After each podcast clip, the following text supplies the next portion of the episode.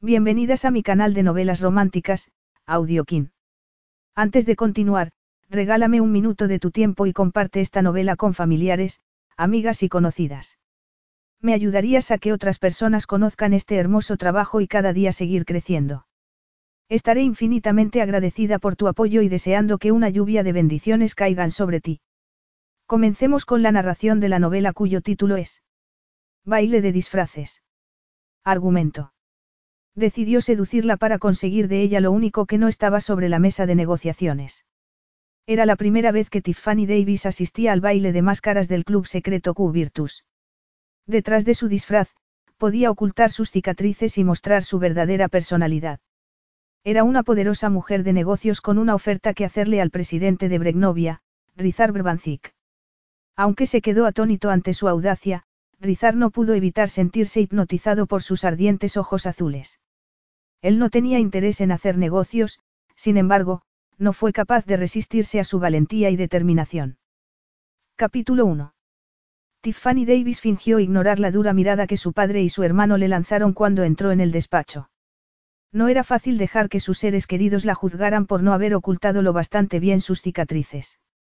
Le daban ganas de tirar a la basura el maquillaje líquido. Este es el aspecto que tengo ahora. Tendréis que aceptarlo, quiso gritarles. Pero su hermano le había salvado la vida al sacarla del coche en llamas. Ya se sentía bastante culpable por el accidente. Y todavía lloraba la muerte del novio de ella, su mejor amigo, y todo lo demás que Tiffany había perdido.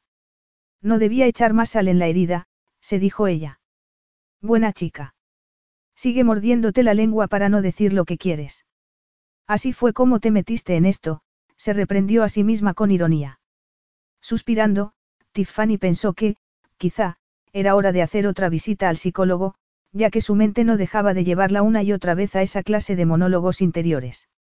Ambos hombres se pusieron tensos al escuchar su áspera exhalación. Estar furiosa a todas horas era algo nuevo para Tiffany. Incluso para ella era difícil de aceptar, así que no podía culpar a su familia por reaccionar así. Sin embargo, su comprensión no calmaba su irritación. Sí. Preguntó Tiffany, echando mano de la poca paciencia que tenía esos días. Dínoslo tú. ¿Qué es esto? inquirió Christian a su vez, al mismo tiempo que señalaba con la cabeza hacia una caja abierta que había sobre el escritorio de su padre. La tapa estaba marcada con el logotipo de una mensajería internacional y su contenido parecía el intento de un taxidermista de unir un cuervo con un pavo real. La boa de plumas que pedisteis por Navidad. Bromeó ella con ironía. Sin embargo, ninguno de los dos hombres sonrió. Habló en serio, Tiff, repuso Christian. ¿Por qué esta máscara lleva tu nombre? Has pedido ir tú en mi lugar. A pesar de que no entendía a qué se referían, la angustia se apoderó de ella al ver aquel tocado. Después de haber llevado la cara vendada durante un año, se había jurado no volver a ponerse nunca más una máscara en la cara. No sé de qué me hablas. Su tono helado hizo que ambos hombres apretaran los labios. ¿Por qué tenía que ser todo tan difícil? La tensión que había entre su familia y ella podía palparse cada minuto del día. Si los atacaba, ellos se ponían a la defensiva. Si les mostraba su vulnerabilidad, se volvían tan sobreprotectores que la asfixiaban. Habían estado a punto de perderla. Tiffany sabía que la querían y que se preocupaban por ella. No se relajarían hasta que su vida volviera a la normalidad. Lo malo era que su vida nunca volvería a ser normal. Lo que no le daba salida posible. ¿Dónde creéis que quiero ir? Preguntó ella, tratando de sonar tranquila. Q Virtus, contestó su padre. Ella se encogió de hombros y meneó la cabeza, sin comprender. No tenía tiempo para tonterías. Su trabajo era una de las pocas cosas que le quedaban después del accidente. Tenía que dirigir una compañía multimillonaria y quería hacerlo bien. Rizar Brbanzik, explicó Christian. Hemos pedido una entrevista con él. Tiffany comprendió. Q Virtus era el club para hombres del que solía hablar Paulie. ¿Queréis conocer al tirano en uno de esos clubes secretos? ¿Por qué? Ese hombre es un déspota. Bregnovia ha pedido ser reconocida por las Naciones Unidas. Ahora es un pueblo democrático. Ella dio un respingo. El mundo entero pretende ignorar que ese tipo le robó todo el dinero al anterior dictador y que se ha comprado su puesto en la presidencia. Por mí, bien. Se están recuperando de una guerra civil. Necesitan el tipo de infraestructura que Davis y Olbrook pueden proporcionarles. Seguro que sí. ¿Por qué queréis quedar con él a escondidas? Llamadle y ofrecedle nuestros servicios, propuso ella.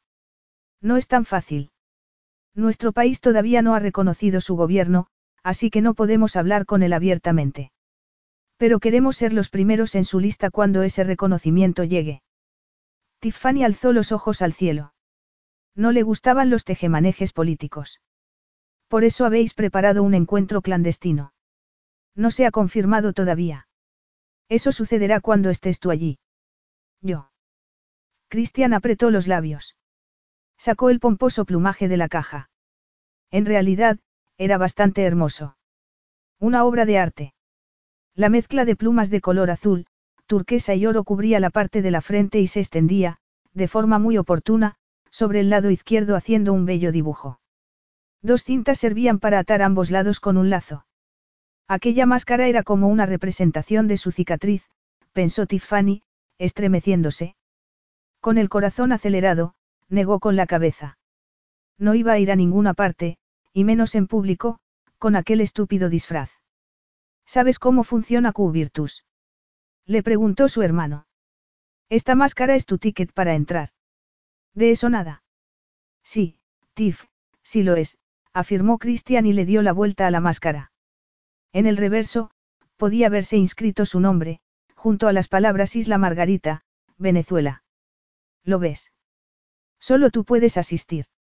Su padre asintió. Estaba claro que los dos hombres habían estado hablando largo rato del tema y habían tomado una decisión.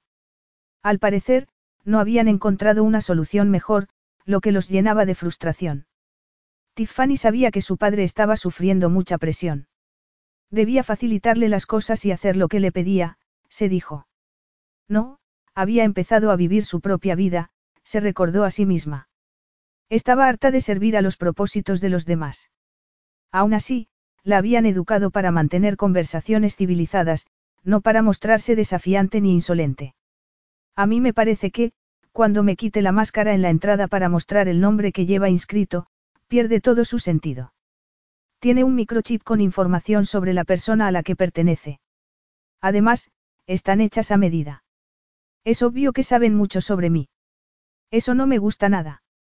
¿No os parece raro que supieran exactamente cómo cubrir mis cicatrices? Q-Virtus es una organización discreta y segura, afirmó su padre. Sepan lo que sepan sobre nosotros, no me cabe duda de que la información estará a buen recaudo en sus manos. Un comentario sorprendentemente ingenuo para provenir de un hombre que llevaba toda la vida en los negocios y la política, caviló ella. Papá, si tanto te gusta Q-Virtus y quieres hacerte socio. No puedo, reconoció él, mientras se ajustaba la corbata, un tic que delataba los momentos en que su ego se sentía herido. Eres demasiado viejo. ¿Y Cristian? No. A pesar de que se consideraba una chica lista, Tiffany tuvo la sensación de que se le escapaba algo. Bueno, Paulie era miembro. ¿Qué requisitos piden? Dinero. Mucho dinero. Mi amigo Paul era miembro y, cuando su hijo Paulie lo sucedió, heredó los medios para pagar la cuota de socio, explicó su padre. Cuando estabas todavía en el hospital, solicité la entrada al club en tu nombre, esperando que podría asistir yo en representación tuya, señaló Christian. Hasta hoy, no había tenido noticias de ellos, añadió, y miró a su padre. Es un poco raro que sepan que Tiff se ha recuperado y ha retomado las riendas de Davis y Olbrook. Todo el mundo habla de ello. No es ningún secreto, replicó su padre, quitándole importancia. Tiffany contuvo un suspiro. No podía avergonzarse de estar al frente de una compañía multimillonaria. Necesitaba algo que le diera sentido a su vida. Casarse y tener una familia no era una posibilidad para ella, no con esa cara. Aún así, no era propio de una dama trabajar. O eso era lo que le repetía su madre a cada momento. No entiendo por qué la han aceptado. Es un club masculino, murmuró su padre. Ella miró la máscara, recordando las historias que Paulie solía contarle cuando volvía a casa después de uno de esos encuentros Q-Virtus. Son unas orgías de sexo y alcohol. Preguntó Tiffany. Son encuentros para hacer contactos, se apresuró a corregirla su padre. Christian esbozó una sonrisa de medio lado. Es una oportunidad para que la élite mundial se suelte la melena. Muchos tratos se cierran con un martini y un apretón de manos. Es como un club de golf, pero a gran escala. Tiffany sabía que era cierto. En esa clase de reuniones, las esposas e hijas posaban con sus joyas y sus tacones, planeando el siguiente picnic, mientras sus padres y sus maridos decidían cómo iban a intercambiar el dinero unos con otros. Su compromiso con Pauli había sido negociado entre los hoyos 7 y 9 del campo de golf, su boda había sido diseñada por sus madres en una de las terrazas del club de campo, su tarta elegida por un famoso chef. Pero todo había estallado en llamas. Es todo muy interesante, mintió ella. Pero ahora mismo estoy ocupada. Tendréis que solucionarlo solos. Tiffany. Era la clase de tono que hacía que cualquier hija obedeciera. Sí. Nuestros amigos del Congreso confían en tener buenas relaciones con Bregnovia. Necesito a esos amigos. Sin duda, era porque su nombre estaba en el candelero para las próximas elecciones, adivinó ella. Porque siempre era eso lo único que importaba. No sé lo que esperas de mí. ¿Quieres que venda nuestros servicios con una máscara puesta? ¿Quién iba a tomarme en serio? Aunque tampoco puedo tener una reunión sin máscara. A nadie le gusta vérselas con algo así, protestó ella, señalándose el lugar donde le habían implantado una mejilla nueva y le habían reconstruido la oreja. Su padre se encogió y apartó la vista, sin negar que fuera desagradable. Eso le dolió a Tiffany más que todos los meses que habían tardado sus quemaduras en cicatrizar. Quizá, podría acompañarte como tu pareja, sugirió Christian. No sé si los miembros pueden ir acompañados, pero... ¿Quieres que vaya con mi hermano al baile? Dijo ella, indignada. Su propuesta solo confirmaba su certeza de que nunca más podría tener una pareja. Apretó los puños para no abrazarse a sí misma. Quiérete tú, Tiff. Nadie más lo hará, se dijo. Deja que me cuele contigo y no tendrás que salir de tu habitación hasta que la fiesta haya terminado, insistió Christian. Todos querían ocultar al monstruo desfigurado en que se había convertido, pensó Tiffany. Su padre seguía mirándola con intensidad, ordenándole en silencio que obedeciera. Ella cerró los ojos para no verlo y se recordó a sí misma que no tenía intención de volver a ser la marioneta de nadie. ¿Cuánto tiempo dura esa cosa? Preguntó Tiffany al fin. Al fin y al cabo, no le quedaba nadie más en la vida que su familia. Su vida estaría vacía del todo si su padre y su hermano se apartaban de ella. Llegamos al atardecer el viernes y todo el mundo se habrá marchado el domingo por la noche. Haré los preparativos para el viaje, se ofreció Christian con visible alivio. Me pondré la máscara para entrar y para salir. Ese es el trato, porque no pienso dejar que nadie se me quede mirando las cicatrices, advirtió ella. A pesar de su tono duro, estaba muerta de miedo. ¿Qué pasaría si la gente la viera? No podía dejar que sucediera eso. Que yo sepa, todo el mundo lleva máscaras todo el tiempo, comentó Chris, entusiasmado porque su hermana pareciera dispuesta a aceptar. Estaré en mi despacho si me necesitáis, murmuró ella antes de salir, preguntándose de dónde iba a sacar el valor necesario para su aparición en público. Rizar Brbanzik solo se inclinaba ante sus propias reglas. Sin embargo, tenía que desembarcar del nuevo catamarán que se había comprado antes de que el sol se pusiera en las costas de Venezuela. Si no lo hacía, no le permitirían el acceso a Q-Virtus. Pronto, de todas maneras, en cualquier parte estarían encantados de recibirlo sin restricciones, se dijo. Como siempre, el equipo de seguridad de la organización fue rápido y discreto. En un momento, leyeron el microchip de su máscara y lo hicieron pasar. En la entrada, le recibió una azafata con traje rojo.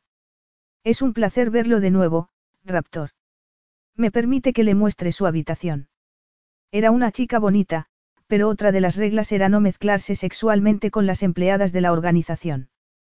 Sabía que, si lo hacía, la sonriente joven acabaría de patitas en la calle. Era una pena, porque llevaba semanas sin tener una amante. La última se había quejado de que pasaba más tiempo trabajando que con ella, lo que quedaba claro por la cuenta que le habían enviado del Espa y de las máscaras boutiques. Sin duda, había sabido cómo no aburrirse. Su situación mejoraría pronto, pensó Rizar. Pero debía tener un poco de paciencia. La azafata que lo escoltaba le entregó la tarjeta que abría su puerta y entró en su suite. Este El Butterfly ha pedido una entrevista con usted. Aceptó en su nombre. ¿Es una mujer? Preguntó él. No conozco el sexo de nuestros clientes, señor. ¿Alguna otra petición? Por el momento, no, contestó la solícita azafata. ¿Quiere usted verse con alguien?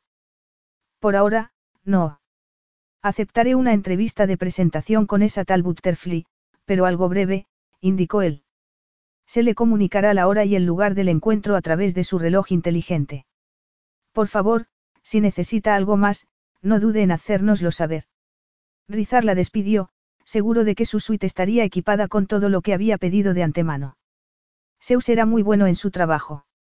Él no había tenido nunca ninguna queja en los Q-Virtus, por lo que las altísimas cuotas de socio y los complicados preparativos logísticos y de seguridad para viajar siempre merecían la pena. En el vestíbulo de recepción, vio a unas 30 personas. Casi todos eran hombres con smoking y máscara. Estaban acompañados de hermosas azafatas, vestidas con su habitual uniforme rojo. Aceptó una bebida y se miró la muñeca. Un mensaje en su reloj inteligente le avisó de que este El Butterfly estaba entre el grupo que había a su izquierda. Rizar no tenía ni idea de dónde sacaba Zeus esos nombres tan ridículos, aunque lo cierto era que su apodo era bastante adecuado para él. No solo porque estaba habituado a conseguir las cosas por la fuerza, sino porque se habían descubierto fósiles de esa clase de dinosaurio en el suelo de Bregnovia.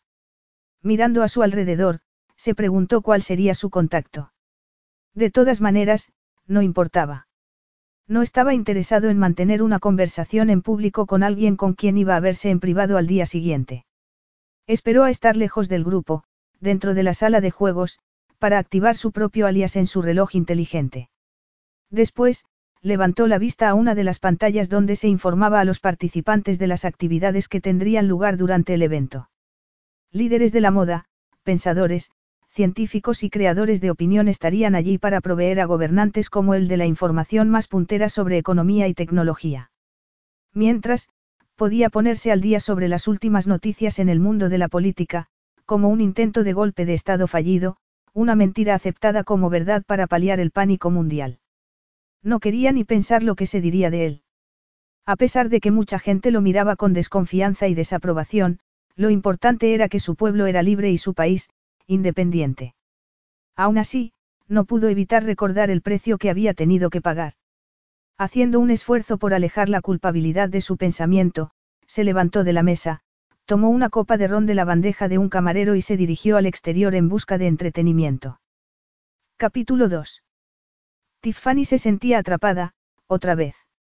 Le gustaría poder culpar a Christian, que la había animado a entrar cuando a él le habían negado el acceso. Como su peor pesadilla esos días era llamar la atención y que se quedaran mirándola, ella había entrado sin montar una escena. Dentro, una bandada de azafatas había revoloteado alrededor de los hombres recién llegados. Ella se había quedado esperando un momento, hasta que un apuesto joven con uniforme de azafato se le había acercado y se había presentado como Julio. A pesar de ser una mujer experta en las relaciones sociales, Tiffany se había quedado muda. Habían pasado más de dos años desde que se había quedado viuda en el día de su boda. Incluso sin las cicatrices, algo así creaba mal karma. Ningún hombre la llamaba, ni la invitaba a salir. Si alguna vez hablaba con alguno, no era sin que apartara la vista. Como mujer y como pareja potencial, había dejado de existir para el sexo masculino. Julio no le resultaba tan atractivo, pero no había duda de que era un hombre guapo. Ignorando lo que ocultaba la máscara, él le ofreció sus servicios con gran solicitud. Veo que es la primera vez que nos visita, indicó Julio, tras echarle un vistazo a la tablet que llevaba en la mano. Deje que le oriente. De camino al ascensor, el azafato se interesó por cómo había sido su viaje y ella le respondió sin dar demasiados detalles. Luego, le preguntó si necesitaba algo en concreto mientras estuviera allí. Mi hermano necesita un pase de entrada o una máscara. Puede conseguírsela. Le enviaré su petición a Zeus, pero las puertas se cerrarán dentro de pocos minutos. Una vez que eso suceda, nadie puede entrar ni salir. A menos que sea una emergencia, claro está, informó Julio. Alarmada, Tiffany intentó enviarle a Christian un mensaje de texto, pero comprobó que las conexiones con el mundo exterior estaban cortadas. Los teléfonos móviles no pueden usarse aquí. Y tampoco se permite enviar fotos fuera del club. El equipo de seguridad lo localizará y le comunicará cuáles son sus opciones, le aseguró Julio y le explicó que, si su petición de entrevista era aceptada, se le informaría del sitio y la hora del encuentro a través de su reloj de inspector Gadget. ¿Dónde estamos? En el interior de un volcán. Preguntó ella, mientras el azafato le abría la puerta de su habitación. No, aunque la organización no descarta buscar uno para la próxima reunión, señaló Julio con gesto serio. Es mejor que se ponga su reloj durante todo el fin de semana. Da más información que la hora. Funciona como una agenda electrónica. Si me lo permite, ahora voy a mostrarle sus habitaciones. Saber que su reunión con el dictador bregnoviano no era algo seguro fue un alivio para ella. Al menos, si el plan de su padre fallaba, no sería por su culpa. De todas maneras, esperaba que Christian consiguiera entrar y pudiera ocuparse de todo. Sin esperar más, despidió a Julio, pidiéndole que la mantuviera informada sobre Christian. Aquella suite era un oasis perfecto para calmar sus nervios. Gracias a su posición privilegiada, a lo largo de su vida había conocido alojamientos muy lujosos, aunque tenía que admitir que ese superaba a todos. No se había reparado en gastos en los adornos de oro, las obras de artes originales o las sábanas de seda. Las ropas nuevas que guardaba su armario eran también una agradable distracción. Christian le había comentado que se regalaba a los miembros del club muestras de los prototipos de los últimos diseños de moda y tecnología. A ella le interesaba más la ropa que el reloj inteligente que Julio le había entregado. Las etiquetas de los vestidos mostraban que provenían de los mejores diseñadores del mundo. Sin embargo, no tenía intención de lucirlos en ninguna parte. No pensaba salir de su habitación, pero no por eso iba a dejar de disfrutar de las distracciones que le ofrecía su suite. Podía tomárselo como unas vacaciones de su familia. Así, podría trabajar en paz durante un par de días. Aunque sería casi imposible sin ninguna red inalámbrica a la que conectarse con el mundo exterior. Además, una banda de calipso la estaba invitando a abrir las puertas del balcón y asomarse fuera. A ella le encantaba bailar. La noche había caído, así que se ocultó entre las sombras para espiar la fiesta que bullía abajo. Había una piscina iluminada y rodeada de esculturas de hielo y mesas de buffet llenas de exquisiteces. Varios camareros hacían malabarismos con las botellas y llenaban las copas de alcohol, mientras jóvenes mujeres vestidas de uniforme rojo daban conversación a los invitados masculinos, todos ataviados con smoking y máscaras.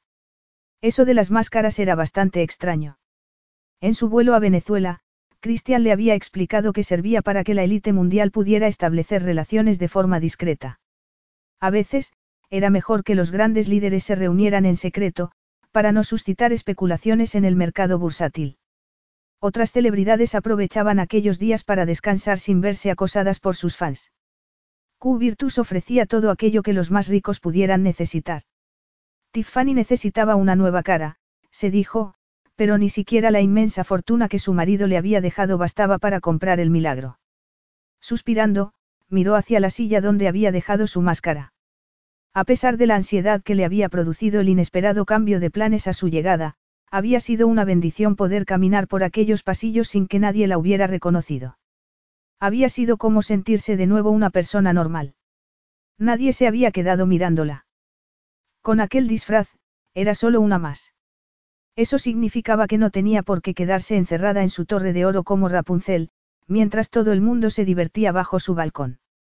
Con el corazón acelerado por la excitación, volvió a revisar los vestidos que había colgados en el armario. El de seda de color azul esmeralda dejaría al descubierto su pierna derecha, la que no tenía cicatrices. Al margen de las partes de su cuerpo que habían quedado marcadas, estaba en muy buena forma, pues no había dejado de hacer ejercicio y yoga después del accidente. Armándose de valor, se decidió a probarse el vestido. Ese Zeus, fuera quien fuera, sabía cómo vestir a una mujer. Sobre todo, a una con defectos que ocultar. El atuendo solo tenía una manga, que le llegaba hasta la muñeca y terminaba en un acabado de encaje alrededor del dedo medio. El cuerpo de vestido se le ajustaba a la cintura y al torso, resaltando sus pechos, uno de sus mejores atributos. Tampoco su trasero quedaba nada mal, realzado por unos finos tacones de color azul cielo. Al mirarse al espejo, se reconoció a sí misma como había sido antes del accidente y lloró de emoción. Hacía mucho tiempo que no se veía guapa. El maquillaje no cubrió del todo las cicatrices, pero disfrutó de todos modos de tomarse su tiempo con aquel viejo ritual. Cuando empezó a hacerse tirabuzones con el rizador de pelo, se sentía de buen humor, como en los viejos tiempos. Se preguntó qué pensaría Pauli si la viera. De pronto, sin embargo, la cruda realidad la golpeó en el espejo. Nunca volvería a ser una princesa de cuento de hadas. Solo podía ser una de las horribles hermanastras de Cenicienta. Pero esa noche, no, se dijo. Por primera vez desde el día de su boda, se veía hermosa y tenía seguridad en sí misma. Con cuidado, se ató la máscara a la cabeza y dejó que unos cuantos rizos le cayeran sobre la cinta, para ocultarla. El artilugio no era tan incómodo como había esperado al verlo por primera vez. Por una parte, le cubría las cicatrices y por otra resaltaba sus ojos y daba un aspecto mucho más largo a sus pestañas. Además, era ligera como una pluma. Mirándose en el espejo de cuerpo entero, tuvo que admitir que estaba guapa. Después de pintarse los labios de rojo, dio una vuelta sobre sí misma y sonrió. Era una sensación extraña sonreír, como si los músculos implicados se le hubieran atrofiado después de tanto tiempo. Llena de entusiasmo, salió de la habitación para unirse a la fiesta. Rizar podía beber como todos ellos y más. Había pasado la mitad de su infancia en Múnich, había dirigido viñedos en Francia e Italia, y había vivido en algunas zonas de Rusia donde no terminarse una botella de vodka era un insulto a su anfitrión. Dos o tres copas y la brisa del mar mezclada con aromas a piña y cochinillo asado le abrieron el apetito, todos sus apetitos. Mentalmente, desnudó a la azafata más cercana. Barajó la posibilidad de cortejar a una de las invitadas femeninas del evento, aunque todas estaban acompañadas de algún hombre, soltero o casado. Sin embargo, su amigo Narciso, el mago de Wall Street, no parecía interesado en serle infiel a su esposa. Unos minutos de conversación con él le bastaron para comprender que estaba muy enamorado de su mujer. Para contener su envidia, Rizar se recordó a sí mismo que el amor era una espada de dos filos. Hacía años, él también había soñado con la felicidad en pareja. Pero Luisa había muerto antes de que hubieran podido disfrutar de esa bendición, dejándolo sumido en la más completa angustia. Por mucho que se alegrara por su amigo Narciso, él nunca volvería a arriesgarse a pasar por ese sufrimiento. Rizar prefería dedicarse a las aventuras pasajeras, como las que solían darse en esa clase de fiestas. Sobre la piscina, habían colocado paneles de cristal a modo de pista de baile, iluminada por debajo. Varias parejas movían el esqueleto a ritmo de salsa. Al mirar a la banda, vio que el batería giraba la vista a la derecha y esbozaba una sonrisa de embeleso. Cuando Rizar siguió la dirección de su mirada, se quedó hipnotizado. Lejos de la luz de la piscina, en una esquina medio tapada por una mesa y por una escultura de hielo, una mujer ondulaba el cuerpo como una cobra, con fascinantes movimientos al ritmo de la música. Movía las caderas como una experta bailarina oriental. Sin dudarlo, Rizar dejó su copa y se dirigió hacia ella. No estaba seguro de si la dama estaba acompañada, pero no le importaba. Tenía que conocerla. Se la encontró sola, sujetándose el pelo con las manos y con los ojos cerrados mientras bailaba. Aprovechando el momento, la agarró de la cintura y la tomó entre sus brazos, haciendo que siguiera su paso en el baile.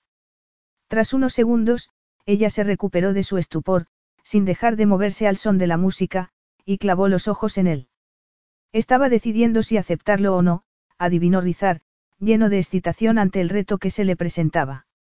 Tras unos pasos más, la giró de lado, sujetándola primero de una muñeca y, luego, de la otra, mientras disfrutaba del delicioso contacto de su pierna desnuda. ¿Cómo era posible que estuviera sola? Era exquisita, pensó. Levantando el brazo por encima de la cabeza de ella, la hizo girar hasta que la colocó de espaldas contra su pecho. Al sentir sus curvas firmes y redondas, dio las gracias al cielo por aquel regalo. Se inclinó e inspiró el aroma de su pelo y siguió moviéndose al ritmo de aquellas caderas tan apetitosas. Tiffany tenía el corazón tan acelerado que parecía a punto de salírsele del pecho. Al principio, un poco bebida, había estado entregada a la música. En ese momento, era un desconocido quien la llevaba en el baile. Y lo hacía bien. Primero unos pasos de vals, acto seguido unas expertas maniobras de tango. De pronto, el extraño la hizo girar de nuevo, dio unos pasos atrás, la atrajo contra su pecho y se detuvo. Mientras una conga animaba la pista, él le recorrió los costados con las manos. Ella no se lo impidió. Era demasiado agradable. Con la punta de los dedos, él le rozó el borde de los pechos y bajó hasta su cintura, la sujetó y la colocó de espaldas, apretándola contra su entrepierna. Un sensual placer la recorrió. Hacía mucho tiempo que ningún hombre la había tocado. Era maravilloso sentirse capaz de cautivar a alguien del sexo opuesto. Mirando de reojo hacia atrás, Tiffany frotó contra él las caderas. Entonces, el desconocido volvió a girarla, sosteniéndola de la mano a cierta distancia, mientras no dejaban de mirarse a los ojos. En el pasado, Tiffany había disfrutado de provocar a los hombres. Todo el mundo había sabido que estaba comprometida, por lo que había podido flirtear con ellos sin el riesgo de que fuera más. La atención de aquel extraño era como lluvia en el desierto para su desolada autoestima femenina. Pasándose una mano por entre los pechos, hasta el cuello, dejó que la música la meciera en sinuosos movimientos, bajo la abierta admiración de su compañero de baile. El hombre irradiaba sensualidad y virilidad. Se había quitado la chaqueta y la pajarita y se había desabrochado los primeros botones de la camisa, que llevaba remangada hasta los codos. Su máscara tenía un toque pirata, negra con bordes dorados, alas en las sienes y una nariz que sugería el pico de un ave de presa. Si él era un cazador, Tiffany quería ser cazada. Separando los pies, ella aprovechó la abertura de su vestido para dejar al descubierto una pierna, observando a su acompañante mientras trazaba ochos con las caderas, hipnotizándolo en un ritmo sensual. Él puso una pierna entre las de ella y la rodeó con los brazos por la cintura. Ella se agarró a sus fuertes hombros y deslizó las manos hasta su cuello, acercándose y alejándose al son de la música, haciendo que sus cuerpos se rozaran. Con manos sabias y poderosas, él la sujetó de las caderas, sin dejar de mirarla a los ojos, y la apretó contra su erección. A Tiffany la inundó una oleada de deseo. Sus pechos ansiaban ser tocados, sus pezones estaban duros. Entre las piernas, sentía calor. Como si lo hubiera adivinado, él apretó el muslo entre sus piernas. Ella echó el cuerpo hacia atrás, mientras la sujetaba de la cintura. Despacio, el desconocido inclinó la cabeza y llevó los labios a su cuello, para luego acercarlos con suavidad a su boca. No lo conocía de nada, se recordó Tiffany a sí misma. Aún así, deseaba con desesperación sentir la pasión de sus labios. El sonido de un trueno explotó en el cielo. Sobresaltada, Tiffany se encontró entre sus brazos. Él la apretaba con fuerza, protegiéndole la cabeza con una mano llena de tensión. Los estallidos continuaron, pero los brazos de él se relajaron. Cuando Tiffany miró hacia arriba, vio el cielo pintado de fuegos artificiales de colores. Apartándola de la multitud, él la llevó a una esquina, donde podían admirar el espectáculo con cierta intimidad. Ella apoyó la espalda en su pecho, mientras él la sujetaba por detrás, y contempló embelesada los estallidos que teñían el cielo y el agua de color, al mismo tiempo que la banda tocaba una melodía clásica. Cautivados por ese mágico momento, los dos se convirtieron en un solo ser. Él la acariciaba, mientras ella apretaba su cuerpo contra su erección, la prueba de que todavía podía excitar a un hombre. Cuando él posó las manos en sus pechos, ella arqueó la espalda hacia atrás, entregándose a sus caricias. Tiffany ladeó la cabeza y levantó la cara, sus labios se entreabrieron en una invitación silenciosa. Él se inclinó sin dudarlo y la besó, sin prisa, en profundidad, mientras no dejaba de acariciarla. Sus lenguas se entrelazaron en un ritmo sensual y ardiente. Se estaba comportando de una forma muy poco habitual en ella, reconoció Tiffany vagamente. Esa noche, estaba actuando como la mujer que le hubiera gustado ser. Una mujer cien por cien. Esa noche, no tenía nada en qué pensar excepto en ese hombre. No le importaba que fuera un extraño. Pauli había sido, en cierta manera, también un desconocido para ella, pues no habían llegado a conocerse en el sentido bíblico. Nunca se había acostado con él, ni con ningún otro. Pero quería hacerlo. Desde hacía años, había querido experimentar el sexo. Una fuerte mano masculina le acarició el abdomen y, después, deslizó los dedos bajo la falda. Ella contuvo un grito de sorpresa cuando notó que la tocaba entre las piernas. Y se quedó paralizada. Como respuesta, él también se puso tenso y titubeó un momento antes de seguir acariciándola, con suavidad, llenándole de promesas de placer. Tiffany gimió y se estremeció. Cuando los dedos de él la tocaron por encima de sus braguitas de encaje y satén, no pudo evitar apretarle la mano en las partes donde más ansiaba su contacto. Sin embargo, el desconocido parecía saber mejor que ella misma cómo darle gusto. Cuando deslizó un dedo en su interior, Tiffany cerró los ojos y apoyó la cabeza en su hombro. Se mordió el labio inferior, recorrida por oleadas de placer. ¿De veras estaba haciendo aquello? se preguntó, mientras frotaba las caderas contra la erección de él, sin importarle que estuvieran en público.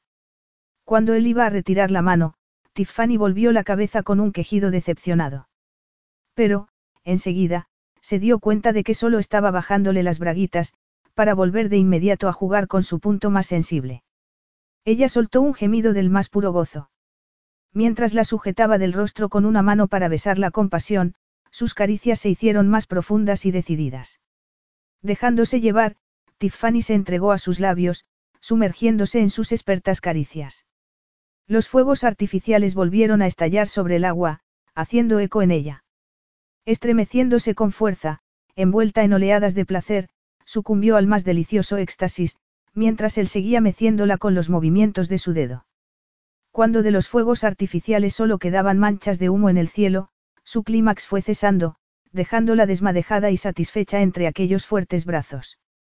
Él le volvió a colocar las braguitas y la hizo girarse. Ella obedeció a su mandato silencioso, ansiosa por besarlo, por darle las gracias. Sin decir palabra, el extraño la llevó a unas escaleras que conducían a la playa. Como apenas podía andar sobre la arena, en parte, porque tenía las rodillas como un flan y, en parte, por los afilados tacones, él la tomó en sus brazos y la llevó a una cabaña oculta tras tupidas cortinas. Dentro, la depositó sobre sus pies y cerró la cortina que hacía las veces de puerta. Sin hablar, se quitó la máscara, se desabrochó la camisa y se despojó de ella. Tiffany no podía verle bien la cara. Era apenas una sombra allí dentro, aunque sí pudo fijarse en el brillo satinado de su piel cuando se quitó los pantalones y los calzoncillos, dejando al descubierto su erección. Vaya hombre, se dijo. Como hipnotizada, se dedicó a palparle el abdomen y, cuando bajó un poco más, los músculos de él se tensaron, reaccionando a su contacto. Ella sonrió, satisfecha de excitarlo. Sus manos se encontraron. Él se estaba poniendo un preservativo. Con curiosidad, Tiffany exploró aquel guante de látex. Su compañero hizo ademán de ir a quitarle la máscara. Al instante, ella le apartó la mano. Él se quedó rígido. Sin duda, pensaba que ella se estaba arrepintiendo de haber llegado hasta allí. Pero no era eso. Ni hablar. Quizá, Tiffany no volvería a tener la oportunidad de perder la virginidad. Al menos, no de esa manera, tan poseída por el deseo que temblaba. Déjame la puesta, susurró ella. Entonces, él bajó las manos a los hombros de ella y palpó en busca de la cremallera del vestido. Tampoco me lo quites, pidió ella, retirándole las manos, y lo llevó a la cama. Con un rápido movimiento, él la colocó sobre el colchón y se tumbó encima. A continuación, le agarró las braguitas e hizo una pausa, como preguntándole si podía quitárselas. Tiffany levantó las caderas, invitándole a hacerlo. Al momento, el desconocido se colocó entre sus piernas, dispuesto a penetrarla. Más sorprendida que asustada, ella se quedó quieta, esperando. Quería que la poseyera, aunque no estaba tan entregada al momento como hacía unos minutos. Quería recordarlo todo de aquel encuentro, desde la fuerza de sus hombros, sus expertas caricias, el peso de sus caderas, el contacto de sus piernas entre los muslos. Entonces, él comenzó a frotar su erección contra ella, excitándola cada vez más, besándola con pasión. En cuestión de segundos, el fuego volvió a arder con intensidad entre los dos. Sin darse cuenta, ella levantó una pierna y lo abrazó con ella, urgiéndolo a continuar. De pronto, notó cómo él presionaba para entrar. Le dolía, un poco. Pero la gustaba al mismo tiempo. Mordiéndose el labio inferior, ella se concentró en darle la bienvenida, intentando ignorar la quemazón. Vociferando, él se puso rígido. Te estoy haciendo daño. No pasa nada. Me gusta, aseguró ella, bebiendo de su aroma, lamiéndole el cuello. Al arquearse y echar un vistazo, Tiffany descubrió que no la había penetrado por completo. Le apretó con la pierna para animarlo pero, en vez de empujar, él salió un poco y deslizó la mano entre sus cuerpos. En pocos segundos, sus caricias hicieron que ella se retorciera de excitación. Entonces, la penetró en profundidad. Ah, de eso se trataba, se dijo Tiffany. Con los ojos muy abiertos, se abrazó a aquel fuerte cuerpo, cuyos músculos se flexionaban al entrar y salir de su interior con controlados movimientos, despertando en ella las más ricas sensaciones. Todavía notaba la quemazón, pero el placer era increíble. Ronroneando como un gatito, levantó hacia él las caderas, dándole la bienvenida con todo su cuerpo, besándolo con locura, jurándole que le encantaba todo lo que le hacía. Mecidos por el lejano sonido de una música sensual, Tiffany deseó que aquel exquisito baile durara para siempre. Pero el placer iba intensificándose cada vez más, llevándola cada vez más alto. Cuando él le agarró una pierna y apretó, levantándola contra sus rápidas arremetidas, ella gimió una aprobación desesperada. Era justo lo que necesitaba. El orgasmo la envolvió de pronto y con mucha más fuerza que el primero. Tiffany le clavó las uñas, perpleja por las intensas sensaciones que la poseían. Él gritó y se estremeció, apretándola contra su cuerpo en aquel momento de éxtasis perfecto. Inundada por el gozo, sin moverse, se quedó esperando a que su corazón recuperara el ritmo normal. En la distancia, se oía la música y el sonido de risas y conversaciones lejanas. Cuando él hizo el primer movimiento para separar sus cuerpos, ella lo liberó del abrazo de su pierna al instante. Había aprendido que las separaciones dolorosas eran más llevaderas si se hacían rápido.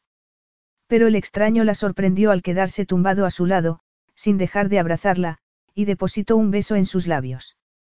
Ha sido increíble. Gracias, le susurró él al oído. Gracias a ti, contestó ella con una sonrisa y lágrimas de gratitud en los ojos. No esperaba que nada así pudiera pasarme esta noche, confesó. Me alegro de haber podido hacer que tu primera vez sea inolvidable. ¿Cómo sabes que es mi primera vez? Preguntó ella, atónita. Vengo a todas estas reuniones y conozco a las asistentes habituales. No te había visto antes, si no, no te habría olvidado, contestó él, y la besó en el cuello. Cielos, se refería a eso, pensó Tiffany, y tragó saliva. Entonces, se sobresaltó al oír unas voces que se acercaban a la cabaña. Deberíamos ir a un sitio más privado, propuso él, y la ayudó a levantarse. Con gentileza, volvió a cubrirla con la falda del vestido. Yo estoy en la primera planta. ¿Y tú? No puedo, susurró ella, titubeando. Con rapidez, posó un dulce beso de despedida en los labios de su amante, envuelta en su aroma y su masculino calor. ¿Por qué no? Es complicado. No tenía que haber venido, explicó ella, con sus bocas a unos milímetros.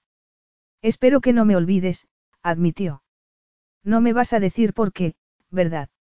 inquirió él, contrariado. Es mejor que recuerdes que no quise dejar que la vida real lo estropeara. De nuevo, sus bocas se encontraron con pasión, mientras ella se aferraba a su cuello, sin querer soltarlo nunca. Pero no podía arriesgarse a que llegara el día o a que se encendieran las luces. Por nada del mundo quería que le viera el rostro. Zafándose de sus brazos, Tiffany se quitó la ropa interior por debajo del vestido y la dejó sobre la cama. Algo así como el zapato de Cenicienta, pero mucho más desvergonzado, tal y como habría pensado su madre.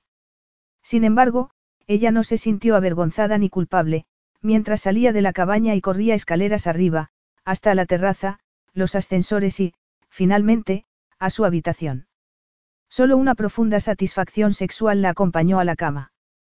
Capítulo 3. El reloj de Rizar le avisó de que tenía una reunión al cabo de diez minutos. Molesto, se levantó de la pequeña mesa donde se había sentado a comer. Miró a su alrededor en el comedor una vez más, en busca de cierta dama con una máscara que semejaba la cabeza de un halcón. Al recordar su reciente encuentro, Su cuerpo subió de temperatura. Nunca se había sentido tan. Al instante, se reprendió a sí mismo por haber estado a punto de comparar una aventura de una noche con la única mujer a la que había amado. No podía compararse. Era una locura.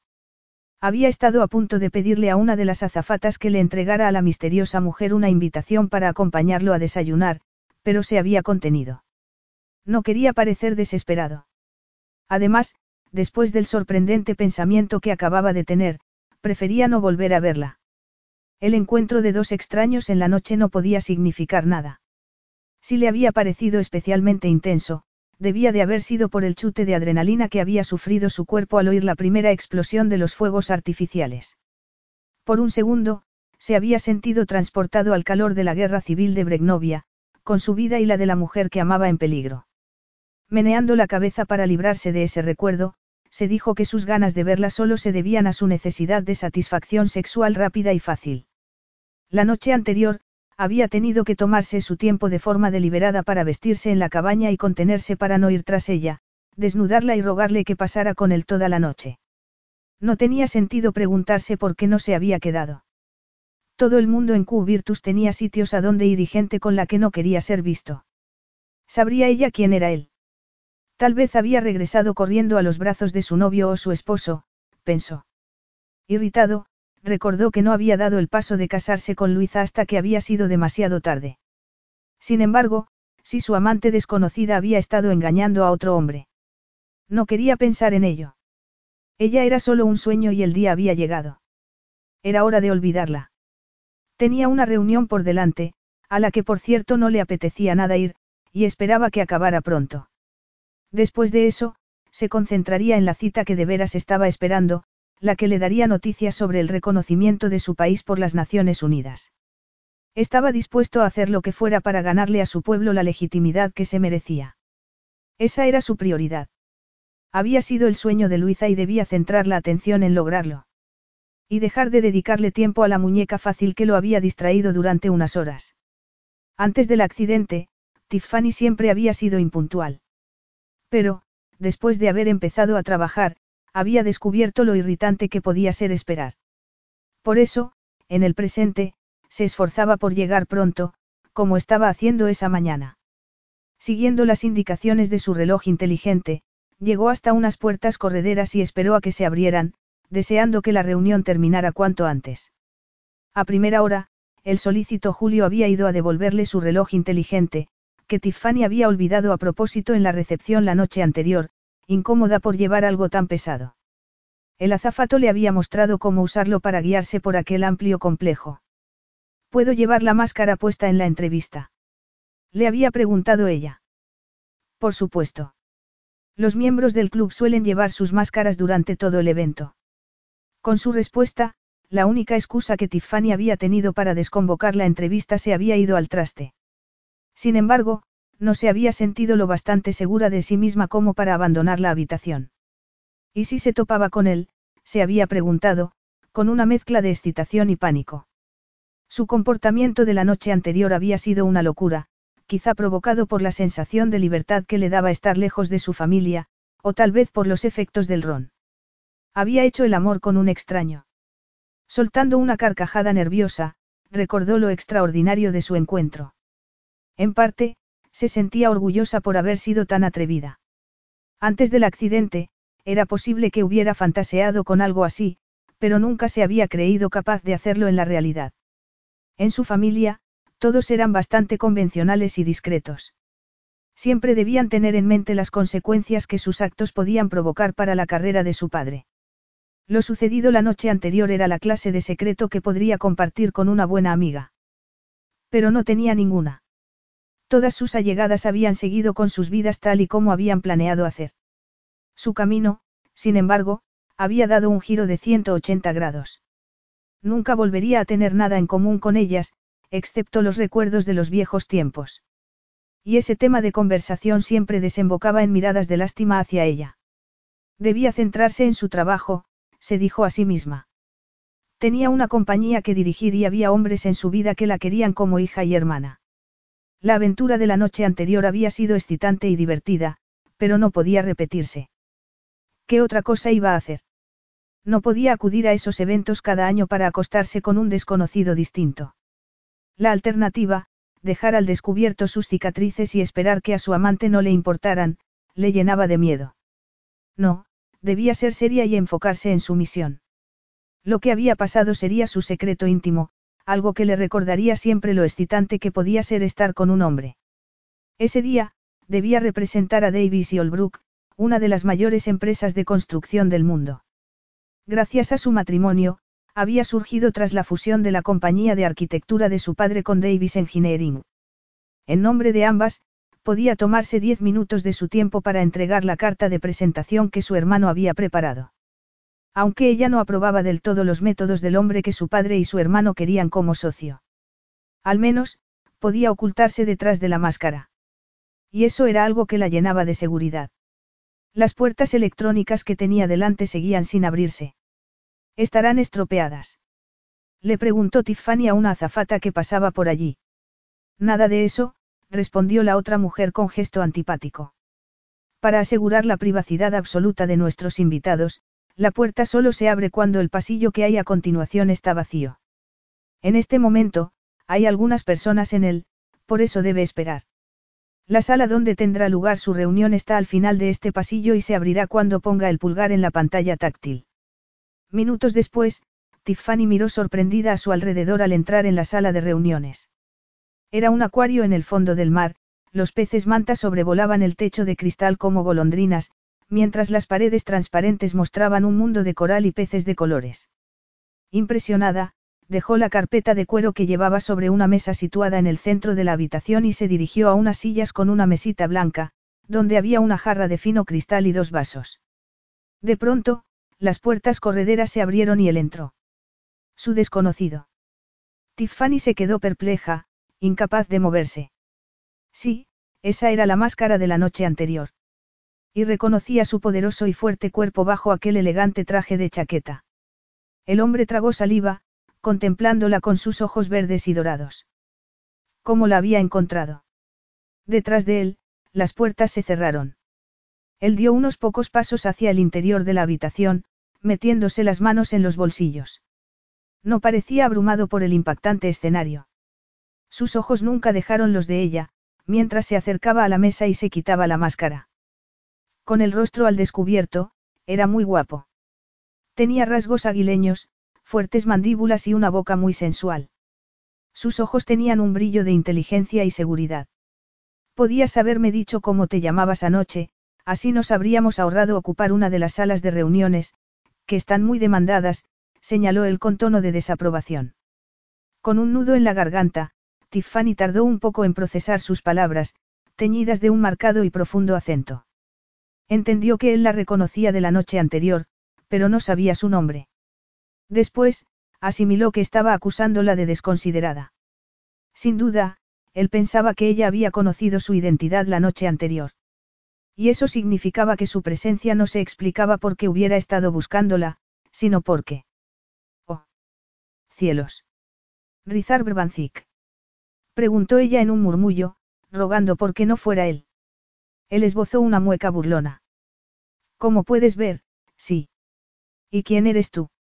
Así que aquel era el hombre que se había autoproclamado presidente de Bregnovia, el oportunista líder de un movimiento de resistencia que se había apoderado del Tesoro Nacional y lo había usado para comprar su puesto en el nuevo Parlamento. Ha habido un error. Me he equivocado, indicó ella, sin poder dejar de pensar en las implicaciones de su descubrimiento. ¿Qué diría su familia si supiera que había entregado su virginidad a un tipo así? A pesar de ello, su cuerpo reaccionó por su cuenta a tan imponente espécimen. Aunque no estaba bebida, ni había ninguna música sensual que pudiera distraerla, no podía apartar los ojos de su fuerte pecho, el mismo que había acariciado hacía apenas unas horas. Y sus brazos, los mismos que la habían sujetado con gesto protector cuando habían comenzado los fuegos artificiales y la habían llevado a la cabaña como si hubiera sido la más bella y delicada de las princesas. Sin poder evitarlo, bajó la vista a sus pies, embutidos en unos caros zapatos de cuero italianos, y recordó cómo le había despojado de ellos la noche anterior, y de todo lo demás. Su piel había estado bronceada y caliente, brillante por el sudor y el deseo. Y sus caricias, había sido generoso con ella, tocándola con suavidad, entregado a darle placer. Tiffany intentó no mirarle las manos, pero no pudo, consciente de cómo la habían llevado al orgasmo de forma tan exquisita, y en público. Mortificada, Tiffany se sonrojó. Todo en él le hacía desear repetir la experiencia. ¿Cómo? ¿Por qué? La innegable excitación que sentía le resultaba en extremo desconcertante. Tenía que salir de allí cuanto antes.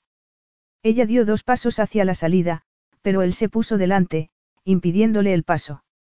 Mirando al suelo con el corazón acelerado, Tiffany se sintió de pronto como presa en una jaula de tiburones.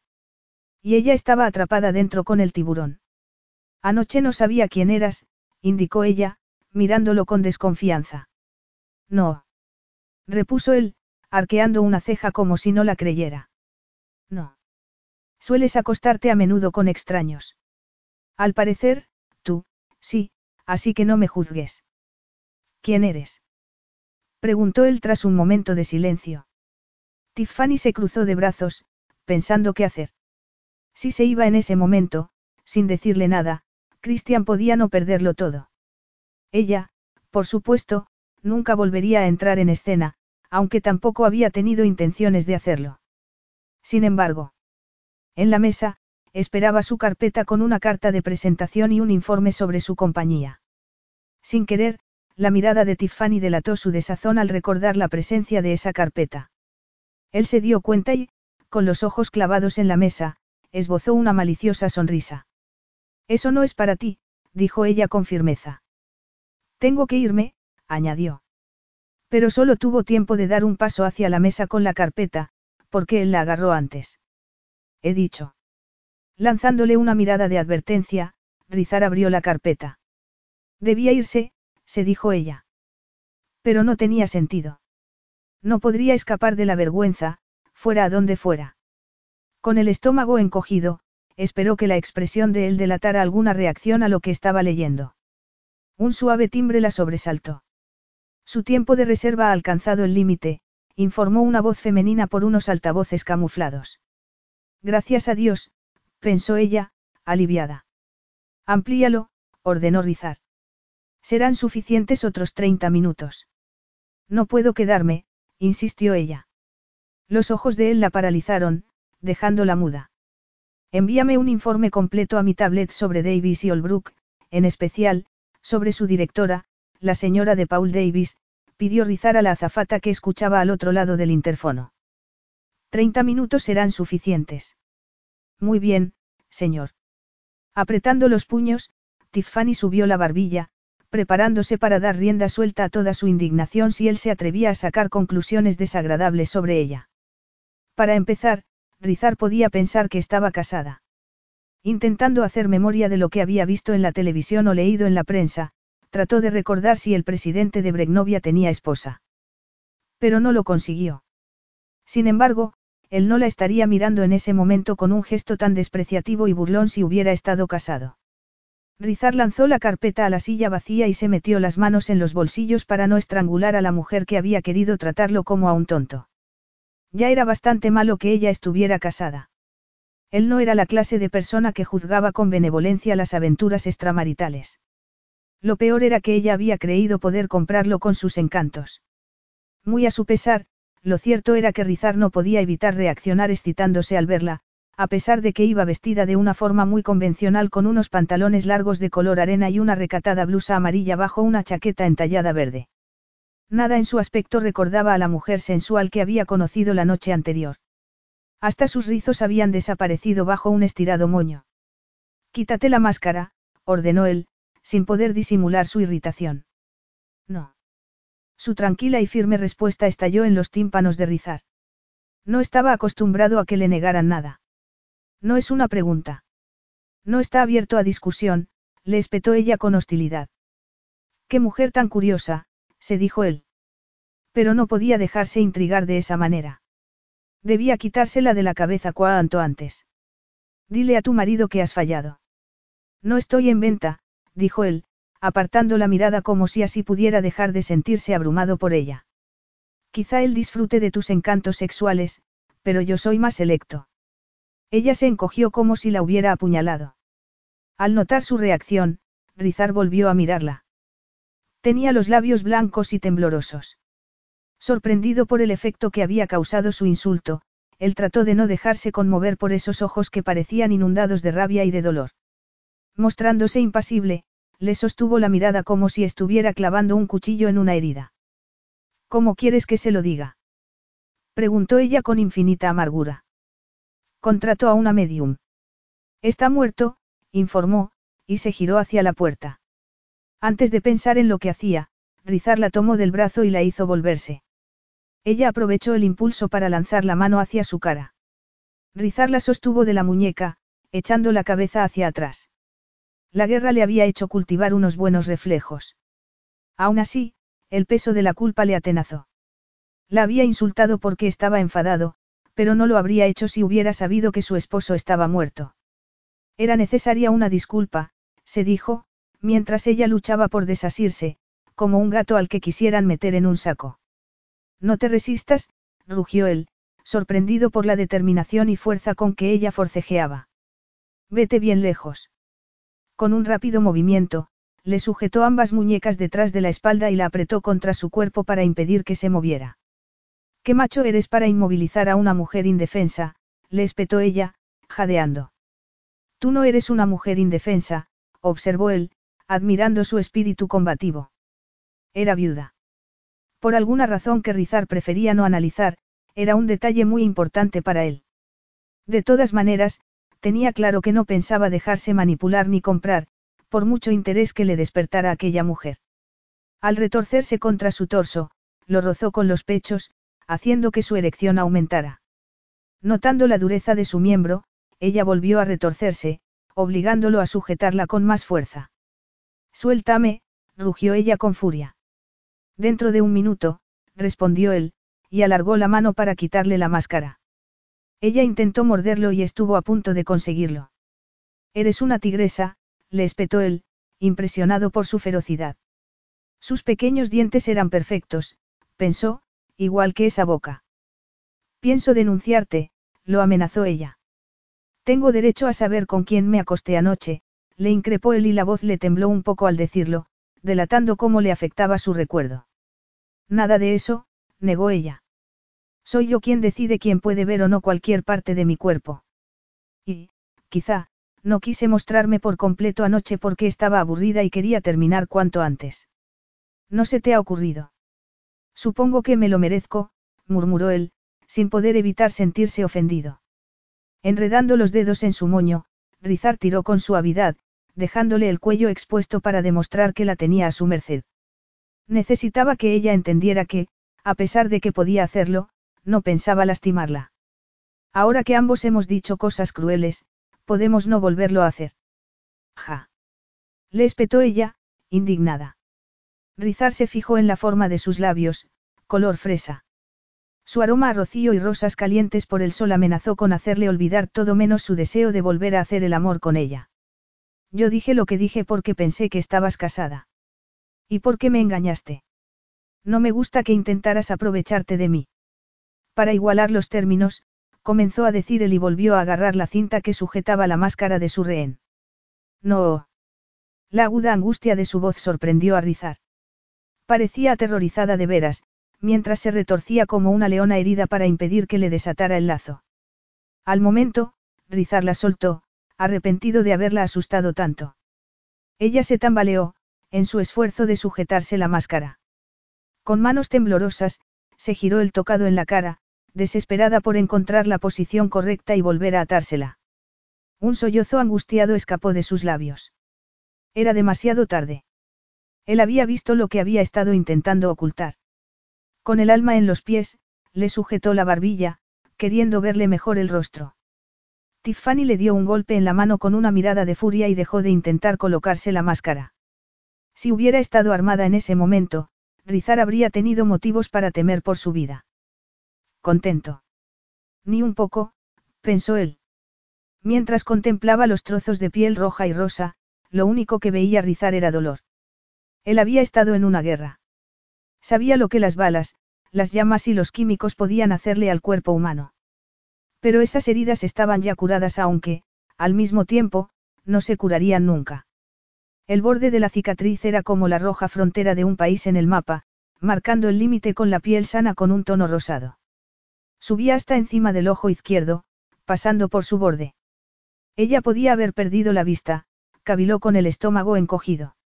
La cicatriz continuaba debajo del ojo, en diagonal hasta la nariz, y bajaba hacia la boca y bajo la mandíbula para perderse en el pelo. El cuello estaba solo un poco descolorido, aunque todo indicaba que las cicatrices continuaban por el brazo y el torso, quizá, más abajo. Al volver a posar la vista en los ojos de ella, percibió tanto dolor que se avergonzó de sí mismo por haberla obligado a exponerse. No había sido su intención humillarla. No trabajaría para ti ni aunque tu país fuera el único del mundo, le espetó ella, lanzándole puñales con la mirada. Ahora, me voy. Rizar no trató de impedírselo. Sabía que se había equivocado de cabo a rabo al juzgarla. Tiffany se ató la máscara sin volverse. A continuación, apretó el botón de apertura de las puertas, que no obedecieron.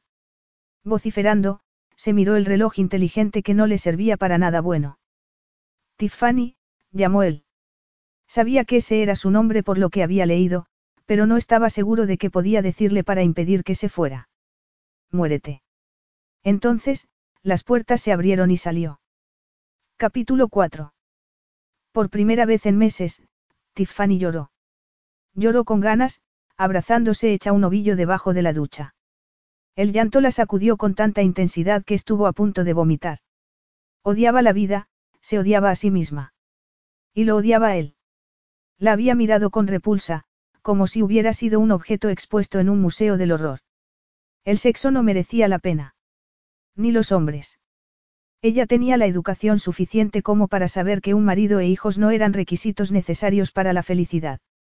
Pero ¿por qué se acongojaba tanto cuando tenía que admitir que ningún hombre iba a quererla nunca y que la vida de familia no estaba hecha para ella? Era una trampa de autocompasión y tenía que superarla. Obligándose a ponerse en pie, cerró el grifo y se apoyó en los azulejos de la pared, fríos y mojados, hasta que tuvo fuerzas para ponerse el albornoz. No se sentía mejor. Ni peor. Se sentía vacía sin más. Sentada en la cama, se preguntó qué podía hacer. Podía esconderse en su habitación hasta que aquel ridículo club abriera sus puertas para salir.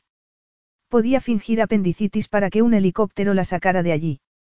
Estaba mareada, sudorosa y febril. Estaba débil y le dolía todo el cuerpo. Entonces, un bostezo la tomó por sorpresa. Mientras decidía qué camino tomar podía hacerse un pequeño favor y echarse una siesta. Así que, metiéndose entre las sábanas, perdió la conciencia. Cuando el sol asomó por el balcón de Rizar, él ya llevaba un buen rato despierto. Había estado leyendo el informe que el equipo de Q-Virtus le había enviado. Davis y Olbrook era una compañía excepcional, muy bien considerada en el mundo de la construcción. No era mala idea en absoluto encomendarles a ellos la reconstrucción de carreteras y edificios. Habían hecho bien en darse a conocer, pues él iba a necesitar a alguien para el trabajo. El resto del informe, sobre la señora Davis, era todavía más interesante. Había empezado como una dama de la alta sociedad, se había casado con un amigo de la familia en una ceremonia salida de un cuento de hadas, incluido el vestido de novia con cola y velo y la tarta de varios pisos. Entre los regalos, los novios habían recibido un coche deportivo, enviado por el hermano de la novia. Había sido demasiado tentador probarlo para el novio borracho, que lo había puesto a su máxima potencia en el patio del club de golf y había acabado estrellándose contra un muro de ladrillos. Tras el anuncio del funeral, la prensa había dejado de publicar noticias sobre el tema. Solo se sabía que, Dos años después del accidente, la novia había tomado las riendas del negocio de su marido. Y, al parecer, lo estaba haciendo bastante bien. Toda aquella información no habría sido tan significativa si no hubiera implicado que Rizar se había equivocado al pensar que ella había querido manipularlo con el sexo. ¿Qué razón podía haber tenido? Dirigía una compañía de éxito y era una mujer inteligente. Tal vez, su encuentro sexual había sido solo el encuentro de dos personas sanas disfrutando de los placeres de la carne. Ese pensamiento hizo que le subiera la temperatura. Tal vez, ella se le había entregado porque se había sentido presa, igual que él, de una poderosa atracción física. Al instante, su mente le recordó que la química excelente que había existido entre ellos no era más que cuestión de hormonas. Rizar había aprendido, hacía mucho tiempo, a no mezclar el corazón con sus necesidades físicas. El sexo era algo meramente funcional para él, como comer o dormir. No estaba siéndole infiel a Luisa, se dijo. Y Tiffany no tenía razón alguna para acostarse con él a cambio de lograr un trato de negocios con él.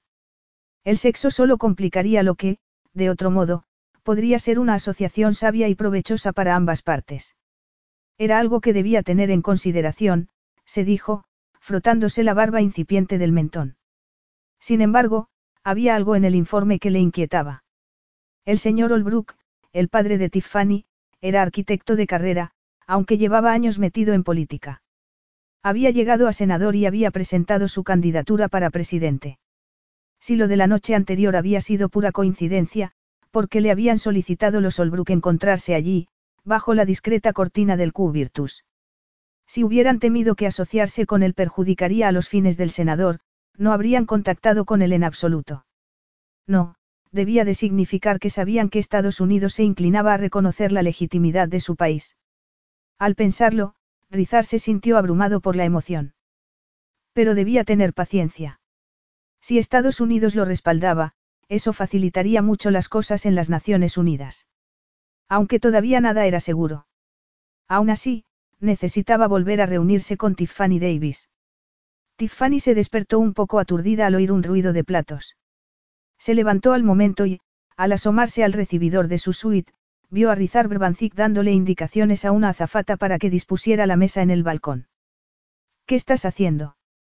preguntó ella, cubriéndose medio rostro con la solapa de su bata. Pensé que te estabas duchando, pero ya veo que te habías quedado dormida. ¿Qué? Le espetó ella. ¿Cómo sabes lo que he estado haciendo? Pensé que estas habitaciones eran seguras, añadió, dirigiéndose furiosa a la azafata vestida de rojo que colocaba la mesa. Usé mi llave maestra para traer la comida que han pedido, o no la han pedido. Replicó la azafata, y posó los ojos en rizar con gesto de sospecha. Sí, claro que sí, gracias. Yo me ocuparé. Puedes irte, se apresuró a responder Rizar. Luego, se volvió hacia Tiffany. No confundas a las empleadas solo porque hayamos tenido una riña. Fuera de aquí. Gritó Tiffany. La azafata corrió a la puerta y salió. Quiero que te vayas, repitió ella, mirando a Rizar a los ojos. Vamos, no exageres, replicó él. Vengo a hacerte una oferta que no podrás rechazar. Deja de esconderte y acepta. Tiffany afiló la mirada, clavando los ojos en la espalda de Rizar, mientras él se adentraba en el balcón. No estaba interesada en nada que pudiera ofrecerle, excepto la promesa de que nunca contaría a su familia lo que había pasado entre ellos. ¿Qué clase de oferta? inquirió ella. No te oigo, gritó él desde el balcón. Apretando los dientes, Tiffany se asomó a la puerta del balcón. No pensaba dejarse manipular. Y, sobre todo, no pensaba salir allí fuera sin maquillarse las cicatrices, algo que hacía incluso en su casa para ir a por leche en medio de la noche, por miedo a asustar a su asistenta. Rizar la había visto sin maquillaje, sin embargo, y eso la hacía sentirse como un pez fuera del agua. Lo único que quería era esconderse. Aunque, tal vez, si permitía que volviera a verla, le causaría tanta repugnancia que se lo quitaría de encima de una vez. No estoy interesada en ninguna oferta que puedas hacerme. Por favor, vete. Pensé que ibas a vestirte, comentó él, echándoles un poco de limón a unas ostras dispuestas en una bandeja de plata. También había en la mesa guacamole, pan de pita, jamón y algo que parecían burritos, pero envueltos en hojas verdes. A Tiffany le rugió el estómago. ¿Tienes hambre? Come, la urgió él con aire magnánimo, como si estuviera en su propia habitación. Prefiero comer sola, replicó ella, señalando hacia la puerta. Rizar tomó una ostra y, con los ojos puestos en su interlocutora, absorbió su viscoso interior, masticó y tragó. Se suponía que las ostras crudas eran afrodisíacas. A ella siempre le habían parecido asquerosas, pero lo que él acababa de hacer había sido una de las cosas más sensuales que había visto, reconoció para sus adentros, mirando embobada cómo se relamía. Sin embargo, Tiffany se mantuvo firme y no apartó la mirada. Rizar contempló la cicatriz de su mejilla, pero no se detuvo allí. Bajó hasta su escote, donde asomaba el canalillo de turgentes pechos, a sus caderas y a sus tobillos. De forma involuntaria, ella se estremeció bajo su masculino escrutinio. No sabía si la encontraba deseable o repugnante. Pero no importaba, se recordó a sí misma. No necesitaba su aprobación ni la de ningún hombre. Siéntate, ordenó él, sacándole una silla. Ella tragó saliva. No debe darme el sol en las cicatrices. Se pondrá dentro de veinte minutos, informó él, encogiéndose de hombros. Mira, ya no sé cómo decirte que desaparezcas. No quiero tener nada que ver contigo. Desde el principio, estaba en contra de darte la carta y siento haber venido a este ridículo evento. No trabajaremos para ti. Rizar se comió otra ostra, mientras parecía devorar a Tiffany con la mirada. Ella se esforzó en ignorarlo. ¿Por qué? ¿Por qué qué? se preguntó ella, perdida, pero enseguida retomó el hilo. ¿Por qué no apruebo tus métodos? No eres mejor que el criminal al que has sustituido. Soy mucho mejor que el criminal al que he sustituido. Si revisas mi trayectoria, verás que nunca he atentado contra los derechos humanos, se defendió él, profundamente ofendido. Tal vez, no tenía por qué seguir haciéndole daño, pensó Tiffany. Sin embargo, quería perderlo de vista para siempre. Por eso, hacía bien en cultivar su antagonismo. Vives a lo grande mientras tu pueblo se muere de hambre. ¿Cuánta gente ha muerto para que tú puedas comer ostras a la puesta del sol? No sabes lo que yo he perdido para que mi pueblo pueda comer, le espetó él con tono letal. Al escucharlo, Tiffany percibió en él un dolor tan profundo que se contuvo de contraatacar. ¿Acaso lo había juzgado mal? dudó un momento. No era posible, se dijo enseguida, meneando la cabeza. He dado en el clavo.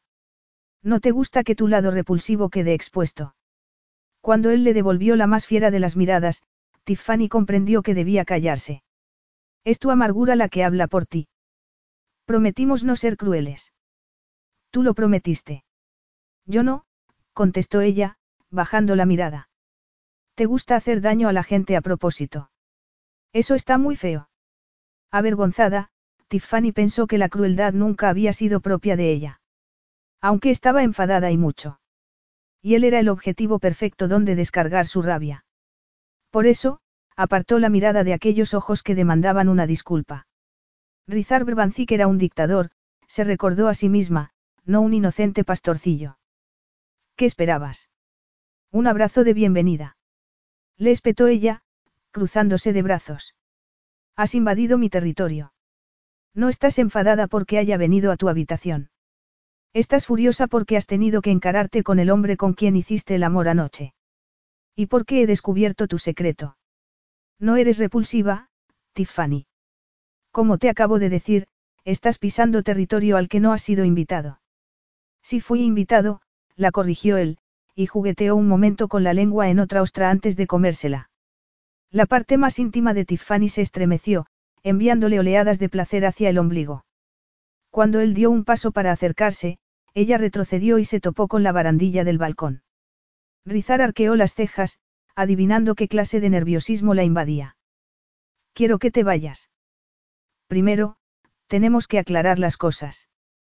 Tiffany no quería aclarar nada. Solo quería morder y dar patadas. Quería que la dejaran en paz. Era como un animal herido, dispuesto a atacar a quien se le acercara para ayudarlo. Esa era la fuente de sus disputas con su familia. Sus seres queridos no sabían qué hacer con esa nueva Tiffany que odiaba la vida y todo lo que contenía. Miró a Rizar, odiándole por haberle hecho reconocer lo retorcida que era. La noche anterior, la había conocido en un momento de terrible debilidad y se había colado tras el tejido cicatricial de su corazón. El sol está a punto de ponerse. No te hará daño salir, insistió él. Tiffany vio cómo el astro rey se acercaba al horizonte marino. Desde hacía dos años, apenas se había expuesto a sus rayos, más que para ir de casa al coche y al revés. Al salir y sentir su calor en la cara, se sintió bien. Entonces, contuvo la respiración. Cuando la banda empezó a tocar bajo el balcón, dio un manotazo a la barandilla, decepcionada. Quería escucharlo. ¿El qué? Cuando el sol toca el agua. Rizar la miró un momento con escepticismo. Eres muy sensible, ¿verdad? No. Y combativa, añadió él, y señaló a la silla que le había sacado. Tengo algunas preguntas importantes que hacerte. Siéntate. No soy un perro. No, eres tan esquiva e indomable como un gato mojado. Aunque, cuando ronroneas, todos los arañazos merecen la pena. No quiero hablar de eso, advirtió ella, nerviosa por su sugerente comentario. No hablaremos de eso. Todavía, no, la tranquilizó él y le posó la mano en el hombro para que se sentara. Tiffany se sentó, sobre todo, para evitar el contacto de su mano, que le hacía subir la temperatura. Por otra parte, no podía olvidar las enseñanzas de su madre. Como todos sus hermanos, había sido educada para comportarse con exquisitos buenos modales y estar por encima de las situaciones desagradables. Además, tenía mucha hambre. La buena comida se había convertido en uno de los pocos placeres que se permitía. Y todos aquellos manjares tenían un aspecto delicioso. No quería seguir haciéndoles esperar. ¿Qué pasa? No estoy acostumbrado a ver a una mujer comer con tanto apetito. Tiffany se mordió la lengua para no responderle que debía de estar acostumbrado a ver cómo mujeres y niños se morían de hambre en su pueblo.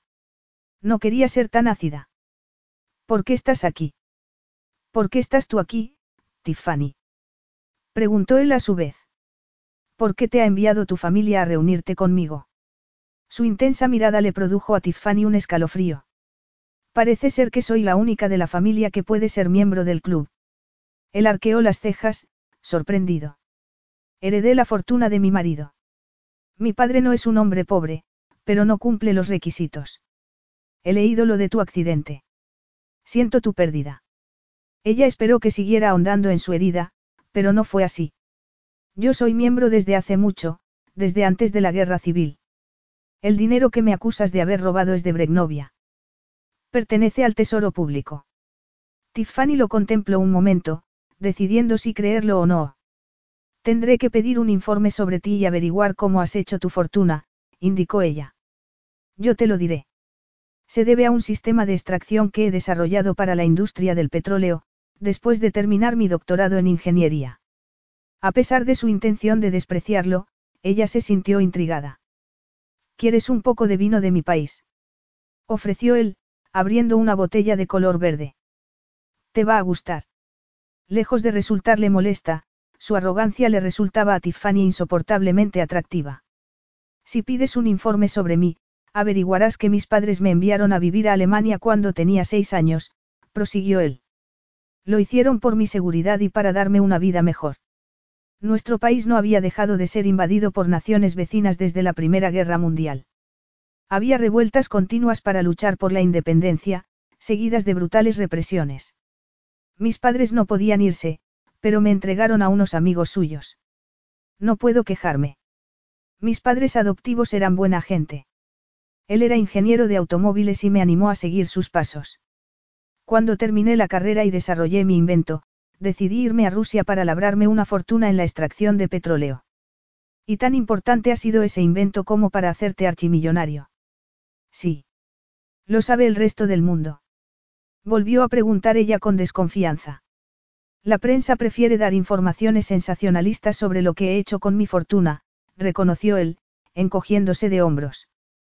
Financiar una guerra. He liberado a mi país. Y ahora eres su dueño. Su dirigente, la corrigió él. ¿Qué te parece el vino? Ella no era una experta, pero le gustaba su suave color y su gusto afrutado con un toque de vainilla. Volvió a probarlo, decidida a averiguar qué era. Sin embargo, se recordó que debía tener cuidado con el alcohol. Durante dos años, la medicación le había impedido beber, por lo que se había vuelto demasiado sensible a sus efectos. Al acordarse de su baile y todo lo que había ocurrido a continuación la noche anterior, la proximidad de una cama y estar allí sentada solo con la bata puesta le pareció increíblemente peligroso e íntimo. Rizar observó cómo un brillo de excitación se dibujaba en los ojos azules de Tiffany. Su instinto masculino sabía lo que significaba.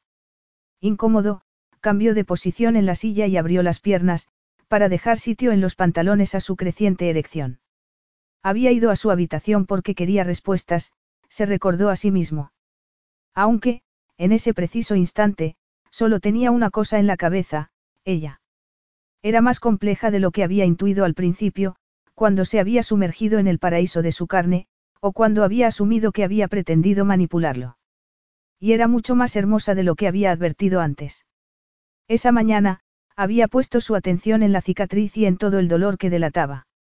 En ese momento, sin embargo, podía adivinar cómo había sido su rostro antes de quedar marcado. Rubia, de ojos azules, con piel de bebé y estructura facial de aristócrata, era tan bella como Elena de Troya. Su difunto marido debía de haber estado loco por ella, caviló. No es de buena educación quedarse mirando a alguien, comentó Tiffany, sonrojándose. No te estoy mirando. Te estoy admirando. Cuando ella torció los labios en un gesto de rechazo, Rizar se obligó a apartar la vista de sus largas pestañas y esos inmensos ojos azules. Aquella reunión no tenía como fin continuar la aventura empezada, sino cuestiones más prácticas. Sin embargo, sin querer, lo abrumaba el recuerdo de cómo ella había apoyado su cuerpo en su entrepierna, retorciéndose de placer mientras la había tocado. El delicioso poder de llevarla al orgasmo lo había embriagado, casi tanto como el momento en que se había hundido en su cálido interior. Pero su país estaba antes. No podía olvidarlo, se reprendió a sí mismo. Tu padre parece tener muy buenos contactos en Washington. Al enviarte a hablar conmigo, está indicándome que su país está dispuesto a apoyar mi petición de formar parte de Naciones Unidas. Me equivoco. Eso es lo que él piensa, pero nadie sabe lo que pasará seguro. Ya sabes cómo funciona la política, repuso ella. Rizar lo sabía. Después de haber estado en una guerra, había aprendido cuándo debía usar la diplomacia en vez de la fuerza para lograr sus propósitos. También era una práctica común considerar el efecto que determinada relación podía tener en sus planes, antes de profundizar en ella. Quizá, él no había tenido en cuenta cómo su aventura podía influir en su objetivo antes de acostarse con ella, pero, por sus contactos, lo cierto era que Tiffany sería una muy buena influencia. Aquel pensamiento lo llenó de entusiasmo, al darle una razón válida para continuar con su aventura. ¿Tu padre tiene alguna influencia sobre las personas que toman las decisiones en tu país? Tiene seguidores, gente que cree en él. ¿No es así como tú ganaste las elecciones también? Preguntó ella con cierto tono de ironía. Tú no pareces ser una de sus seguidoras, observó él. Ni de las mías. Todavía. Ja, se burló ella, sin mirarlo a los ojos. Nunca seré una de tus seguidoras. Y, aunque siempre apoyaré a mi padre, me he cansado de vivir solo para su carrera, admitió con seriedad, antes de meterse un tomatito cherry en la boca. ¿Cuándo son las elecciones? inquirió él, intentando no fijarse en cómo sus carnosos labios se cerraban alrededor del tomate. El año que viene, pero la campaña ya ha empezado. Cuando nosotros salimos hacia aquí, él iba rumbo a Washington. Nosotros. Preguntó él, poniéndose alerta de pronto, sin poder contener su masculino instinto posesivo. Mi hermano y yo. Ah. Eso está bien, opinó él, y frunció el ceño. El alivio que sintió al saber que no había otro hombre en la vida de Tiffany no fue nada comparado con lo que le sorprendió no ser capaz de ocultar sus emociones. ¿Celoso?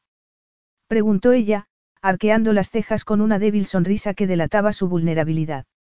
No debía desearla tanto, pero no podía evitarlo, reconoció Rizar para sus adentros. La noche anterior había sido excepcional y, además, ella era un buen contacto para sus objetivos políticos. ¿Qué sentido tenía luchar contra sus impulsos? Posesivo, la corrigió él. Tienes un amante, Draga. La expresión conmocionada de Tiffany ocultaba un complejo cóctel de emociones. Apretó los labios con desdén, mientras fruncía el ceño delatando dolor. El deseo pintó sus rasgos, pero tragó saliva como si tuviera miedo. Al momento, todo desapareció, dejando a Rizar con una extraña sensación. Quizá, tener una aventura con ella podía ser más complicado de lo necesario, se dijo. Tuve, puntualizó ella. En tiempo pasado. No hablaba de tu marido, replicó él. De nuevo, por alguna extraña razón, volvió a sentir la quemazón de los celos. Tiffany se quedó un momento perpleja y se rió. Ni yo, dijo ella y, antes de que él pudiera comprender a qué se refería, continuó hablando para distraerlo. Lo de anoche fue una locura y no volveré a repetirlo. De todas maneras, ¿por qué ibas a querer tú? Comenzó a preguntar, pero se interrumpió de pronto. La angustia se dibujó en su rostro. Ya. Hay cosas que nunca cambian, ¿verdad? Comentó con amargura. ¿Qué quieres decir? inquirió él. Tenía las manos sudorosas, una reacción un poco exagerada por haber sido rechazado como amante, pensó. Todavía hay quien quiere utilizarme, repuso ella. ¿Crees que, si estás conmigo, eso te acercará a los amigos de mi padre?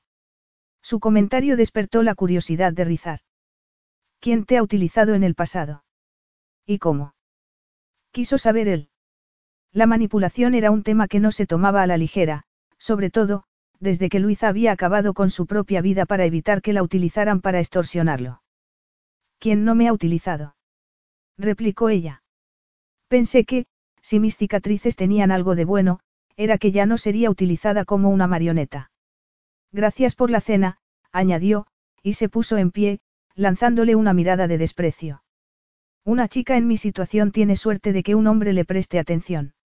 Al parecer, ella no adivinaba lo mucho que Rizar la deseaba. Haberla herido en su amor propio le hizo sentirse culpable, y algo más. De pronto, sintió el impulso de abrazarla y compensarla por su metedura de pata. Pero no quería actuar de forma tan emocional. Iba contra todo lo que se había prometido a sí mismo y a la memoria de Luisa. A pesar de ello, el miedo a que Tiffany fuera a echarlo de su vida para siempre le obligó a actuar, sin pensar en absoluto en los intereses de su país. No subestimes lo que hay entre nosotros, Tiffany. La atracción que sentimos es real. Vamos, déjalo. No me deseas. Tú. ¿Quieres que te lo demuestre? Le espetó él, se levantó y con dos grandes zancadas llegó a su lado y la tomó entre sus brazos.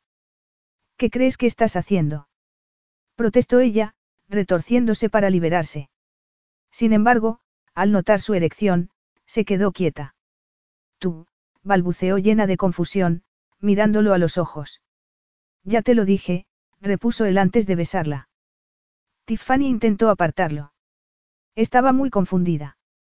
Por un momento, él le había dado esperanza, cuando le había hecho creer que podía resultar atractiva, pero no debía dejarse engañar. Por alguna razón, sin embargo, la tenía entre sus brazos y estaba consiguiendo que se derritiera ante el contacto de sus labios. Presa del pánico, hizo lo único que podía hacer. Lo mordió. Rizar echó la cabeza hacia atrás. ¿Quieres jugar sucio, draga? Le espetó él, al tiempo que le deslizaba una mano bajo la bata y le sujetaba un pecho con firmeza. Con la otra mano, le desató el cinturón. No. Gritó ella, retorciéndose para impedir que se le cayera la bata. Por favor, Rizar, no lo hagas. Cualquiera podría vernos. Despacio, él apartó la mano, no sin antes acariciarle la punta de un pezón. Ella se estremeció, intentando ocultar las sensaciones que le despertaba su contacto. Tiffany, dijo él, hablándole como si fuera una niña. No quiero hacerte daño. Ella lo apartó del todo, hasta que sus cuerpos dejaron de tocarse. Se cerró la bata, sin levantar la vista. Conozco las cicatrices que deja la guerra, confesó él, y alargó la mano para apartarle un mechón de pelo de la mejilla con inesperada ternura. Tiffany se zafó de su mano. Soy el primer amante que tienes desde el accidente. ¿Por eso eres tan tímida? Preguntó él, conmovido por su extrema vulnerabilidad. Hacía pocos minutos, se había mostrado hostil y atacante y, en ese momento, parecía un cisne herido en busca de protección. Sí, afirmó ella con tono burlón y le volvió la espalda, incapaz de controlar sus lágrimas. De pronto, las piezas del rompecabezas comenzaron a encajar en la cabeza de Rizar. Recordó cómo había gritado cuando la había penetrado la noche anterior. Había creído que había sido solo porque no había estado lo bastante lubricada, pero... Con cautela, la siguió dentro de la habitación y se agarró al marco de la puerta antes de preguntar. Tiffany, soy el único amante que has tenido. Ella no se volvió, solo ladeó la cabeza con gesto altivo. Por el momento, sí. Pero, con mi indiscutible atractivo, seguro que tendré más en el futuro. Apretando el puño, Rizar se quejó para sus adentros. Por una parte, deseó tomarla entre sus brazos y consolarla. Por otra, el recuerdo de su clímax juntos obtuvo un nuevo color al pensar en haber sido el primero. Le había sucedido en una ocasión en el pasado. Y conocía las implicaciones emocionales que tenía. Sin poder evitarlo, volvió a compararla con Luisa. Asustado por sus propios sentimientos, tuvo el impulso de escapar de allí. Un mar de confusión se apoderó de su corazón, teñido por el dolor que había intentado bloquear después de haber perdido a su primer amor. Sin embargo, quien estaba delante de él en ese momento era Tiffany. Ella le había entregado su virginidad, algo que para él tenía un significado que no podía desdeñar. ¿Puedes explicarme cómo es posible, señora Davis? Tiffany miró al techo, tratando de contener las lágrimas. Nunca se había sentido tan vulnerable. En el pasado, nunca le había faltado seguridad y confianza en sus propias capacidades. Pero, después del accidente, se había vuelto débil y dependiente. Odiaba a Rizar por verla en ese estado. Él era un hombre fuerte y seguro de sí mismo. Una docena de respuestas sarcásticas le saltaron a la mente, antes de responder. Tenía miedo de enamorarme de otra persona si no me reservaba para Paulie. Ajustándose el cinturón de la bata, se volvió y se sorprendió al ver la expresión de su interlocutor. No parecía tan compuesto y seguro de sí mismo como ella había pensado. Nuestro matrimonio estaba escrito. Nuestros padres eran amigos y su madre había sido la dama de honor de mi madre. Paulie y mi hermano, Christian, habían sido inseparables de pequeños. Nuestros padres decidieron que seríamos el puente entre ambas familias, cuando Paulie y yo todavía llevábamos pañales. Cuando llegué al instituto, ningún otro chico se atrevió a pedirme salir. Todos sabían que ya estaba comprometida. No saliste con nadie más. No te acostaste con él. Paulie salía mucho. Tuvo toda una colección de amantes. Me llevaba al baile los viernes y, el lunes, me llegaban noticias de todo lo que había hecho después de haberme dejado en casa. Venía aquí a tener aventuras. Y tú se lo consentías. Ella suspiró, abrazándose a sí misma. Lo creía cuando me juraba que dejaría de hacerlo cuando nos casáramos. Todavía creo que lo decía en serio. También me animaba a hacer lo mismo, admitió ella, encogiéndose de hombros. Pero, como te he dicho, no tuve la oportunidad y decidí que sería más romántico esperar. Lo amabas. Lo adoraba como a un amigo, confesó ella tras un momento con el corazón encogido. Era la primera vez que compartía aquella verdad con nadie. Eso debía de bastar para que el matrimonio saliera bien, ¿no crees? Añadió, abrumada por un cúmulo de dudas, rabia y dolor. Lo echo mucho de menos. Él habría estado a mi lado durante la recuperación, animándome. Aunque estoy muy enfadada con él. Lo odio por haberse muerto. Los sollozos fueron más fuertes que las palabras. Tiffany tembló a merced del duelo que había estado bloqueando durante tanto tiempo. Tardó unos minutos en recuperar el control y poder continuar. Lo odio por haberse puesto tras el volante esa noche. Odio a Christian por haberle regalado el coche. Me odio a mí misma por haberlo acompañado cuando habíamos estado todos tan borrachos. A través de los ojos borrosos, le pareció que Rizar era también la viva imagen de la tristeza. Nunca lo había admitido ante nadie, reconoció ella. Creo que necesitaba hacerlo. Gracias, añadió, frotándose los brazos. Estaba helada. Al instante, Rizar la abrazó sin darle tiempo a resistirse con los ojos llenos de una profunda angustia. No digas nada, le pidió él, sumergiéndola en su pecho. Quédate en silencio solo un minuto. Con suavidad, él le acarició la espalda. Tras un momento de titubeo, ella se rindió a su consuelo, apoyó la cabeza en su hombro y cerró los ojos. Poco después, lo abrazó también.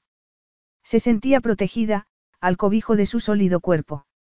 A veces, la rabia y el miedo son las únicas cosas que podemos sentir cuando algo es injusto, observó él en voz baja. Envidio a la gente que cree en Dios. Para ellos resulta más fácil aceptar su destino. Tiffany tragó saliva. Estaban compartiendo un momento íntimo y personal y él la comprendía.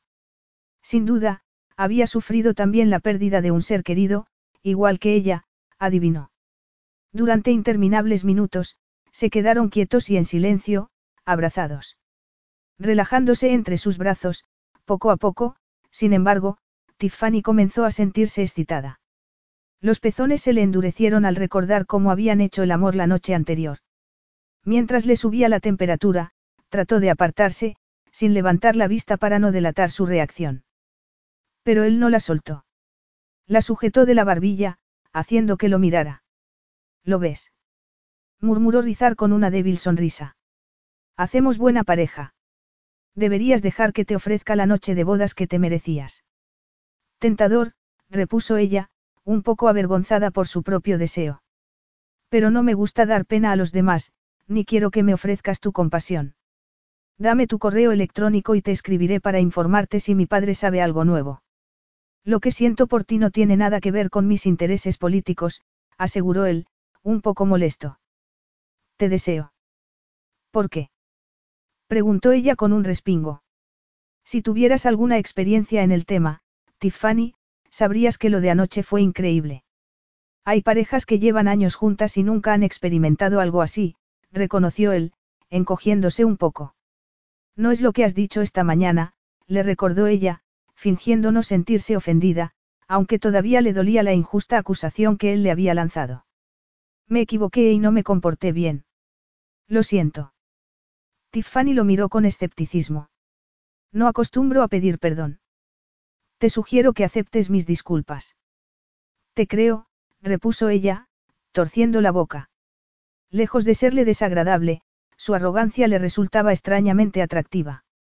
De alguna manera, su fuerza interior y su magnífica virilidad física la justificaban. Ven aquí, invitó él con voz sensual, sin moverse, a pesar de que solo hubiera tenido que alargar la mano para tocarla. ¿Por qué? preguntó ella, luchando contra el impulso de obedecer. Quiero besarte y demostrarte la buena pareja que hacemos. Pretende seducirme. Rizar esbozó una sonrisa tan masculina y tan traviesa que ella se estremeció de excitación. Me gustaría mucho volver a hacer el amor contigo, dijo él.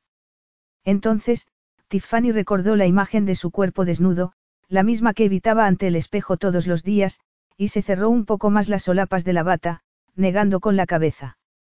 Búscate a otra. No es que quiera hacérmela difícil, es que no veo que esto tenga sentido. He roto tu confianza en mí. No tenía mucha confianza en un principio, le aseguró ella con una sonrisa forzada.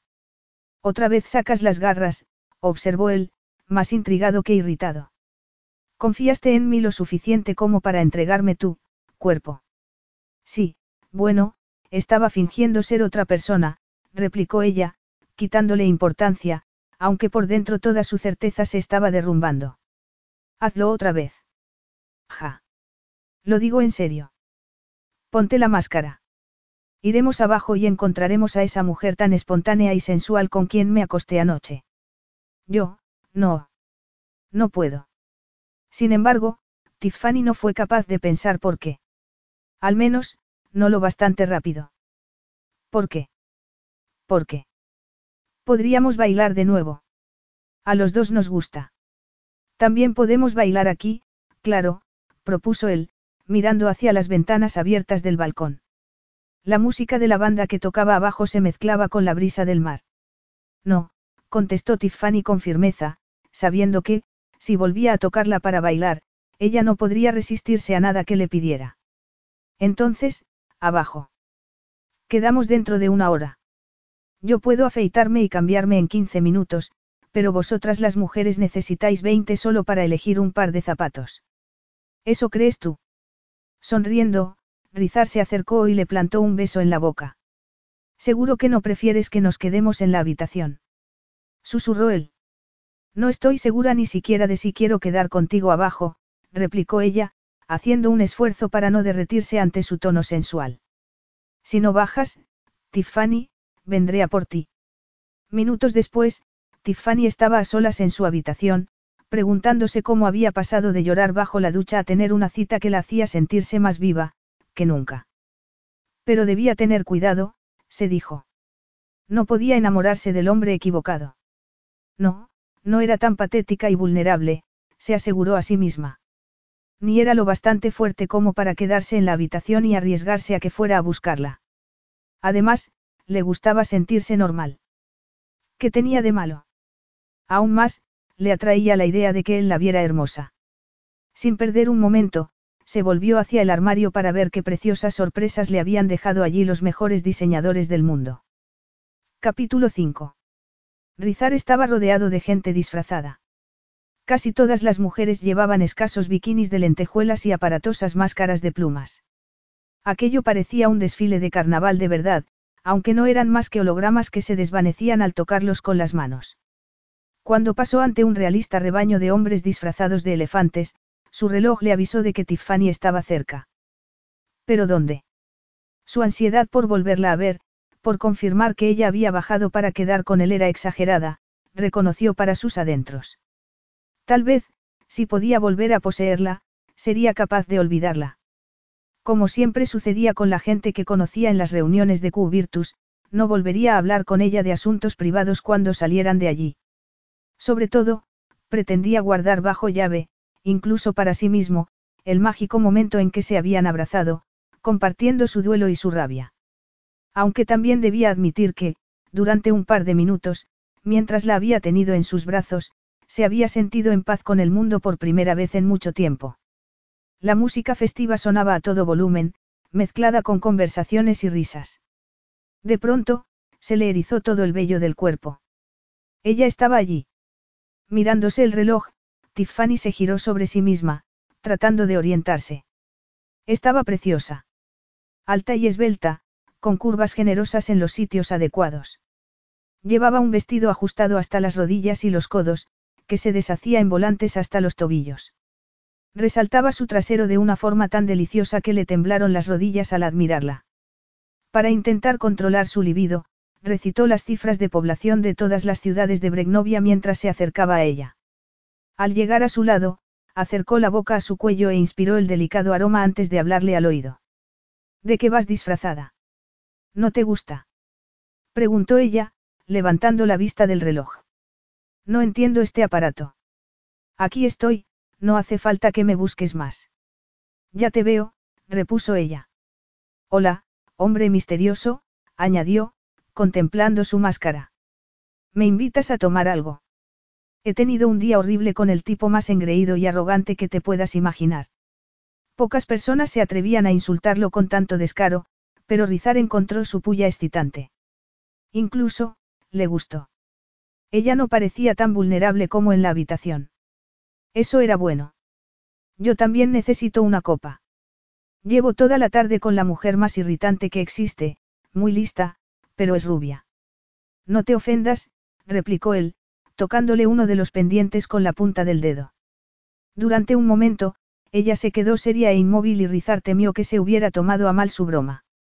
Luego, de sus labios brotó una risa femenina y musical, un poco oxidada, como si no se hubiera reído desde hacía mucho tiempo.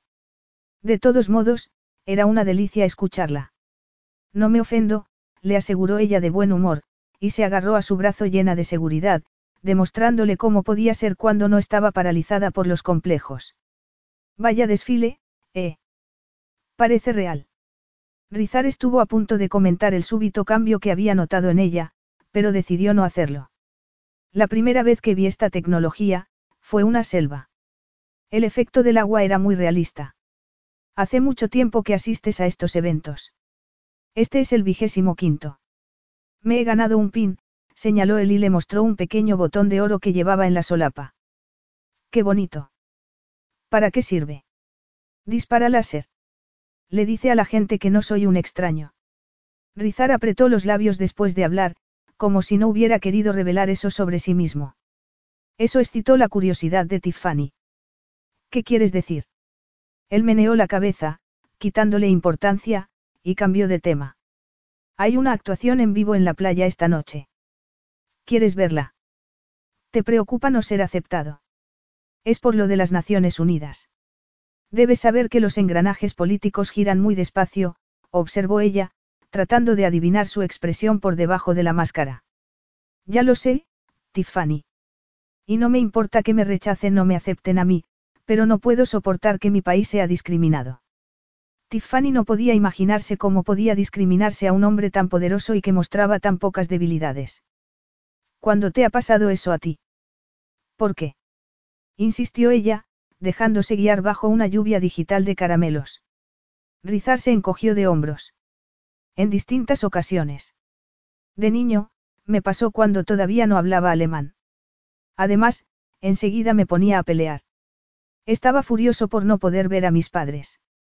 Conseguir un pasaporte legítimo era una pesadilla, así que estaba en el país de forma ilegal. Luego, cuando quise ir a Estados Unidos, no me dejaron cruzar la frontera. Por eso te fuiste a Rusia. Hay partes allí que todavía están en estado salvaje, donde ser ilegal es lo normal. ¿Con qué pasaporte viajas ahora? Con el de Bregnovia, afirmó él, como si fuera obvio. Tiffany pensó cómo podía sentirse alguien que siempre había sido dejado fuera. Ella siempre había tenido la entrada asegurada a casi cualquier sitio. Hasta con cicatrices, no le habían cerrado ninguna puerta. Era ella quien elegía quedarse en casa. Miró a Rizar y quiso preguntarle cómo había decidido volver a su país y patrocinar una guerra, pero habían llegado ya a la playa. Los teloneros son muy buenos, comentó ella, mientras caminaban descalzos hacia la orilla. Son la banda que va a tocar, no los teloneros, replicó él, sonriendo. Lo siento, no acabo de acostumbrarme a esto.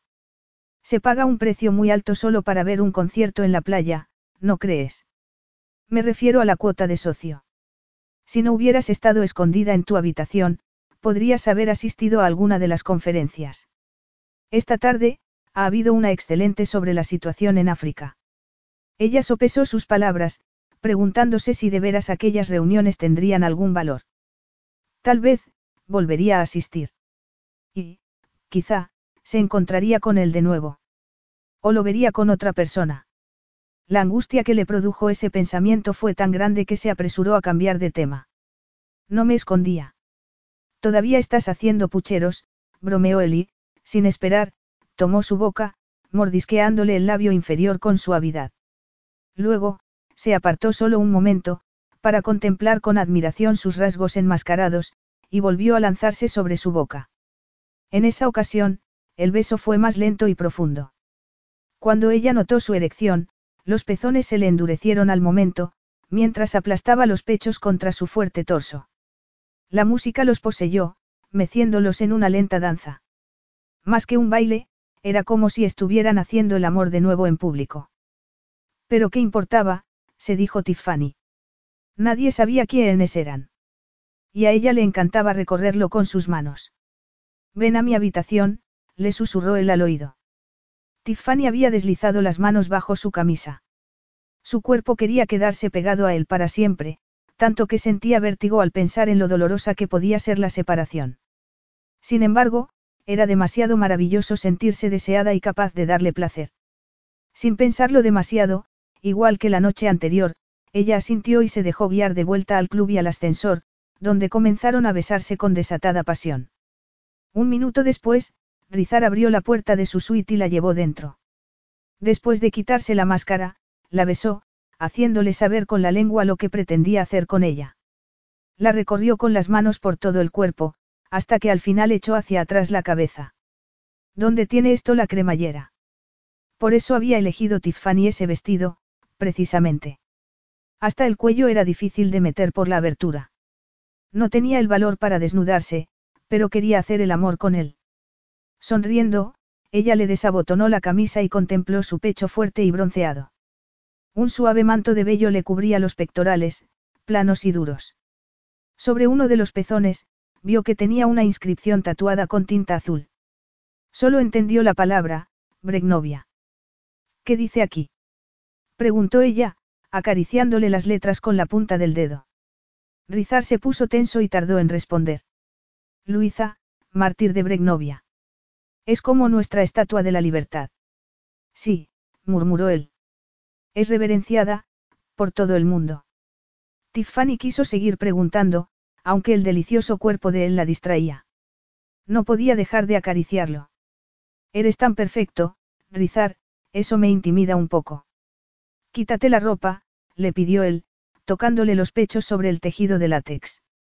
Pero ella no obedeció, limitándose a bajar una mano a su cinturón y más abajo, para explorar su erección. Él gimió de placer. Con la otra mano, le bajó la cremallera de los pantalones. Cuando él intentó quitarle la máscara, Tiffany apartó la cara y negó con la cabeza. Todavía no, le pidió ella. Estaba demasiado concentrada en ser una mujer anónima, alguien que se dejaba llevar por su instinto y era capaz de seducir a un hombre. Tras bajarle la bragueta y liberar su erección, se quedó maravillada. Tanto que se puso de rodillas para admirarla mejor. Tiffany, gimió él. Ella apenas lo había tocado con la punta de los dedos.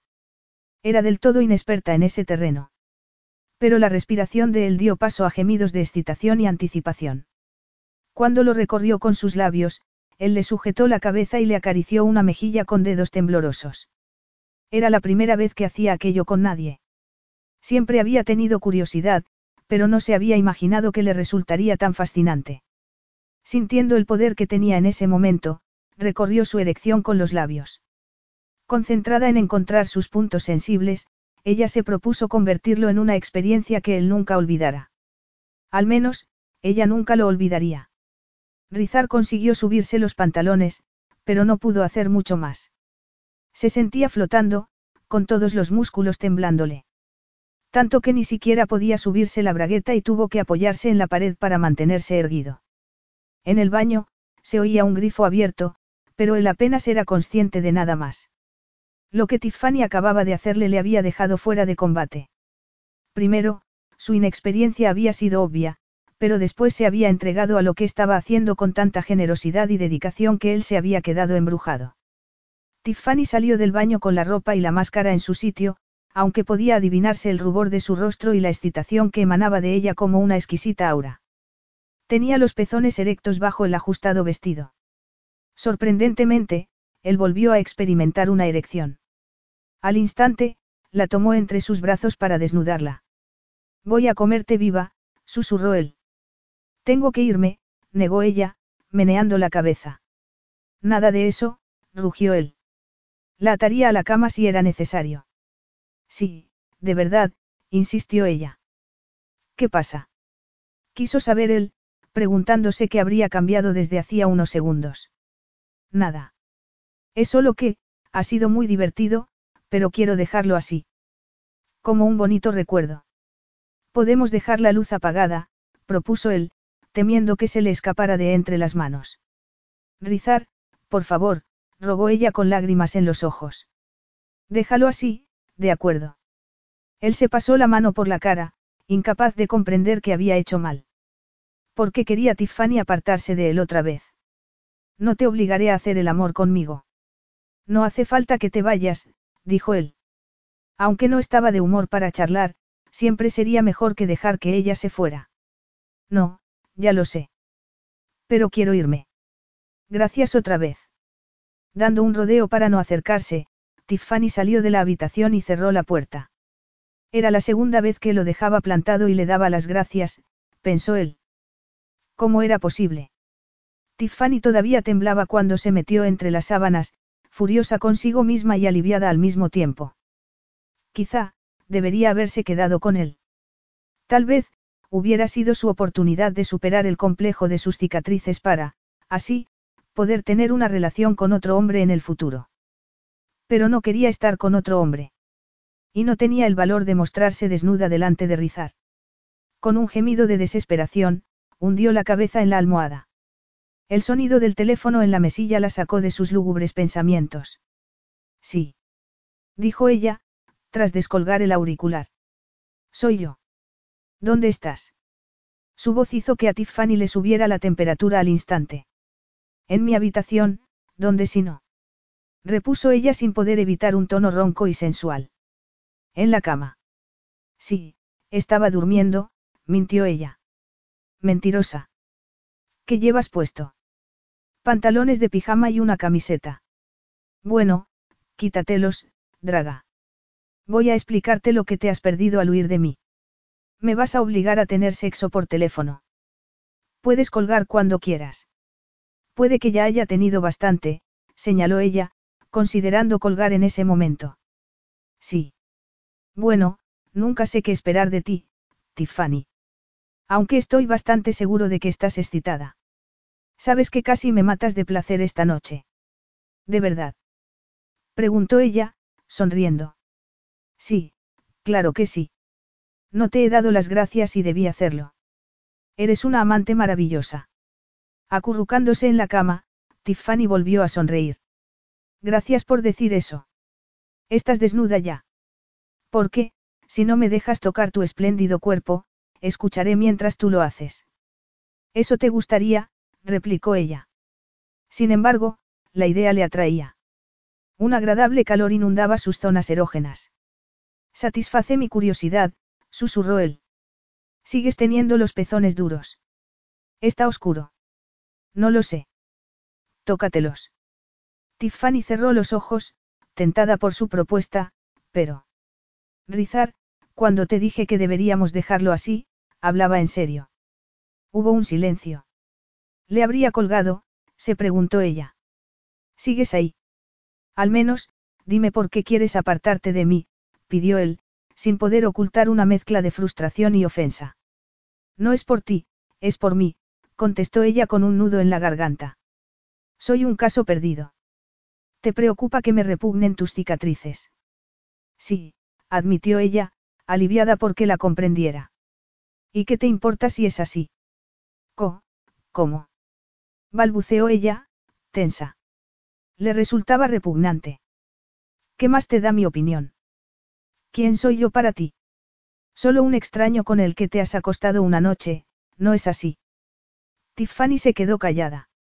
Él no era un extraño, sobre todo, después de las conversaciones y la intimidad sexual que habían compartido.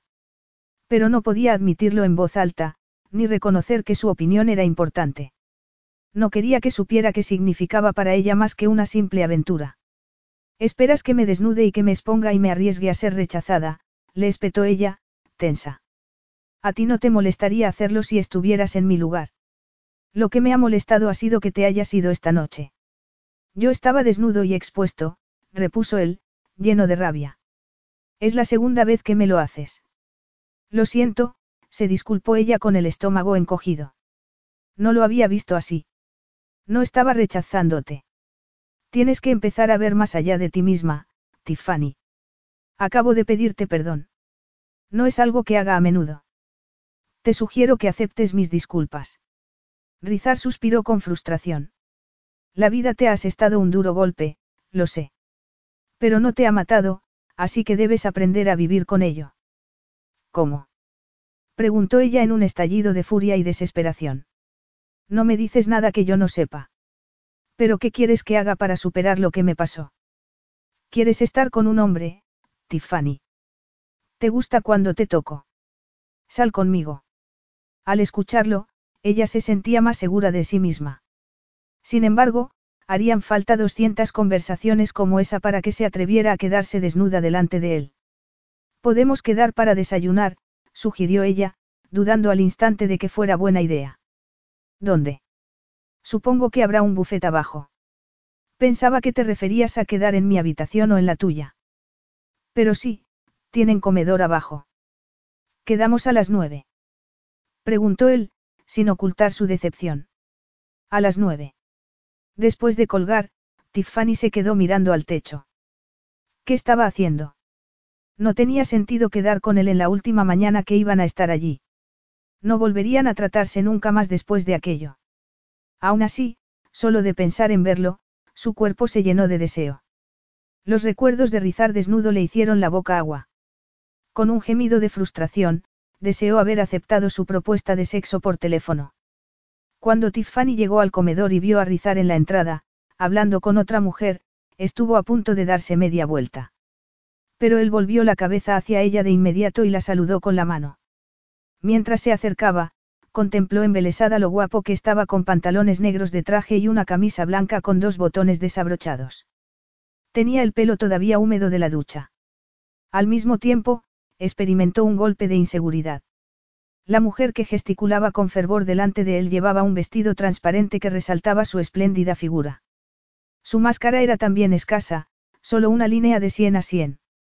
A su lado, Tiffany parecía demasiado vestida, con un traje de chaqueta pantalón y una elaborada máscara. Al llegar donde los dos hablaban, se sintió como una intrusa. La desconocida se interrumpió a mitad de una frase.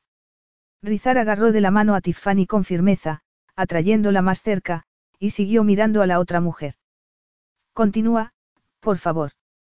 Yo, balbuceó la mujer, desconcertada por la llegada de Tiffany. Me pregunto si serán verdad los rumores que circulan sobre los tratos sucios que ha cerrado la mafia griega este fin de semana. La reputación de Zeus es importante y, si no está a la altura, deberíamos hacer algo. Tiffany estaba un poco perdida en la conversación. Además, el calor y la fuerza de su amante la distraían. Olía a limpio y a hombre y el fino tejido de su camisa le recordaba su fuerte pecho.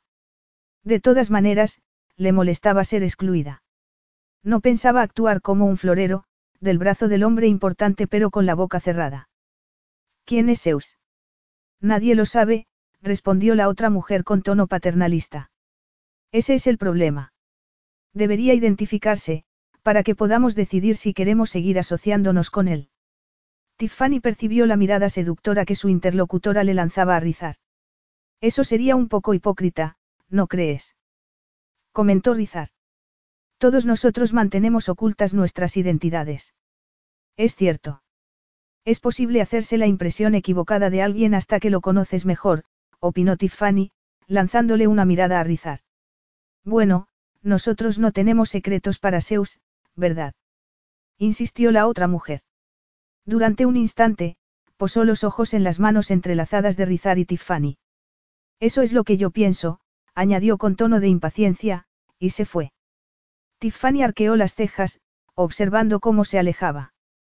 Buenos días, saludó Rizar, y se inclinó para besarla. Al principio, ella se mostró tensa, pero poco a poco fue rindiéndose a las caricias de sus labios. Me muero de hambre, dijo él al fin, separando sus bocas. ¿Y tú? Tiffany no estaba pensando en comida, pero lo siguió a una mesa situada junto a la piscina. Les sirvieron café y les tomaron sus pedidos. ¿Siempre vienes a ligar a estos eventos? Preguntó ella, incapaz de seguir mordiéndose la lengua. Tus bonitos ojos azules se han vuelto de color esmeralda, Draga, observó él, contemplándola con gesto serio. ¿Quién era esa? No lo sé. Los miembros del club no conocen la identidad de los demás. Por eso no te la he presentado.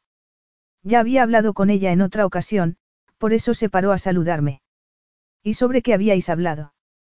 Es confidencial. ¿La has visto fuera de aquí alguna vez? Eso también es secreto.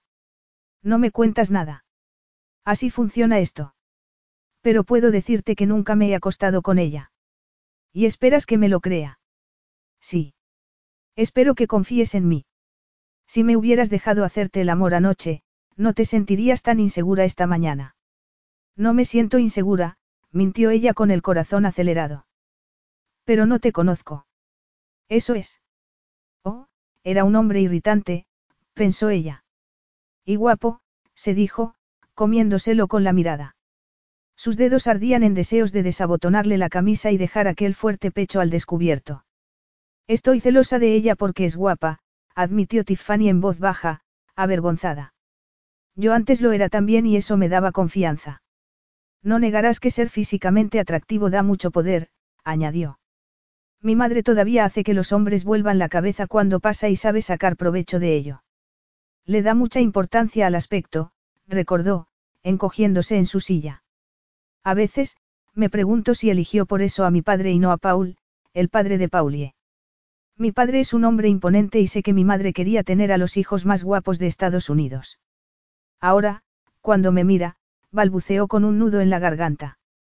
Por cómo la describes, tu madre parece muy superficial, observó él. Es la mujer de un político. El mundo gira en torno al que dirán.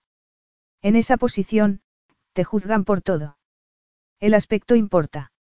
Supongo que sí, admitió él con gesto pensativo. Fue ella quien animó a tu padre a meterse en política. No, era algo que mi padre quería hacer.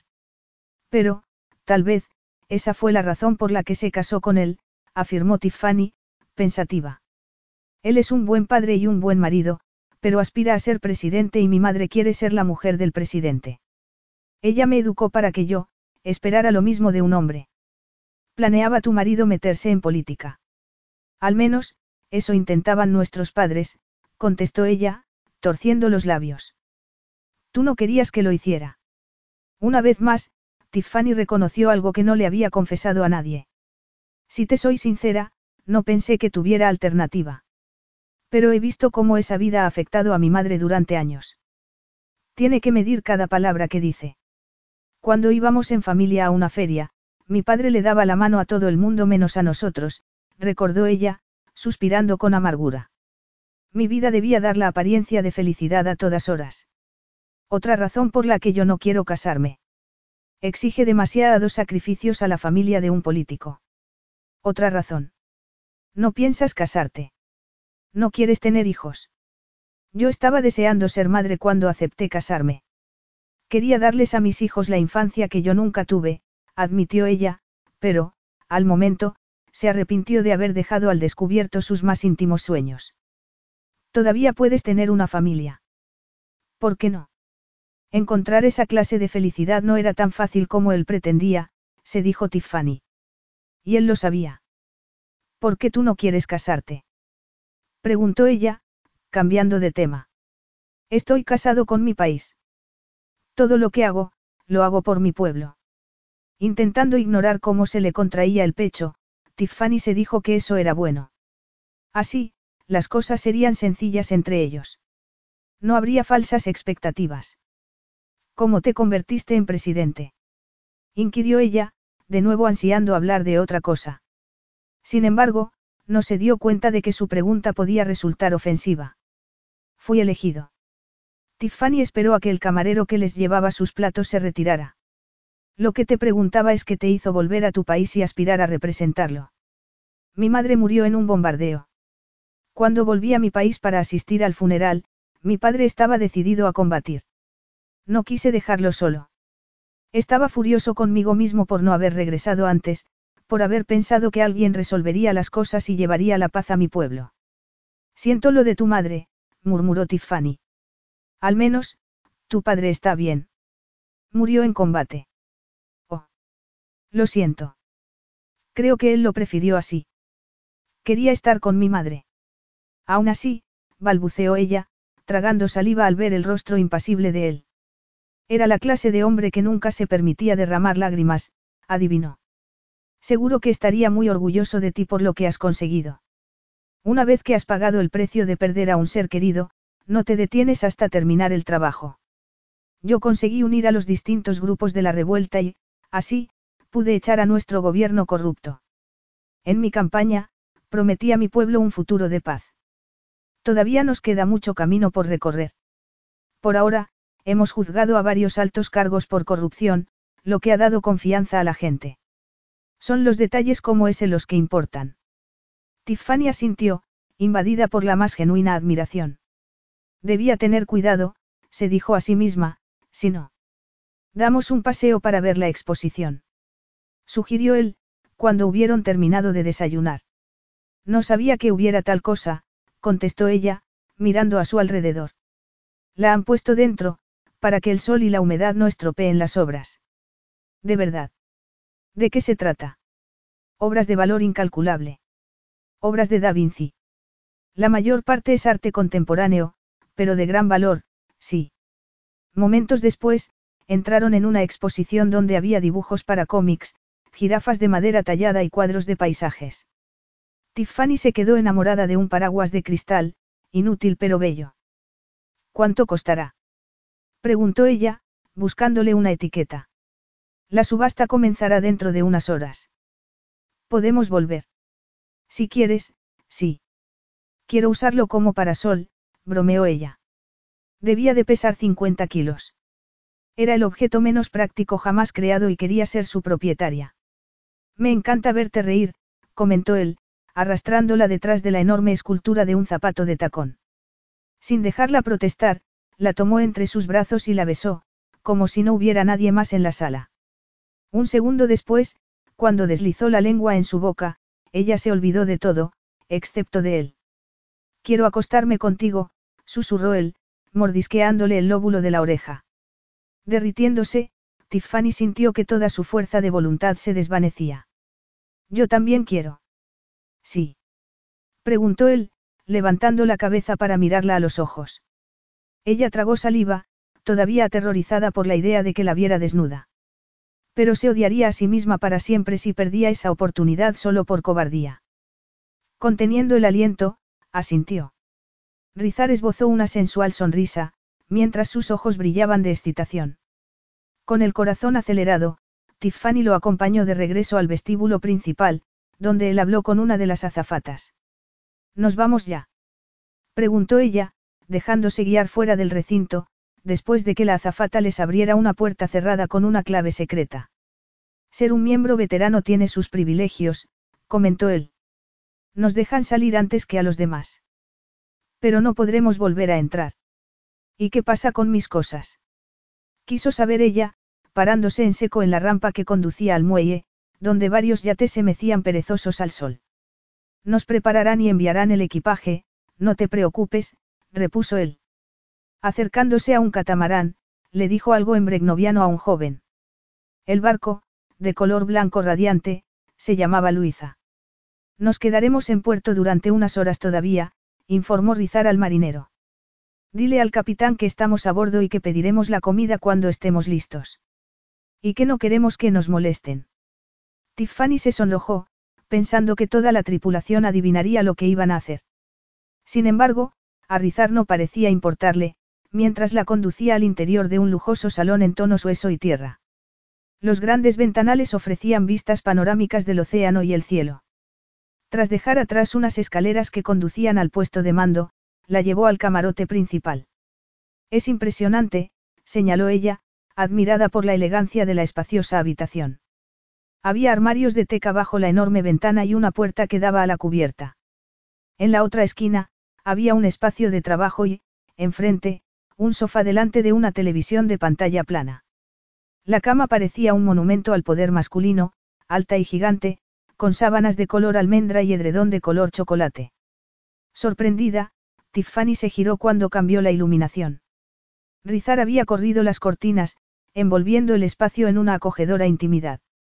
Girándose desde la ventana, él se quitó la máscara y se acercó para hacer lo mismo con la suya. Ella lo detuvo. Ya te he visto la cara, Tiffany. No quiero que veas lo asustada que estoy. ¿De mí? Preguntó él frunciendo el ceño. De tu reacción. Meneando la cabeza, Rizar trató de tranquilizarla, mientras le recorría el torso con sus cálidas manos. Yo tengo miedo de hacerte daño otra vez. Ojalá me lo hubieras advertido la otra noche. No fui tan cuidadoso como me habría gustado, si hubiera sabido que eras virgen. Comparado con lo que he sufrido, Rizar, eso no fue nada. Pero te hice daño, repitió él, dándole un suave beso en la boca. Nunca me lo perdonaré. Con el corazón encogido, Tiffany deseó poder complacerlo, poder darle todo lo que él necesitaba. Pero sabía que no podría. Debía terminar cuanto antes con aquello, se dijo a sí misma. Debía dejar que él la viera y la rechazara, antes de hacerse demasiadas ilusiones. Si lo hacía en ese momento, antes de que hubieran ido más lejos, podría vestirse otra vez, escabullirse de allí y llamar a su hermano para que la llevara a casa. Debía reunir el suficiente valor. Tras apartar con suavidad las manos de él, Tiffany dio un paso atrás y comenzó a desabotonarse la chaqueta de lino. Al despojarse de ella, dejó al descubierto su brazo, pintado de cicatrices que le daban un aspecto marmóreo, con zonas rojas y rosas mezcladas con otras blancas. Sin mirarlo a la cara, se desabrochó los pantalones y se los quitó también. Su pierna izquierda estaba tan malograda como el brazo y la parte superior de su muslo izquierdo tenía marcas rectangulares, donde le habían quitado piel para implantársela en las cicatrices. Su estómago tenía la misma clase de parches. Tras quitarse la blusa de seda sin manga se quedó allí de pie, solo con la ropa interior y unas sandalias de cintas doradas. Tenía los ojos pegados al suelo y, en la mente, le atormentaba la imagen de su cuerpo marcado y desnudo. ¿Conoces lo que es el dolor, Tiffany? comentó él en voz baja. Eso hizo que ella levantara la mirada. La estaba observando con gesto grave desde los pies a la cabeza. Luego, dio un paso hacia ella y, sujetándola de la barbilla, buscó sus ojos. En los de él, brillaba algo sombrío y fiero al mismo tiempo. Te admiro. No sé si yo habría podido pasar por lo que tú has pasado. Tiffany se mordió los labios temblorosos. Despacio, él le quitó la máscara. No te avergüences del valor que has tenido para sobrevivir. Ella había esperado que le dijera que era hermosa a pesar de sus cicatrices. Sin embargo, lo que le dijo fue mejor y la llenó de una tremenda emoción. Poniéndose de puntillas, lo abrazó con fuerza. Entonces, Tiffany percibió su erección, al mismo tiempo que él la sujetaba de las caderas, apretándola contra su cuerpo. Estás excitado, observó ella, sin dar crédito. Te tengo desnuda junto a la cama. ¿Cómo iba a estar si no? Eso hizo reír a Tiffany. Sin esperar, él la agarró en sus brazos y la lanzó al colchón. Cavernícola. No lo niego, admitió él, arrancándose la camisa y despojándose de los pantalones y los calzoncillos. Fuera lo demás, ordenó, señalando la ropa interior de ella con un gesto de la cabeza. Esta vez, los dos estaremos desnudos, añadió y, sin poder esperar, le arrancó las braguitas. ¡Oh! exclamó ella, excitada por su fuerza y por la prisa que tenía en desnudarla. Entre sus brazos, Tiffany se sentía a salvo, a pesar de sus primitivos gestos de posesión. Era impaciente, pero atento. Después de lanzar al suelo la ropa interior, la sujetó entre sus brazos, contemplando sus pechos. ¿Te duele esto? Quiso saber él, tocándole donde la cicatriz cambiaba de color blanco a rojo fuego, en el borde de uno de sus pechos. Casi no puedo sentir nada. Solo un poco de presión. Tengo dañadas las terminaciones nerviosas. ¿Sabes cómo se siente la cara después de ir al dentista, cuando está empezando a desaparecer el efecto de la anestesia? Pues algo así. Es bueno saberlo. Me concentraré donde pueda sentirlo, indicó él, y comenzó a lamerle el pezón. Ella se encogió, invadida por una sensación más aguda de lo que había esperado. ¿No te gusta? No, sí, me gusta, es que, balbuceó ella, sonrojándose. Aquello era surrealista. Estaba tumbada desnuda con un hombre impresionante. Por una parte, ansiaba rendirse al deseo y, por otra, quería tener tiempo para asimilarlo. Como si estuviera haciendo un experimento, él le lamió el otro pecho, haciéndola estremecerse y gemir. Era increíble, pero la sensación no era tan intensa como con el izquierdo, pensó ella. Al instante, como si le hubiera leído el pensamiento, Rizar se centró en el pecho izquierdo, haciendo que se le inundara de calor su parte más íntima. Este es mucho más sensible, susurró ella, mientras le acariciaba el pelo a su amante y lo agarraba de los hombros. No sabía si quería que parara o que la llevara al clímax. Ya lo veo, comentó él, y siguió besándola con suavidad y ternura. Rizar, gritó ella, abriendo los muslos, ansiosa por tenerlo dentro. Con un gemido, él bajó la cabeza y la mordisqueó en la parte interna del muslo. ¿Sabes cuántas cosas quiero hacerte? Hazme lo que quieras, musitó ella, colocándose un brazo sobre los ojos, rindiéndose. Me encanta todo lo que me haces.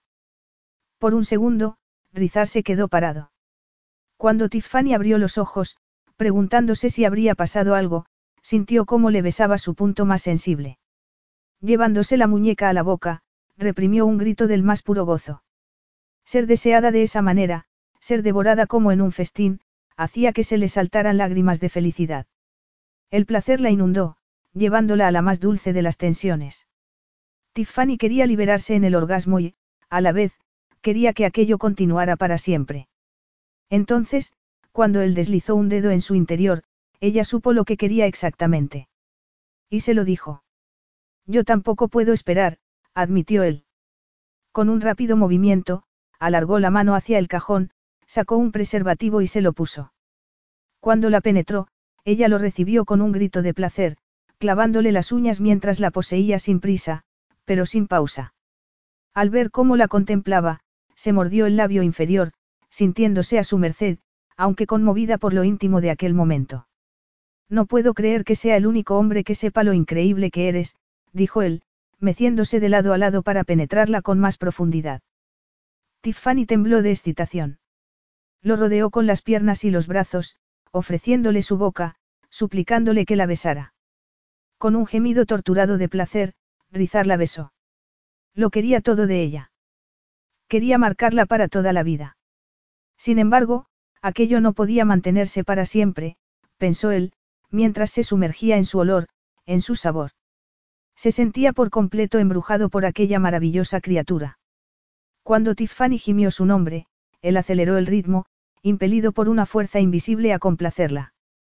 Sus cuerpos estaban tan sintonizados que escalaron al clímax juntos y se lanzaron al abismo en perfecta afinidad. Entonces, él, recorrido por espasmos de placer, soltó un apasionado grito de triunfo. Capítulo 6.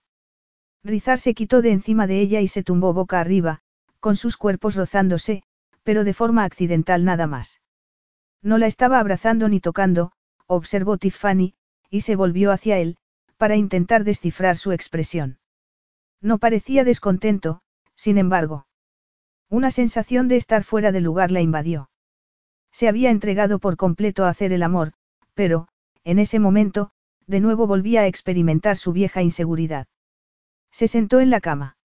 No te vayas, le pidió él, agarrándola de una muñeca. Lo cierto era que no sabía dónde ir, reconoció ella para sus adentros. Ya no les permitían regresar al club. Pareces, comenzó a decir ella, tratando de interpretar la velada expresión de él. Se había expuesto a sí misma, por dentro y por fuera y, en ese instante, solo quería esconderse. Creo que es mejor que me vaya. No sé lo que parezco, pero solo intento asimilar algo que, dijo él, y se interrumpió, musitando una palabra en lengua extranjera que ella no entendió. Sin mirarlo a la cara, Tiffany cerró los ojos con el corazón encogido. Por un momento, le había dado la sensación de que él estaba tan sobrecogido por lo que acababa de pasar como ella. ¿Estás bien? preguntó él, acariciándole la espalda. Solo intento no actuar como una novata. Esto ha sido único para ambos. Tiffany intentó no creerse del todo aquella afirmación. Ya estaba empezando a enamorarse de él y no podía permitírselo. Siempre tienes preservativos en el cajón de la mesilla, señaló ella. No creo que sea tan única. Yo nunca he dicho que no hubiera estado con otras, repuso él tras un sombrío silencio. ¿Qué derecho tenía ella a ponerse posesiva? se reprendió Tiffany a sí misma. En todo caso, debía considerarse afortunada por haberla añadido a su lista de conquistas. Y esta no es la única cama en la que yo pienso estar. Antes de que pudiera reaccionar, Rizar la tumbó de espaldas y se colocó encima de ella en un rápido movimiento.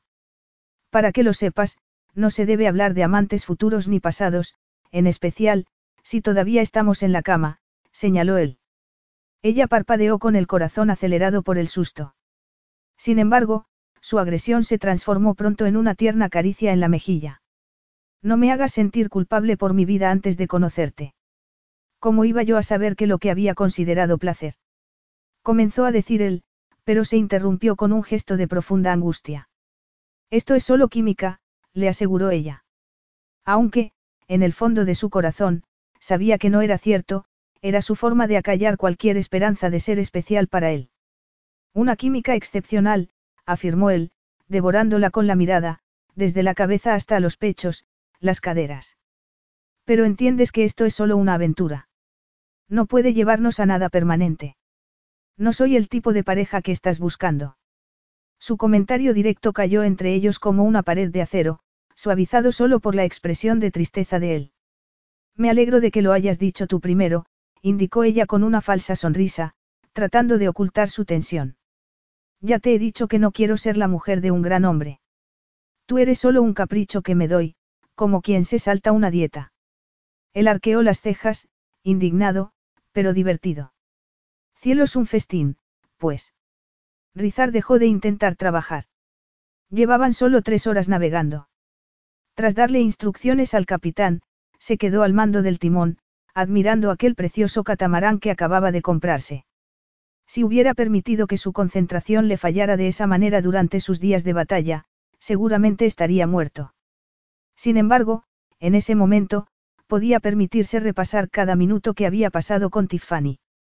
Durante horas, se había dedicado a explorar todo lo que la excitaba, dando y recibiendo placer, mientras le había dado lecciones aceleradas sobre el arte del disfrute carnal. Como dos adictos, habían terminado empapados en sudor, marcados por miles de besos. Frotándose la cara, Rizar volvió a la realidad. Se abrió los botones del cuello de la camisa, en busca de aire fresco para calmar su libido. ¿Cómo podía estar de nuevo tan excitado? Los dos habían caído rendidos en brazos de Morfeo, exhaustos de tanto hacer el amor. Él se había despertado poco después, deseándola otra vez. Cuando se había girado para levantarse, ella había protestado, pero pronto había vuelto a sumirse en el sueño. Entonces, él había aprovechado para ir a darse una ducha fría. Y había tomado una decisión. Ella era suya. La química no justificaba su pánico a separarse de ella. ¿Cómo era posible? Porque su reacción era mucho más intensa que la que había experimentado con la única mujer con la que había querido casarse.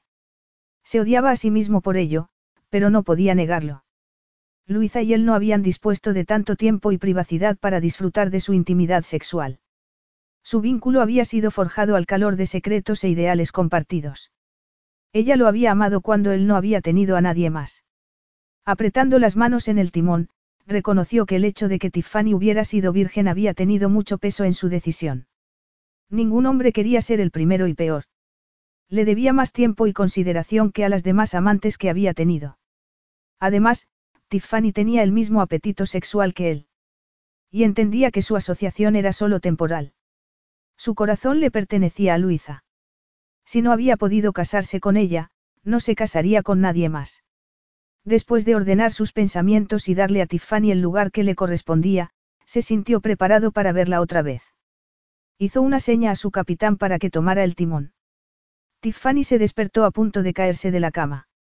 Con un grito, extendió las manos sobre el colchón, desorientada.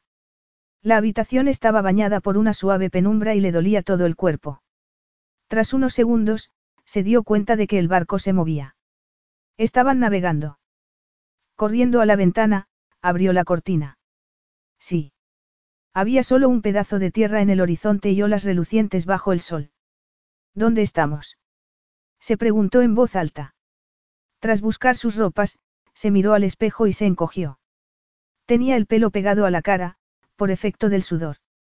Y tenía enrojecido el contorno del pecho, donde su amante le había rozado con la barba incipiente. Al inclinar la cabeza hacia el hombro, percibió el aroma de rizar impregnado en su piel. De pronto, se sintió embriagada por una cálida sensualidad y tuvo ganas de meterse en la cama otra vez y llamarlo. Sin embargo, debía volver a la realidad, se dijo. ¿A dónde estaba llevándola?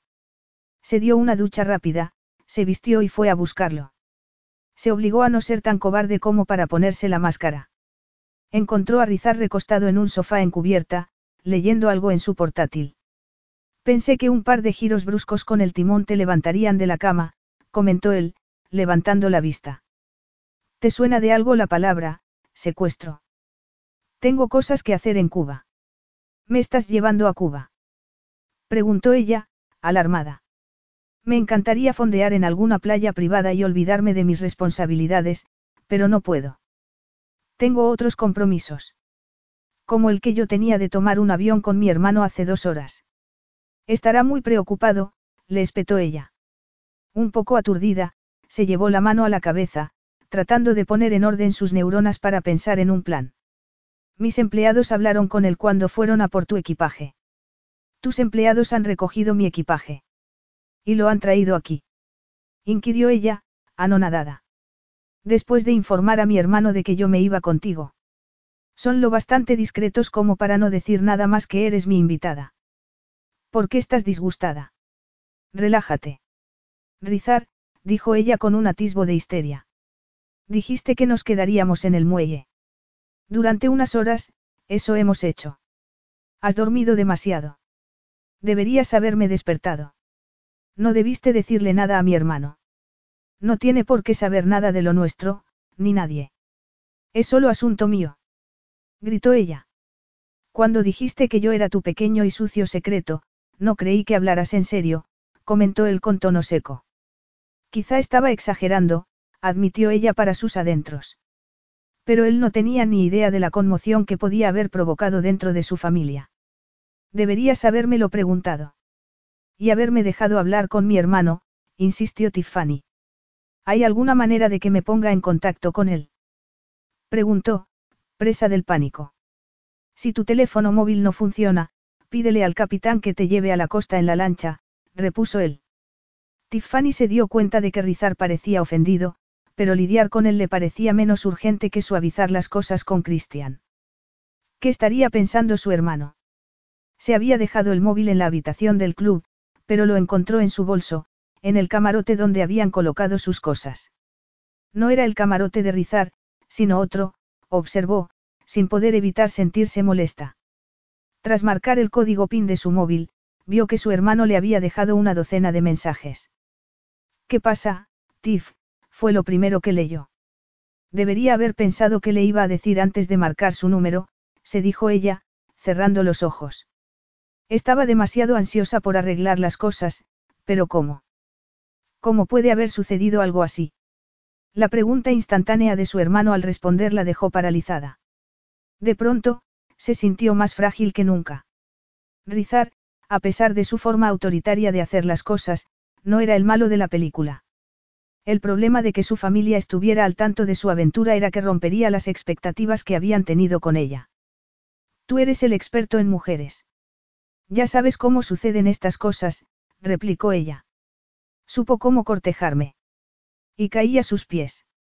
Rizar entró en la habitación a tiempo para oír lo que ella había dicho. Eres demasiado lista como para eso, le espetó su hermano.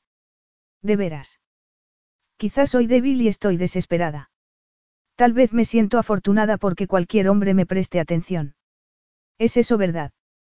Preguntó Rizar en voz baja desde una esquina de la habitación, mirándola con gesto sombrío, de brazos cruzados.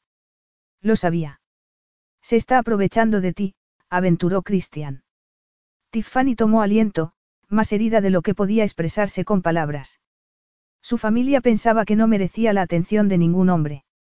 Furiosa porque estuviera siendo testigo de su humillación, ella le lanzó una mirada resentida a Rizar. Al mismo tiempo, necesitaba con desesperación que alguien la apoyara. Gracias, Chris, dijo ella en un murmullo. Gracias por hacerme saber que no es posible que ningún hombre se sienta atraído por mí. Soy una vergüenza para la familia y la culpa es mía. Seguro que mamá está furiosa. Gritó. Dime una cosa.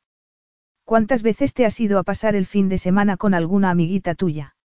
Cientos. ¿Y cuántas veces has dado explicaciones por ello? Nunca. Sin embargo, yo nunca me había atrevido a besar a ningún hombre porque había tenido una reputación que mantener. No solo la mía, sino la de toda la familia, hasta la de Paulie. De acuerdo. Lo entiendo. Tienes derecho a una vida privada, pero este no es el momento, la acusó Christian, tras soltar una vociferación. Ni el hombre adecuado. No se lo has contado a papá y a mamá, ¿verdad? No sabía qué pensar, Tiff. Esto no es propio de ti. Cuando he tenido oportunidad de ser quien soy. Gritó ella. He sido la hija de papá, la prometida de Paulie. La novia llena de vendas. Por todos los santos, soy una mujer adulta. No tengo que defender mis actos como si fuera una delincuente. No, tienes razón. Lo siento. De verdad. ¿Cómo están las cosas? Preguntó ella, sujetándose la cabeza, pues se sentía culpable a pesar de todo lo que había dicho. Es mejor hablar con ellos o esperar. Ellos tampoco saben qué pensar. Pero no quieren volver a verte sufrir, nunca más. Ese asunto con Brbanzik, va en serio. Tiffany miró a Rizar, que parecía exasperado. No, en realidad, no. Christian lanzó un suspiro de desaprobación. Vaya, lo siento. Es que tú te has casado con todas las chicas con las que te has acostado. Así que has llegado tan lejos, le espetó su hermano con tono implacable. Adiós, Chris. Diles a mamá y a papá lo que te dé la gana, repuso ella. Colgó, lanzó el teléfono a la cama y lo tapó con una almohada. Me gustaría poder decir que no me importa lo que la gente piense de mí. Pero, cuando mi familia me juzga, me duele, comentó ella, mientras Rizar la contemplaba pensativo. Sabías que no lo aprobarían. Por eso estabas disgustada. No es porque seas tú. Se habrían escandalizado de todas maneras, sin importar con quién me hubiera acostado. Aunque deben de estar más conmocionados porque fueron ellos quienes me enviaron a hablar contigo. De todas maneras, juro por lo más sagrado que jamás le contaré a mi madre que la primera vez no te había visto la cara, ni sabía tu nombre, dijo ella, rindiéndose a las lágrimas. No es así como suelo comportarme, Rizar. No puedo culparles porque estén alarmados. Pero he de vivir mi propia vida. Bajo la almohada, el móvil sonó. Ignorándolo, Tiffany se levantó. Voy a cambiarme. Hace demasiado calor para llevar pantalones largos. Rizar no se movió. Al parecer, tenía la intención de quedarse a mirar. Cielos, ese hombre la excitaba sin ni siquiera proponérselo. Tras desnudarse sin ceremonias, sujetador incluido, se puso un colorido y corto vestido de tirantes. Adorable. Ven aquí. Y arriesgarme a terminar haciendo el amor sobre el teléfono. Podríamos presionar botones con terribles consecuencias. No, me prometiste comer y tengo hambre. Pues yo estoy muy satisfecho con todo lo que he saboreado, comentó él, abriendo la puerta con una mano y, con la otra, acariciándole las caderas. A Tiffany le subió la temperatura al instante y todavía estaba sonrojada cuando la vio a cubierta, donde los esperaba una mesa puesta y con una botella de vino esperando a ser descorchada. El sol estaba bajo en el horizonte, pintando el mar de tonos oro y plata. Siento haberme puesto así, se disculpó ella, tras sentarse. Pero me has tomado por sorpresa. Creí que, después de comer, cada uno se iría por su lado y que, tal vez, te vería con otra mujer en la próxima reunión de Q-Virtus. Esto está mejor, admitió, mirándolo a los ojos. Pero tengo trabajo que hacer. Disculpas aceptadas. Ya he pedido a la tripulación que prepare un lugar de trabajo en el camarote donde están tus cosas. Estará listo por la mañana. Van a prepararlo mientras yo duermo allí. No vas a estar allí, Draga. Y tampoco vas a dormir. Rizar revisó sus correos electrónicos mientras esperaba a que Tiffany terminara una llamada. Habían tenido una mañana muy productiva, a pesar de que se habían levantado tarde. Después de la explosiva reacción de su amante al despertarse en medio del mar el día anterior, las aguas habían vuelto a su cauce y se estaban llevando de maravilla. Aún así, algo en la conversación telefónica de Tiffany con su hermano seguía molestándolo. Por alguna razón, le había herido sobremanera escucharla decir que estaba con él solo por desesperación. Era una mujer volátil, pensó. Alguien capaz de tanta pasión en la cama debía de tener fuertes sentimientos respecto a todos los aspectos de su vida. Sin duda, sería una madre excelente, cuando tuviera hijos, caviló. Respirando hondo para disipar tan extraños pensamientos, Rizar la miró. Ella acababa de colgar. Ya está. Lo siento mucho. No te disculpes. Los dos tenemos que trabajar. Yo te he hecho esperar a ti esta mañana. Tiffany se sonrojó al recordar cómo habían estado devorándose después de la ducha, cuando él había recibido una llamada que no había podido esperar. Después, se habían comido vivos y apenas habían podido parar para desayunar. De pronto, el móvil de ella volvió a sonar. A su lado, uno de los marineros los esperaba con el equipo de buceo preparado. No tengo por qué responder. Vamos a bañarnos, que ya has esperado bastante, propuso ella. Oh, vaya, es mi hermano, añadió, al echar un vistazo a la pantalla. Debería contestar. ¿Por qué me miras así? ¿Por qué me pones muy caliente? reconoció él, saboreando a distancia su cuerpo cubierto solo por un pequeño bikini. Responde la llamada o no te quedarás tranquila, pensando que querían. Un poco sonrojada, ella se puso el albornoz. Tomó el móvil y contestó, apretando el botón de videollamada. Hola. ¿Estás desnuda? Preguntó su hermano, frunciendo el ceño. Es solo mediodía. Pensé que era buen momento para llamar. Disculpa, cariño, le dijo ella a Rizar. Mi hermano ha llamado para preguntar si es de día. Puedes levantar las cortinas para verlo.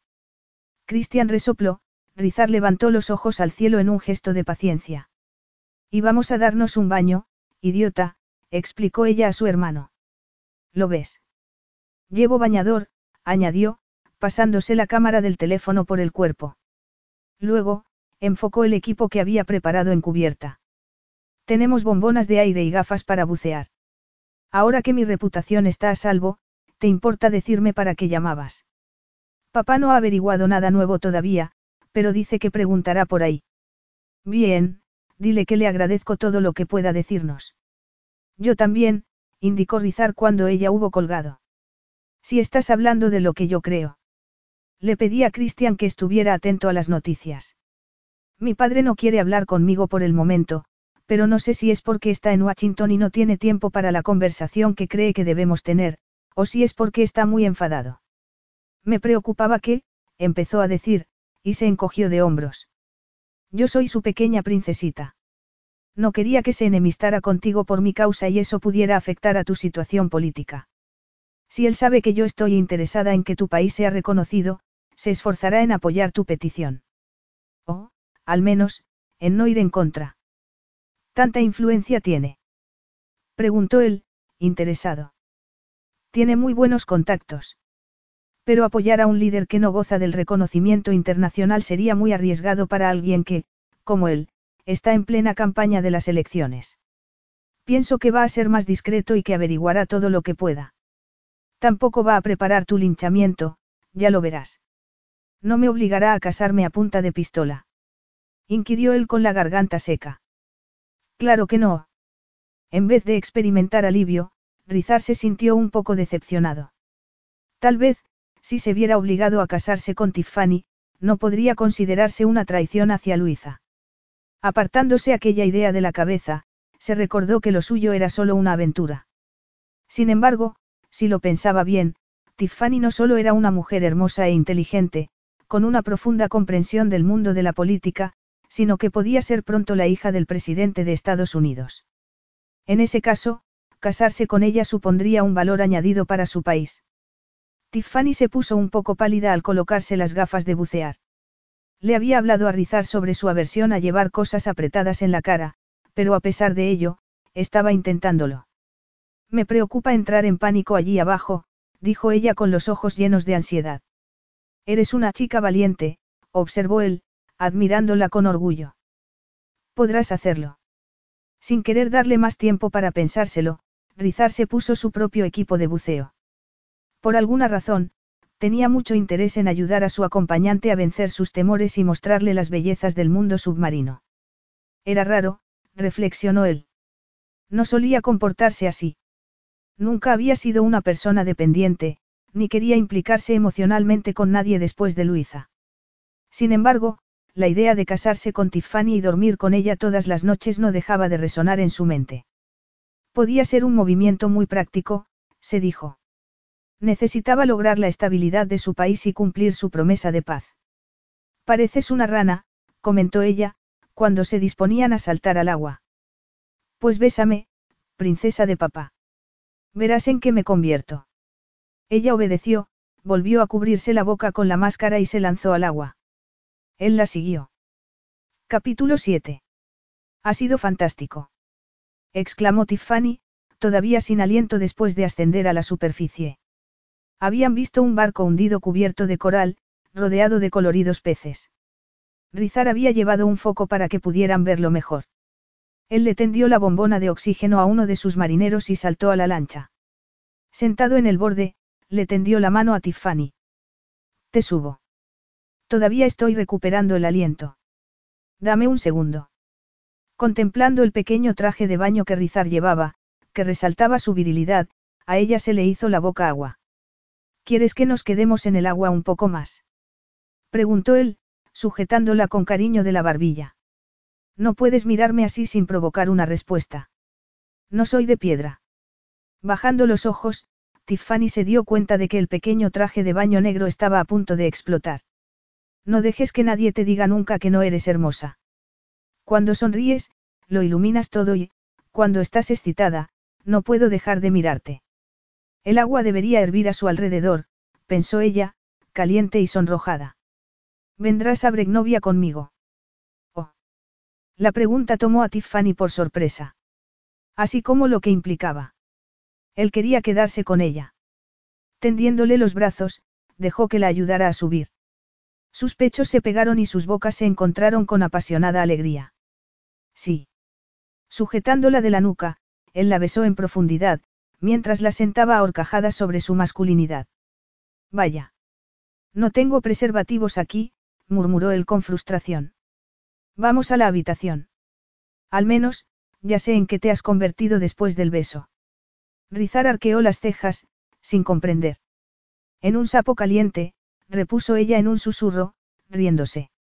El paisaje que se veía desde el aeropuerto era el de un país en recuperación. Parecía una ciudad de juguete que hubiera sido pisoteada por un niño. Edificios bombardeados, puentes derruidos, carreteras destrozadas. Un 4x4 los adentró en Gicela, la capital. Lo que quedaba de ella parecía sacado de un cuento de hadas medieval. Edificios gubernamentales de la época comunista convivían con centros comerciales más modernos, aunque nada escapaba a las heridas de la reciente guerra. Tiffany apenas abrió la boca, hasta que atravesaron unas enormes puertas de hierro forjado con filigranas doradas. Esta es tu casa. Parece el palacio de Buckingham. Es un palacio, confirmó él, como si fuera lo más natural del mundo. Fue construido en los tiempos del zar. Los comunistas lo expropiaron y fue el cuartel general de la KGB, hasta que se convirtió en la residencia de mi predecesor. Todavía lo estamos reparando. A pesar de los impactos de bala y los escombros que rodeaban el lugar, el palacio hacía que la Casa Blanca pareciera una cabaña de veraneo, sobre todo, por el gigantesco banco de flores que servía de alfombra a la estatua de una mujer con una mano en el pecho y el otro brazo extendido en un gesto de súplica. Cuando Tiffany leyó la inscripción, el corazón comenzó a latirle con fuerza en los oídos. Luisa. Rizar había dicho que era una mártir de su país, reverenciada por todos. Sin embargo, esa imagen no transmitía un estado de paz y optimismo. Más bien, a Tiffany la llenó de angustia e hizo que se le erizara el vello. No representaba un símbolo ni un ideal, sino a una persona cuyo nombre Rizar llevaba tatuado en el pecho.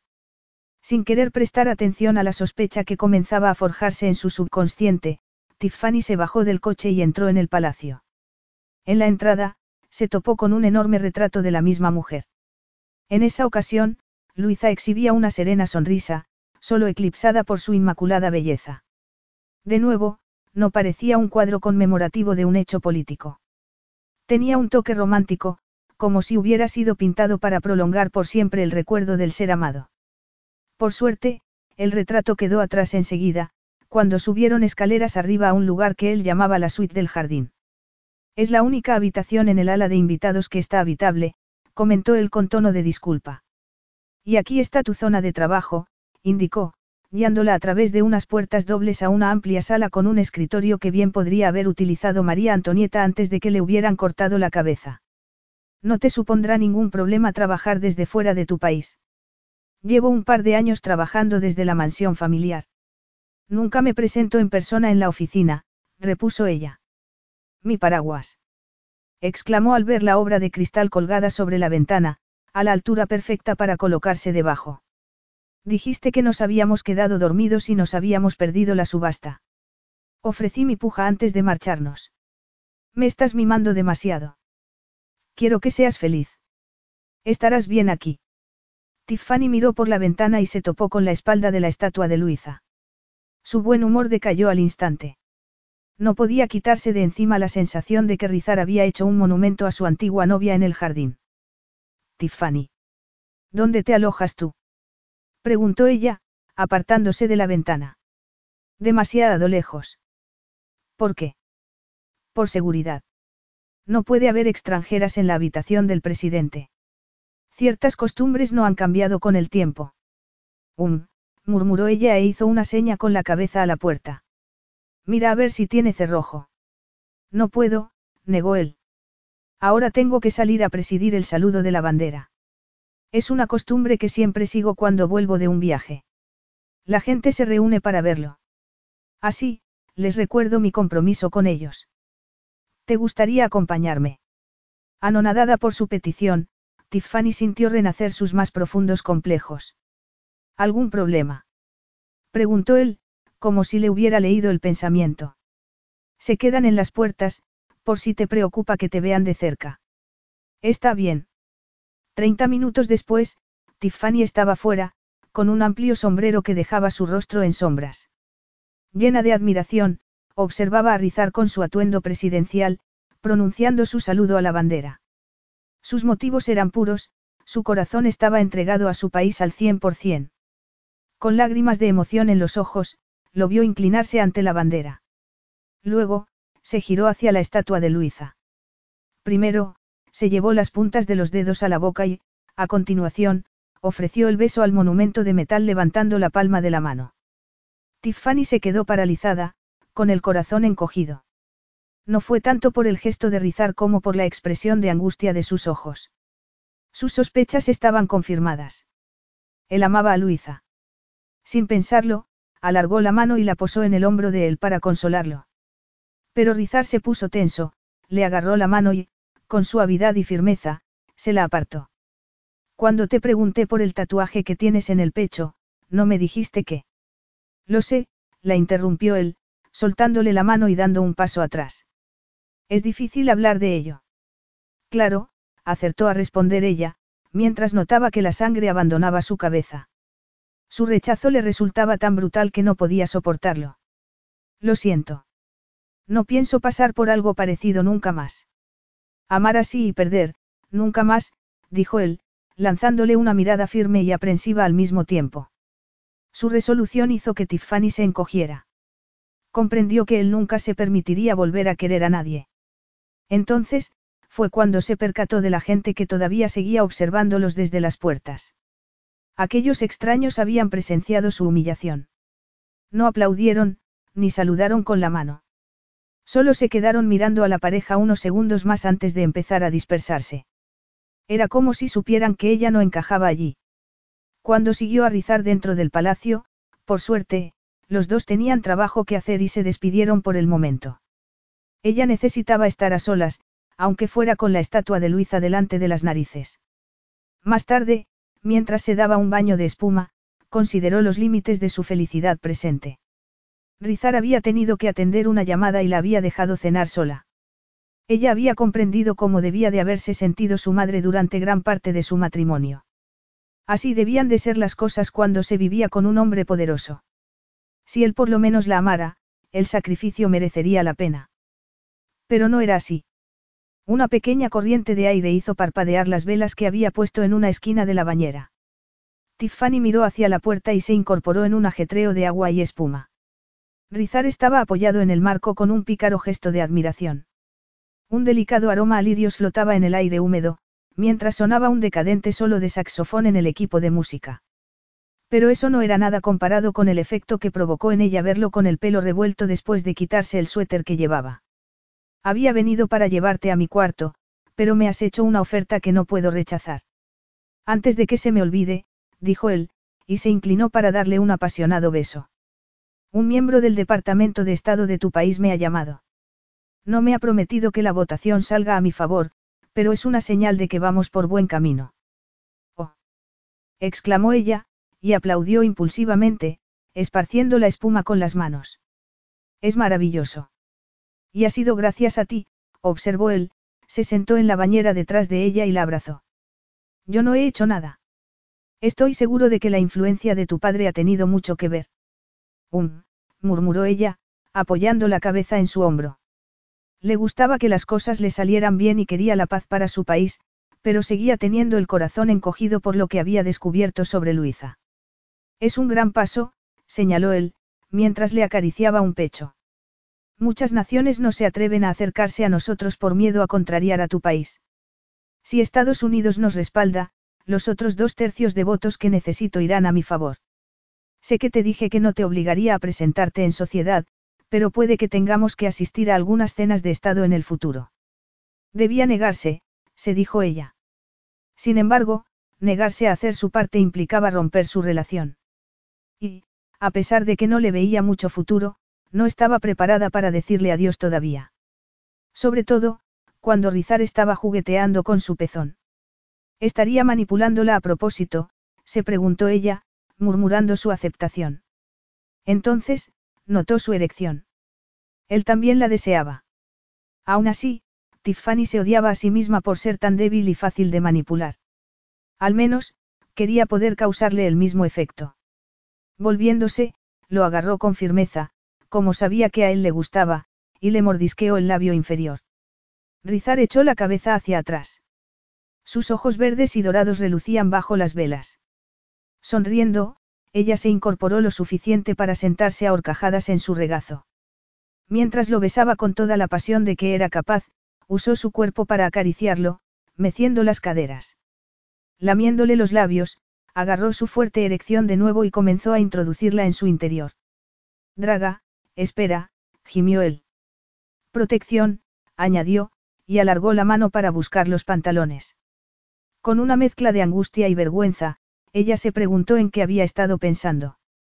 Tan desesperada estaba por conseguir que su unión fuera permanente. Vayamos a la habitación, mejor. Estaremos más cómodos, propuso él, y la ayudó a salir de la bañera. En la cama, cuando Rizar iba a besarla, ella lo mordió. ¿Qué te pasa? preguntó él, agarrándola de las muñecas para impedir que le clavara las uñas. Nada. ¿Por qué tardas tanto? Con un rápido movimiento, él se puso el preservativo y la penetró sin hacerse esperar. Tiffany estaba lista, pero no del todo. La súbita fricción le hizo gemir de sorpresa y anticipación. Mejor así. Preguntó él. ¿Qué te pasa? Quiso saber, cuando ella dejó escapar un sollozo. Nada. Solo hazme el amor. Rizar hizo lo que le pedía, porque era incapaz de negarse. Pero se tomó su tiempo, entrando y saliendo muy despacio, como si así pudiera borrar el muro que, de pronto, se había levantado entre ellos. Ella se retorcía de placer debajo de él, hermosa, aferrándose al momento, sin querer rendirse al orgasmo. Pero aquello no podía durar para siempre. Entonces, el éxtasis se apoderó de ellos y el resto del universo desapareció. Durante horas, en un profundo trance de sensualidad, él trató de saciar su mutuo apetito. Se olvidó del muro que los separaba, pero solo hasta la mañana siguiente. Cuando se despertó en la cama de Rizar, Tiffany miró a su alrededor perpleja. ¿Dónde estoy? En la habitación presidencial, contestó él, mientras se vestía con su traje de chaqueta. ¿Por qué? Preguntó ella, incorporándose en la cama. Se atusó el pelo revuelto. Tu cama estaba mojada, contestó él, diciéndole solo la verdad a medias. Había querido tenerla allí, esa había sido la verdadera razón. ¿Algún problema? Preguntó, al ver que ella parecía aturdida y preocupada. Tiffany se limitó a levantar la sábana y mirar su cuerpo desnudo. Por favor, dime que me vestiste para traerme aquí. Pesas mucho. No quería añadir ni un gramo más. Cuando le respondió lanzándole puñales con la mirada, él sonrió y le tendió su albornoz como respuesta. Tiffany se levantó para ponérselo, sin devolverle la sonrisa. Una molesta sensación de rechazo volvió a apoderarse de ella. ¿Estás bien, Draga? Quiso saber él, acercándose para sujetarla de la barbilla y hacer que lo mirara. Ella torció los labios, sin querer encontrarse con sus ojos. Me duele todo el cuerpo. ¿Quieres que te dé un masaje? Se ofreció él, acariciándole la espalda. Ansiaba mantener el contacto físico con ella, aunque no fuera sexual. Y le preocupaba que ella mostrara tanta resistencia. No hace falta.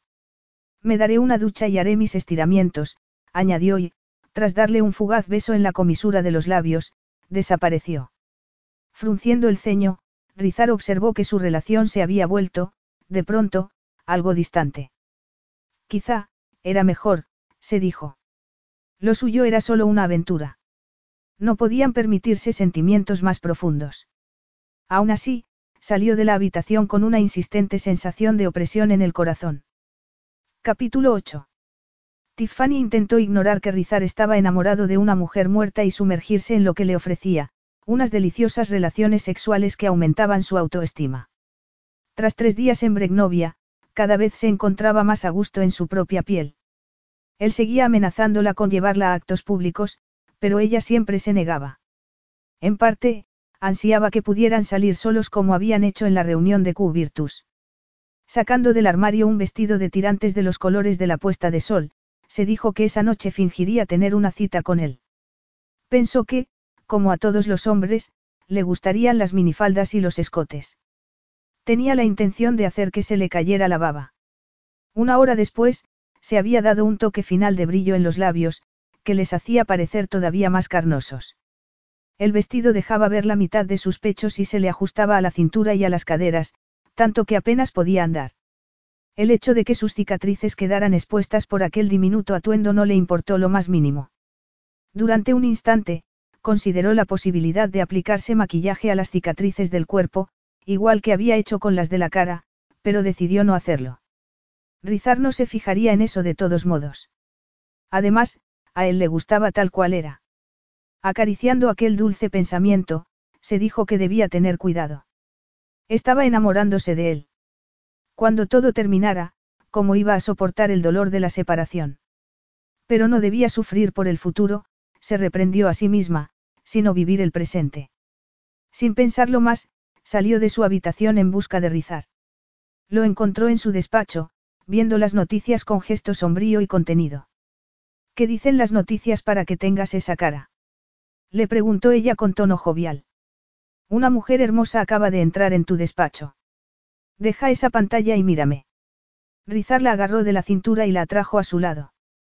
Sus ojos, sin embargo, parecían dos pozos negros. ¿Quieres que lo dejemos para después? Dijo una voz en la pantalla. Tiffany se sobresaltó al darse cuenta de que Rizar no había estado viendo las noticias. La cara que había en la pantalla estaba hablando con él. Pertenecía a un prestigioso periodista, dedicado a temas de investigación política, que además era amigo de Rizar.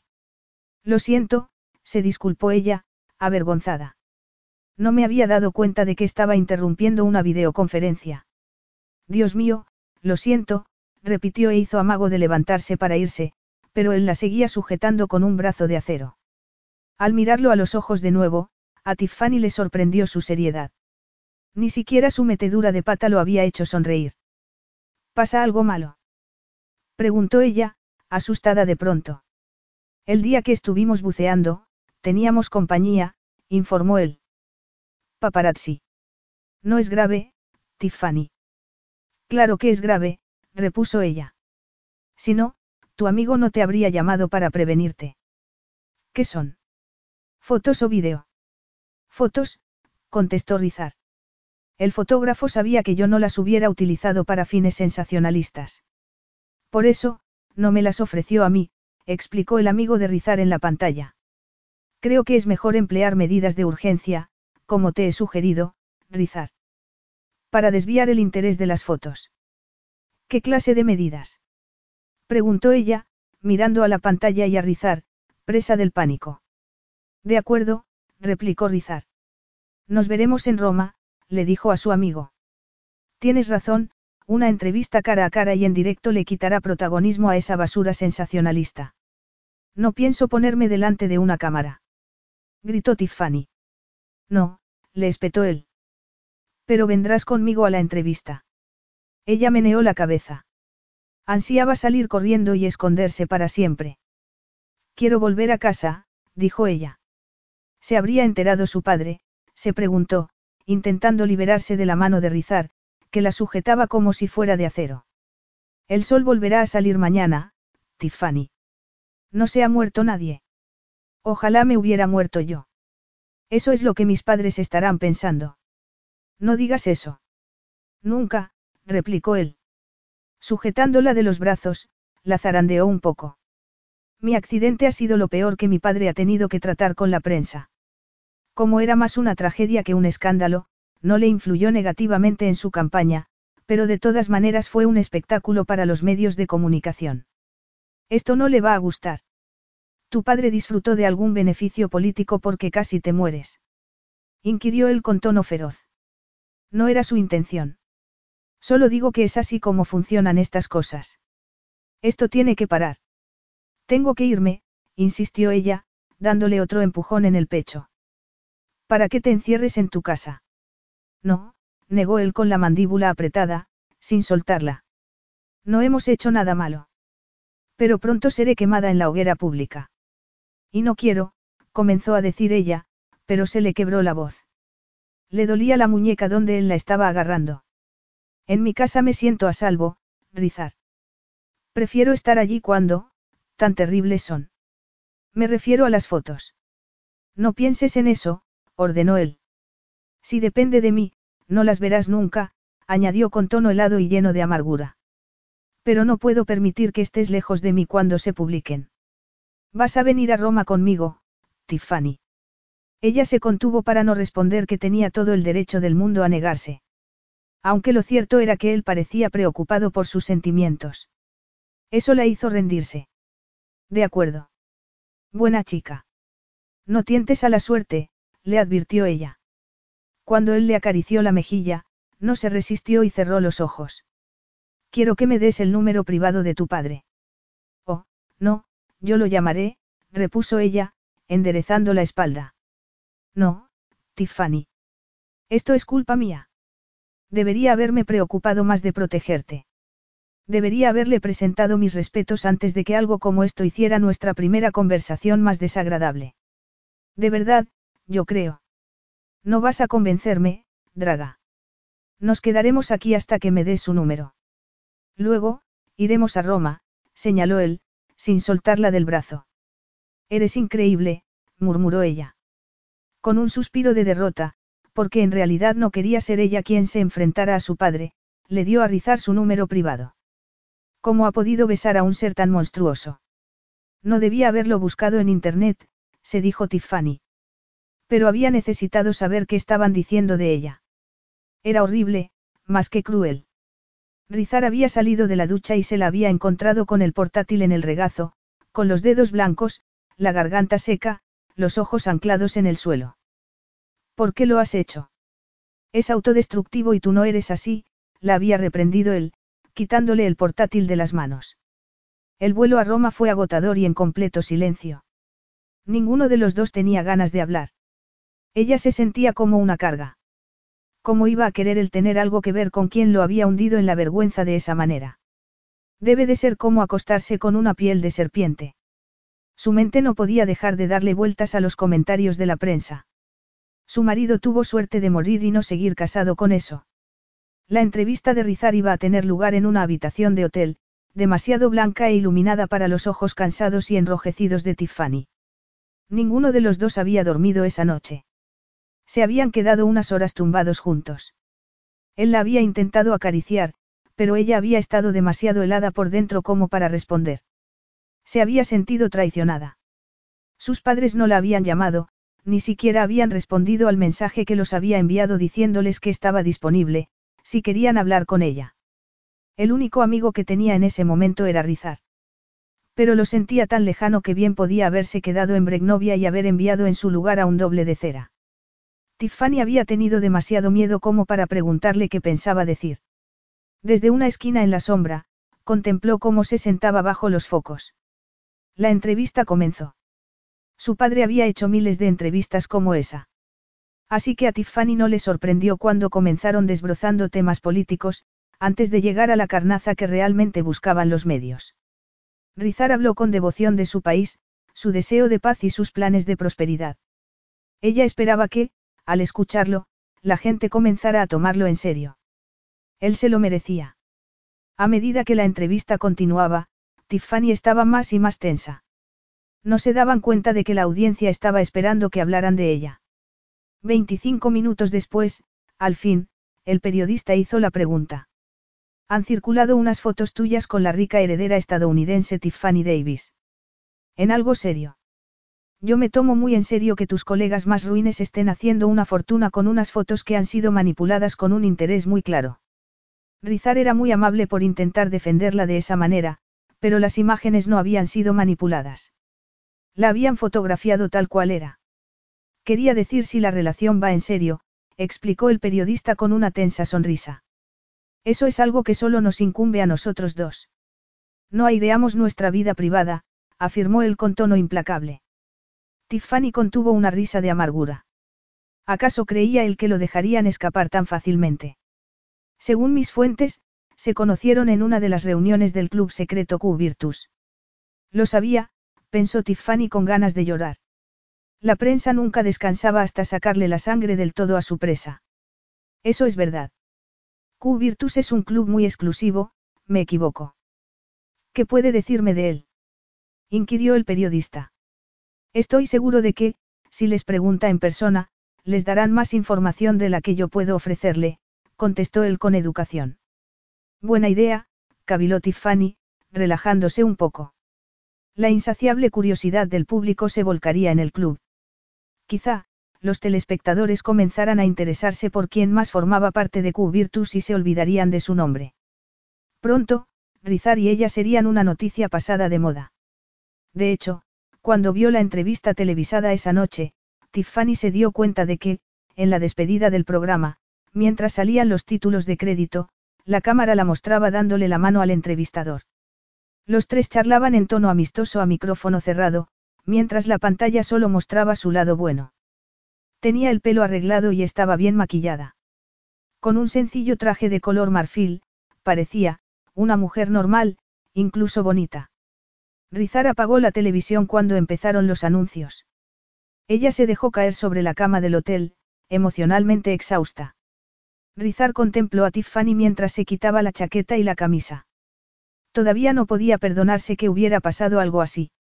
El capitán de su barco le había advertido de que otra embarcación no identificada había aparecido en el radar, pero él no había hecho caso. Ninguna de sus amantes había suscitado tanta atención en el pasado. Sin embargo, su posición política también había cambiado y, en el presente, estaba en el punto de mira internacional. Para colmo, por ser hija de quien era, Tiffany era perfecta para despertar el apetito de las aves carroñeras de las revistas del corazón. Los planes que había tenido respecto a Tiffany también estaban cambiando, aunque no había querido hablar de ello en la entrevista. La última vez que había hecho público su vínculo con una mujer, sus enemigos la habían utilizado en su contra y el resultado había sido fatal. Haber visto a Tiffany destrozada por las palabras de la prensa había despertado su pesadilla de perder a Luisa. De nuevo, se había sentido impotente, presa de la más agónica culpabilidad. Debía haberla protegido mejor. Al menos, debía haber impedido que ella leyera aquellos titulares. La crueldad humana no tenía límites. Precisamente, su trabajo al frente de su país consistía en erradicar la brutalidad de la guerra de sus fronteras. En cuanto a su vida privada, debía mantenerse al margen de cualquier implicación emocional, para no volver a sentir el mismo dolor que lo había hecho pedazos en el pasado. No era fácil, cuando Tiffany estaba sentada con la cabeza gacha, con mechones de pelo dorado escapándosele del moño. Parecía en extremo delicada, como una libélula con las alas aplastadas. Cuando la veía así, despertaba en él sentimientos que prefería bloquear. Prefería verla como una joven desafiante y orgullosa, una compañera amistosa en sus juegos sexuales. Sin embargo, el lado vulnerable de su amante lo asustaba. Le hacía sentirse protector, tanto que le daban ganas de matar al fotógrafo que había reducido su imagen a un sucio objeto de comercio. Conmocionado por la profundidad de sus sentimientos, intentó quitárselos de la cabeza. ¿Quieres cenar fuera o en la habitación? Suspirando, ella levantó la vista hacia él. Su expresión mostraba una mezcla de angustia y desafío. Lo primero que he pensado es que no volveré a cenar en público jamás. Pero ¿cómo puedo ser tan cobarde después de lo bien que me has defendido? Nadie más lo ha hecho. No puedo explicarte lo mucho que significa para mí. Poseído por una extraña sensación de vértigo, Rizar se perdió en sus ojos, llenos de indefensión.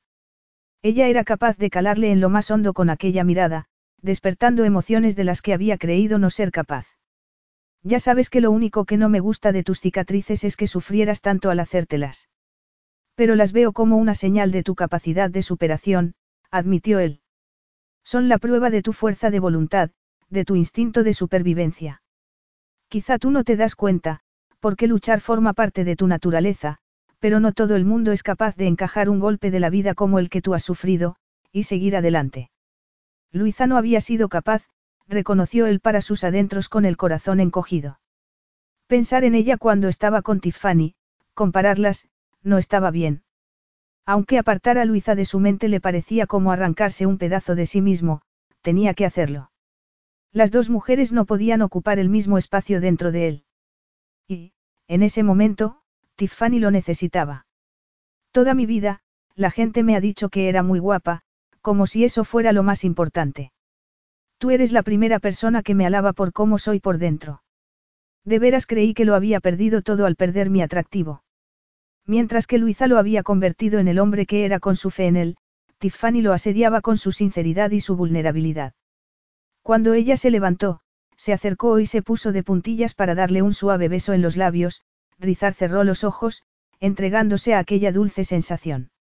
En su interior, se dijo que no era adecuado que ella le importara tanto. Sin embargo, en ese momento, ella era lo único que tenía en la mente. Gracias por aceptarme como soy. Así era.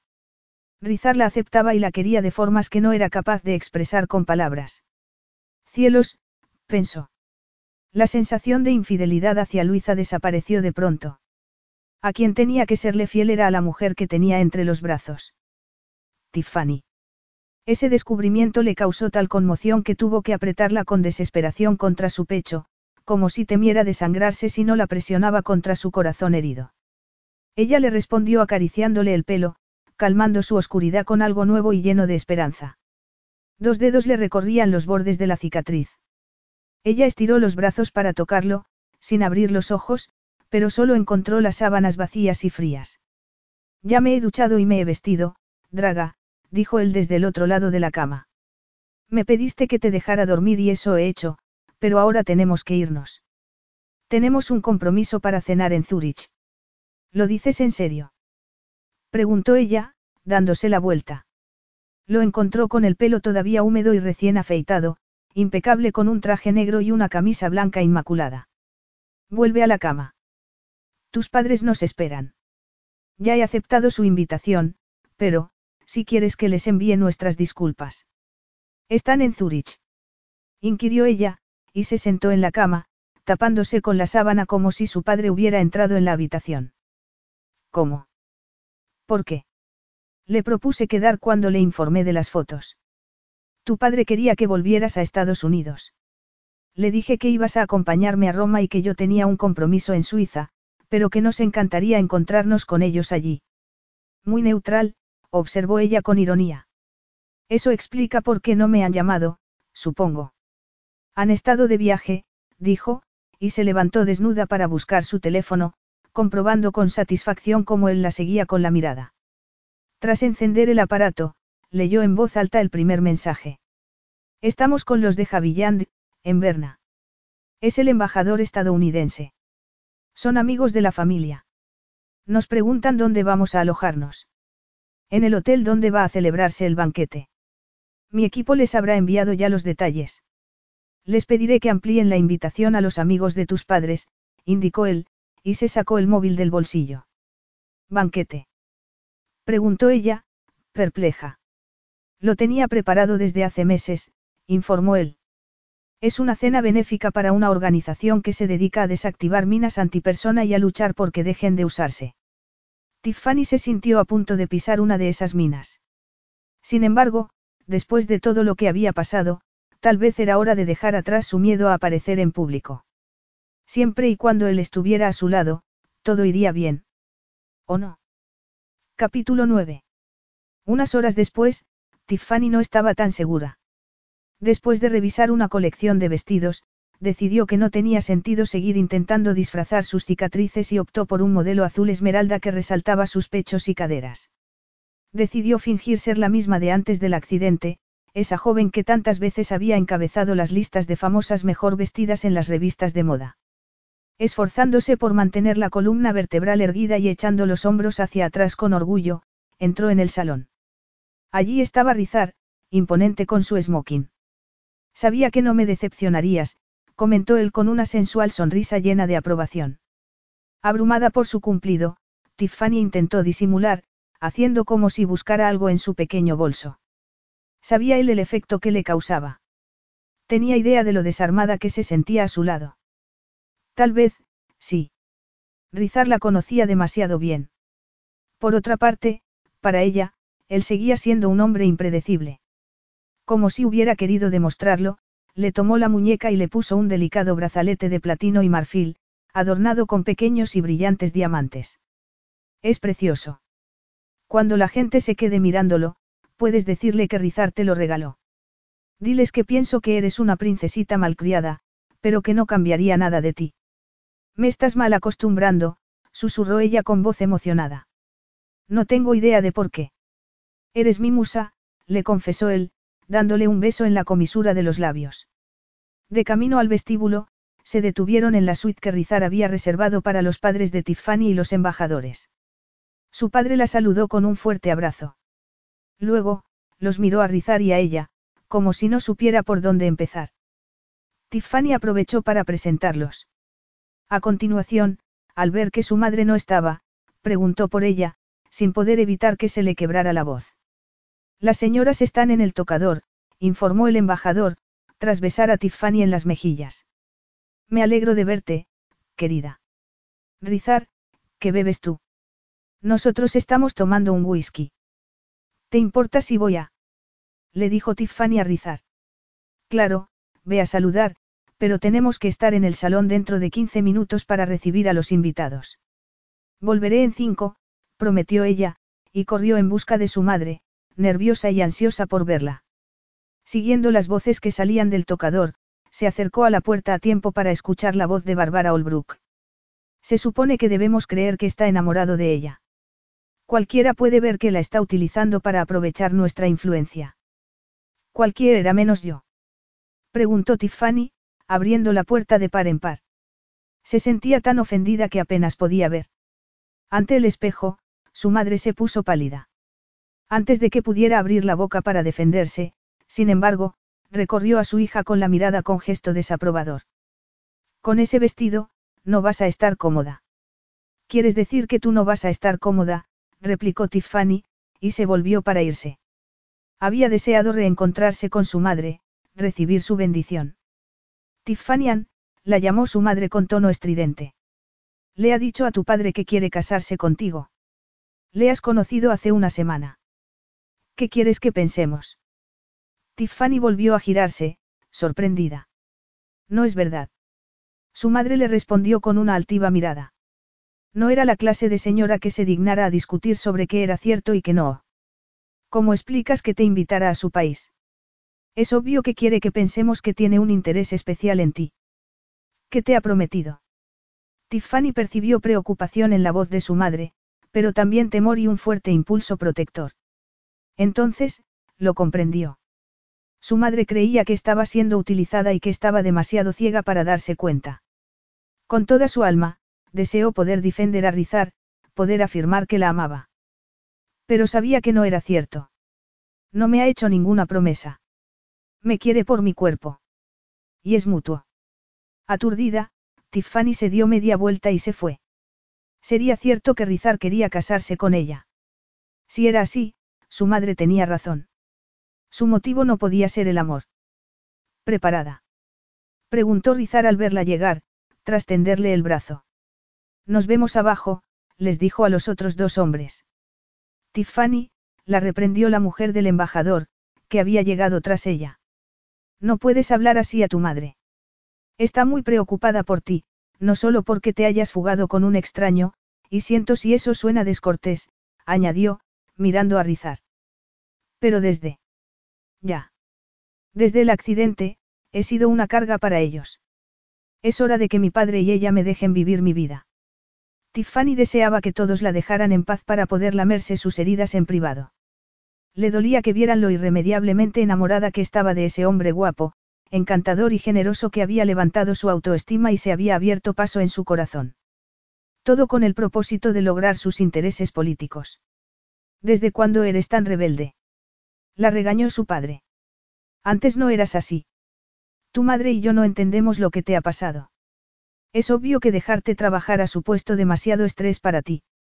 Dejarme. Repitió ella, ultrajada. A su lado, Rizar la tomó del brazo, calmándola con su contacto. Si disculpan la observación de un extraño, todo hijo tiene que dejar el nido en algún momento, hasta los que han recibido un duro golpe y han necesitado a sus padres durante un tiempo. Su hija es adulta. Puede tomar sus propias decisiones. Acto seguido, Rizar llevó a su acompañante del brazo hasta el ascensor. En parte, ella comprendió que, incluso aunque la estuviera utilizando, también la estaba ayudando a encontrar su ansiada independencia.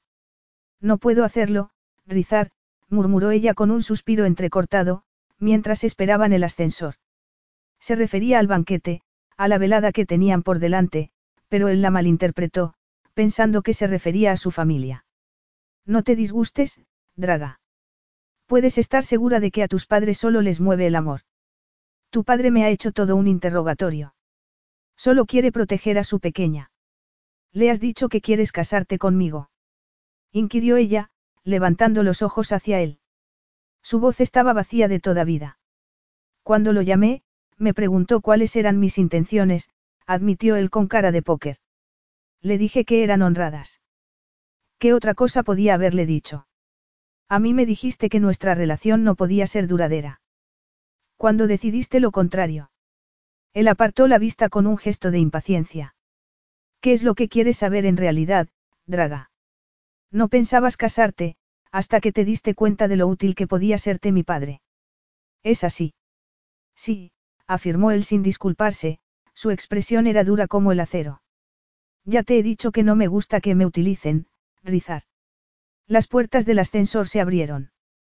Sus guardaespaldas lo estaban esperando. Uno de ellos sujetó las puertas para que salieran. Necesitamos un momento a solas, les ordenó él. No, negó ella, y salió del ascensor, sumergiéndose al instante en un baño de miradas. Volvió la cara hacia Rizar, para que solo él pudiera ver cómo la torturaba ese escrutinio. Si me has traído aquí para esto, adelante. Se me da mejor fingir que a ti. Sonríe. Lo único que importa es la apariencia de las cosas. Colocándose en la cara la sonrisa elegante que había aprendido de su madre, Tiffany se apartó de su alcance. ¿Dónde debo colocarme en relación al presidente?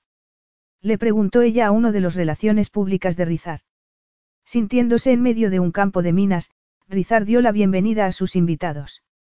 Sabía que, antes o después, Tiffany estallaría. Aún así, era una mujer con mucha clase y sabía cómo saludar a la gente que le presentaba, manteniendo siempre una impecable compostura. Ya te he dicho que no me gusta que me utilicen. Al recordar sus palabras, Rizar se encogió. Comprendía muy bien el precio que Tiffany estaba pagando por asistir a aquel banquete. Estaba tan sintonizado con ella que adivinaba sus ganas de salir corriendo y huir de él para siempre. Solo de pensarlo, se sentía aterrorizado. Debería dejarla marchar, si era lo que ella quería, pero no podría soportar perderla sin haber tenido la oportunidad de explicarse. Cuando Tiffany había sugerido que a él solo le importaba dar buena imagen, se había equivocado del todo. Ella le importaba y mucho, tanto que le daba vértigo admitirlo. No tuvieron oportunidad de hablar en privado hasta que bailaron juntos después de la cena. Él se esforzó en no mirarla demasiado, temiendo excitarse solo de tenerla entre sus brazos.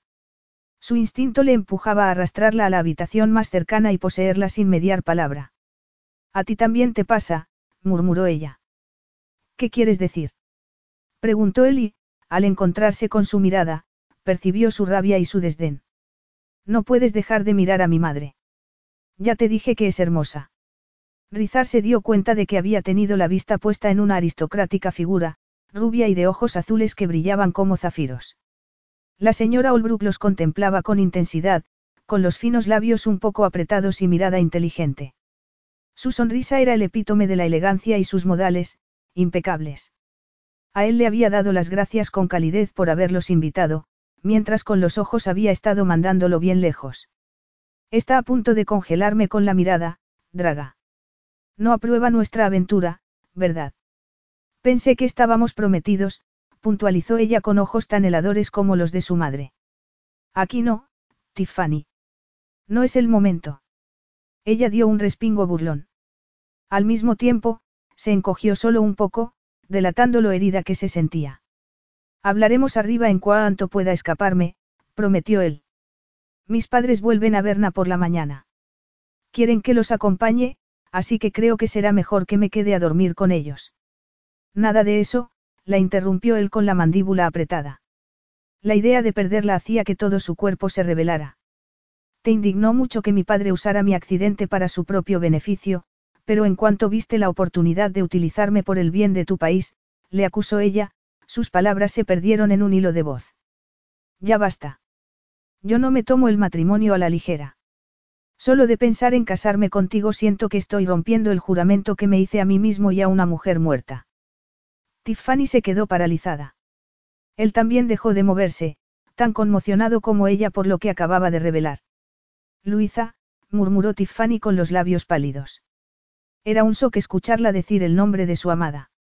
Da, afirmó Eli, con los miembros entumecidos, continuó bailando con ella. Tiffany estaba bien entrenada para seguir fingiendo a pesar de la tensión. Continuó bailando, sin dejar de sonreír, mientras le daba vueltas a lo que él acababa de confesarle. El resto de su vals pasó como en cámara rápida, rodeados de esmóquines, vestidos enjollados y risas. Cuando regresaron a la mesa, los padres de ella se levantaron para despedirse. Adiós, Riz, comenzó a decir ella. Ni se te ocurra, la interrumpió él. Me duele la cabeza, mintió ella. Quiero irme. Entonces, nos iremos. Deja que se lo diga a mi equipo mientras te despides de tus padres. Segundos después, Rizar volvió a su lado y la llevó a su habitación. No vas a ganar amigos comportándote así, señaló ella, cuando él cerró la puerta de la suite. Mi padre no te apoyará si sigues secuestrando a su hija. Sé que tu padre me odia, pero no dejarás que eso nos separe, replicó él, quitándose la chaqueta del traje y tirándola a una silla. No toleraré que huyas de mí. Dime a la cara lo que quieras decirme. Sus palabras llenas de ímpetu y emoción impactaron a Tiffany. Adivinó que era mejor no tomarlo a la ligera y tener cuidado con su respuesta para no herirlo. Aquel pensamiento la dejó perpleja, pues no había creído tener tanta influencia en sus sentimientos. El rostro de Rizar estaba contraído por el dolor. Ella no sabía qué decir. Pero tenía que hacer algo. No podía soportar verlo sufrir. Sabía que las raíces de su dolor estaban en otra mujer y, aunque hubiera preferido olvidar el tema, necesitaba saber más. Había que examinar una herida antes de decidir cómo curarla. Era, comenzó a decir Tiffany y se aclaró la garganta. ¿Quieres hablarme de ella? Rizar le dio la espalda para servirse una bebida en el mueble bar. Se terminó el vaso de un trago, lo volvió a llenar y sirvió otro para ella. Cuando se lo entregó, su expresión parecía distante, aunque cargada de emoción. ¿Estabais casados? inquirió ella en un tenso susurro. La había amado, pensó, pero esa pregunta no se atrevió a hacerla. Prometidos, contestó él. Ella quería centrarse en ganar la guerra, no en planear la boda. Era una luchadora, una idealista, muy apasionada e inteligente. La conocí cuando volví para el funeral de mi madre. Yo estaba fuera de mí, ansiaba vengar su muerte. Luisa me ofreció consuelo y me ayudó a darle sentido a mi lucha. Dijiste que era un icono de tu país, que todo el mundo la reverenciaba. ¿Qué pasó? La capturaron para utilizarla como chantaje para acabar conmigo, repuso él tras dar un largo trago a su vaso. Ella se quitó la vida. Horrorizada, Tiffany se quedó mirando a Rizar, consciente de que no había palabras que pudieran compensarlo por su pérdida. Lo siento mucho, musitó ella, y alargó la mano para tocarlo.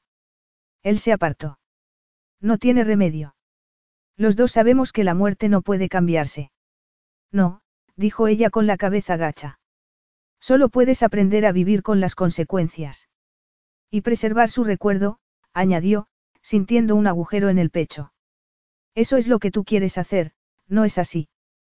Por eso harás cualquier cosa para llevar la paz a Bregnovia. Lo haces por ella. No soy el único que ha perdido a un ser querido. Quiero hacerlo por todo mi pueblo. Tiffany tragó saliva. Sufría por él, aunque al mismo tiempo ansiaba poder consolarlo. Tal vez, la estaba utilizando, sin embargo, su objetivo era noble. Y ella lo amaba demasiado para negarle lo que necesitaba. Lo amaba. Mirando al suelo, trató de asimilar el dolor agridulce que le latía en las venas. En parte, le parecía ridículo sentir algo tan intenso por un hombre al que acababa de conocer. Sin embargo, cuando comparaba sus sentimientos con los que le había profesado a Paulie, de amistad y afecto, sabía que esa era una cara mucho más profunda y peligrosa del amor. Una extraña fuerza hacía que sus necesidades fueran secundarias al lado de las del ser amado. Me dije que, si no podía casarme con Luisa, no me casaría con nadie, continuó Eli, tras dejar el vaso vacío en la mesa, se metió las manos en los bolsillos. Luego, te conocí a ti. Y se dio cuenta de lo útil que podía serle, pensó Tiffany. Lo entiendo. Sí. Pues yo no. No había hecho voto de celibato. Soy un hombre y me di a mí mismo el permiso para tener aventuras. Eso debería haber bastado. Con el resto de las mujeres que he conocido, siempre fue suficiente. A Tiffany se le encogió el corazón, al querer ver más allá de sus palabras y abrirle un camino a la esperanza. Pero él le había ofrecido mucho más de lo que ella había soñado. ¿Por qué sufría por no poder tener todavía más? Entiendo que tienes que pensar en los intereses de tu país. Has sido muy amable y comprensivo conmigo. Cállate, Tiffany. Me dije a mí mismo que te estaba metiendo en la cama presidencial porque le convenía a mi país, pero me estaba engañando. ¿Crees que sería capaz de utilizarte después de que Luisa fuera usada como un peón contra mí? Claro que no. Sin embargo, no puedo dejar que la expulses de mi corazón, eso sería una traición. Tiffany adivinó la lucha de sentimientos contradictorios que Rizar libraba en su interior. Amarla significaría para él convivir con un profundo sentimiento de culpabilidad. Al comprenderlo, tomó aliento, sintiéndose sin aire en los pulmones. Pero cada vez que hablas de volver a tu casa, empiezo a pensar en cómo retenerte. Me gustaría atarte a la cama con unas esposas aquí y aquí, indicó él, señalándose su propia muñeca y la de ella. Ella no pudo evitar sonreír. Para ser un hombre tan bien educado y sofisticado, eres un bruto. Lo sabes. Replicó ella, intentando rendirse como una tonta a su declaración de posesión. Tus padres tienen todo el derecho a sospechar de mí. Pero quiero que tú sepas que mis intenciones hacia ti no son deshonestas, aclaró él. No espero que me quieras, Rizar, confesó ella con voz temblorosa. Aunque sí te pido sinceridad. Si solo estás conmigo por mi padre, por favor, dímelo y yo. No puedo creer que vaya a decir esto, pero a veces desearía que hubieras tenido otros amantes para que apreciaras más lo que hay entre tú y yo. Bueno, tal vez siga tu consejo. Rizar la detuvo cuando ella había dado dos pasos hacia la puerta. Bruto. Me haces daño. Protestó ella, mientras él la llevaba a hombros hacia el dormitorio. Yo también te pido sinceridad, Tiffany. Si me mientes, tendré que darte unos azotes, te lo advierto, dijo él, y la depositó sobre la cama. Tengo miedo, gritó ella, incorporándose. Me asusta cómo me hace sentir. Me aterroriza que dejes de desearme. No sé cómo afrontar lo mucho que significas para mí, ni lo mal que me sentiré cuando esto termine. No puedo imaginarme que sucediera eso. Si esto es solo una aventura. Tiffany se interrumpió, distraída por el fuerte cuerpo de él, que se tumbó encima de ella. Su gesto de autoridad y sus ojos llenos de ternura la derritieron. Esto es más que una aventura, insistió él. Su afirmación no disipó los temores de Tiffany. No tenía mucha experiencia con las relaciones, aunque adivinaba que todo se basaba en la confianza. Y, mientras ansiaba poder creer en Rizar, su verdadero problema era que no tenía fe en sí misma. ¿Ahora qué? preguntó ella, acariciándole los labios con la punta del dedo. Tengo que participar en algunos actos públicos. Me gustaría que me acompañaras. Lo harás. Aunque ella quería negarse, sabía que eso significaría el final. Y no estaba preparada para decirle adiós. Así que dijo lo único que podía decir. Claro. Capítulo 10. A pesar de que Tiffany había aceptado acompañarlo y a pesar de la pasión que ardía entre ambos, ella cada vez se mostraba más distante y menos alegre. Rizar sabía que la estaba obligando a representar el mismo papel que su madre representaba con su padre. Pero no podía evitarlo. Era una gran oportunidad y ella era perfecta para ese rol. Era capaz de hacerse presente cuando era necesaria y pasar a un discreto segundo plano el resto del tiempo. Cada vez que él le preguntaba, siempre le aseguraba que estaba bien. Rizar sabía que no era así. A pesar de ello, Tiffany sonreía siempre, ignorando las miradas de curiosidad hacia sus cicatrices. Con calma y concisión, solía explicar que se debían a un accidente de coche y cambiaba de tema. Su calidez lograba disimular el hecho de que era una experta en mantener las distancias. Habían viajado a Budapest para asistir a una conferencia internacional cuando, en la fiesta de despedida, a Rizar le sorprendió verla estrechándole ambas manos a un desconocido. Por primera vez el rostro de ella había perdido su fría máscara y parecía más humano. El otro hombre tenía unos 50 años y Tiffany lo miraba a los ojos con intensidad. Invadido por un fiero instinto de posesión, Rizar se excusó con sus colegas y se acercó a ellos. Ambos se pusieron tensos al verlo y bajaron la vista. Rizar, este es Stanley Griffin, ministro de Comercio Internacional de Canadá. Es el primo de mi difunto marido. Sin demasiada sutileza, Rizar aprovechó la presentación para tomar de la mano a Tiffany. Habló con el ministro sobre su deseo de participar en la política internacional, para lo que, primero, necesitaba el reconocimiento de su país. De paso, le preguntó si podía transmitirle su mensaje al primer ministro de Canadá. Stanley le aseguró que así lo haría y, al despedirse, se dirigió a Tiffany. Estaremos en contacto. Una molesta sensación de celos atormentó a Rizar durante el resto de la velada. Parecías muy amiga de ese canadiense, comentó él, cuando estaban desvistiéndose en la habitación de hotel. Estuvo en mi boda. No le recordaba, si te soy sincera, pero él a mí sí. Empezó a contarme que Pauli había pasado muchos veranos en su casa cuando eran niños y que lo echaba de menos. Creí que los dos íbamos a, dijo ella y se interrumpió, llevándose la mano a la boca. Conmovido por su dolor, él la agarró de los hombros para consolarla. Su. No hables de él. Ella le apartó las manos con violencia, mirándolo con los ojos llenos de lágrimas. Ah, vaya. ¿Por qué no puedo hablar de mi marido? Luisa está entre nosotros cada vez que nos desnudamos, indicó ella, clavándole un dedo en el pecho. Su hostilidad tomó a Rizar por sorpresa. Se contuvo para no responder que las cicatrices de ella también eran un recordatorio de que había tenido otra vida antes de conocerlo. No he dicho que no puedas hablar de él. Solo lo he dicho porque pensé que te hacía daño, acertó a decir él, forzándose a sonar civilizado.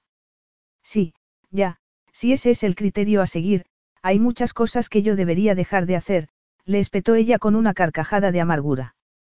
Era mejor no preguntar, se dijo Rizar. Sin embargo, la tensión que existía entre ellos era demasiado evidente como para seguir ignorándola. Hacía unas semanas, Tiffany ni siquiera se había atrevido a ir a la frutería. En el presente, estaba representando un papel público ante todo el mundo. No te gusta participar en la vida pública. Lo entiendo, señaló él. Se quitó el cinturón y lo tiró al suelo, furioso consigo mismo por haber ignorado a propósito lo que estaba dañando su relación. Stanley me ha dicho que la madre de Paulie siempre había estado celosa de mi madre porque lo tenía todo, pero al menos Maude ha tenido privacidad. Entonces, yo me pregunté qué estoy haciendo aquí, admitió ella, levantando las manos en un gesto de impotencia. Tiffany, se te dan bien las relaciones públicas. Se me da bien el sexo. Debería hacerlo con cualquiera que me lo pida. Como te he dicho, murmuró él con la mandíbula tensa. No deberías hacer nada que no te haga disfrutar. La expresión fiera de él se desvaneció cuando la vio derrumbarse en una silla con la cabeza entre las manos, derrotada. Lo siento. No sirve de nada discutir. Al final, me sigues necesitando a tu lado. Quiero que estés a mi lado, Tiffany. No te necesito. Conseguiré los dos tercios de votos que necesito de las Naciones Unidas con o sin ti. Ella levantó la cabeza y se quedó mirándolo. Eso me deja claro el lugar que ocupo. Quiero decir que no tienes por qué participar, si no quieres, explicó él, aturdido por el tono helado de Tiffany. Podemos seguir juntos de todos modos. Eso no cambia nada. Lo cambia todo, Rizar. ¿Qué quieres que haga? Sentarme en tu palacio esperando a que vuelvas. Seguirte a todas partes, pero sin mostrarme en público. Eso sería como volver a recluirme. Si tú, comenzó a decir y se interrumpió un momento, bajando la mirada. Si nos amáramos, todo sería diferente. Rizar se quedó callado. Arrancar su corazón de la tumba de Luisa era algo imposible. Allí, al menos, estaba a salvo de sufrir otra pérdida. El silencio se apoderó de la habitación como una densa niebla. Pensé que mi vida había terminado, que nunca podría tener marido e hijos. Incluso lo acepté con resignación y pensé cómo podía llenar mi vida con otras cosas.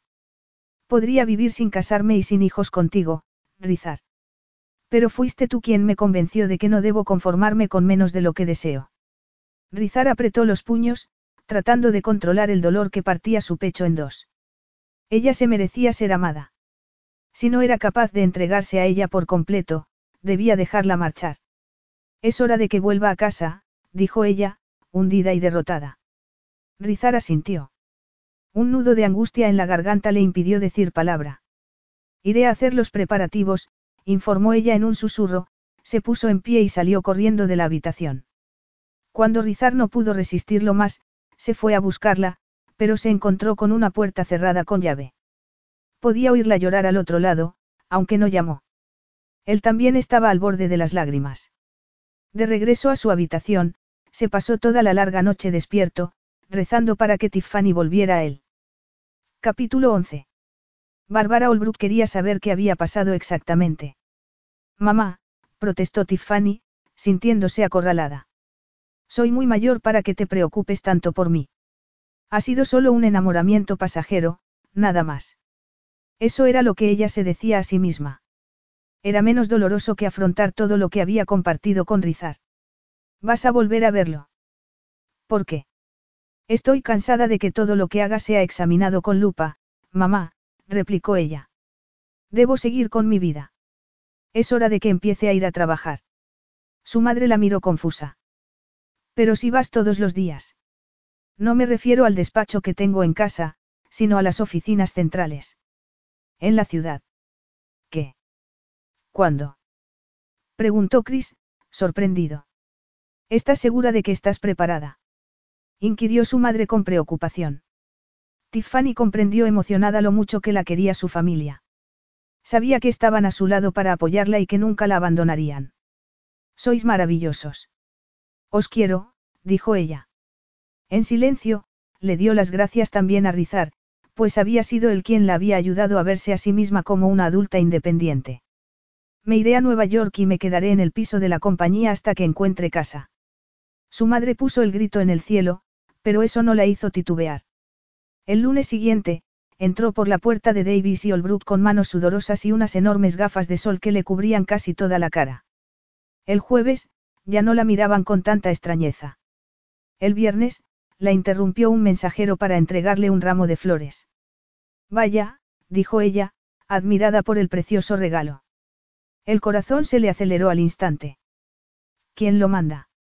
No lo sé, señora, contestó el mensajero uniformado, señalándose el logotipo de Q Virtus que llevaba en el bolsillo de la camisa.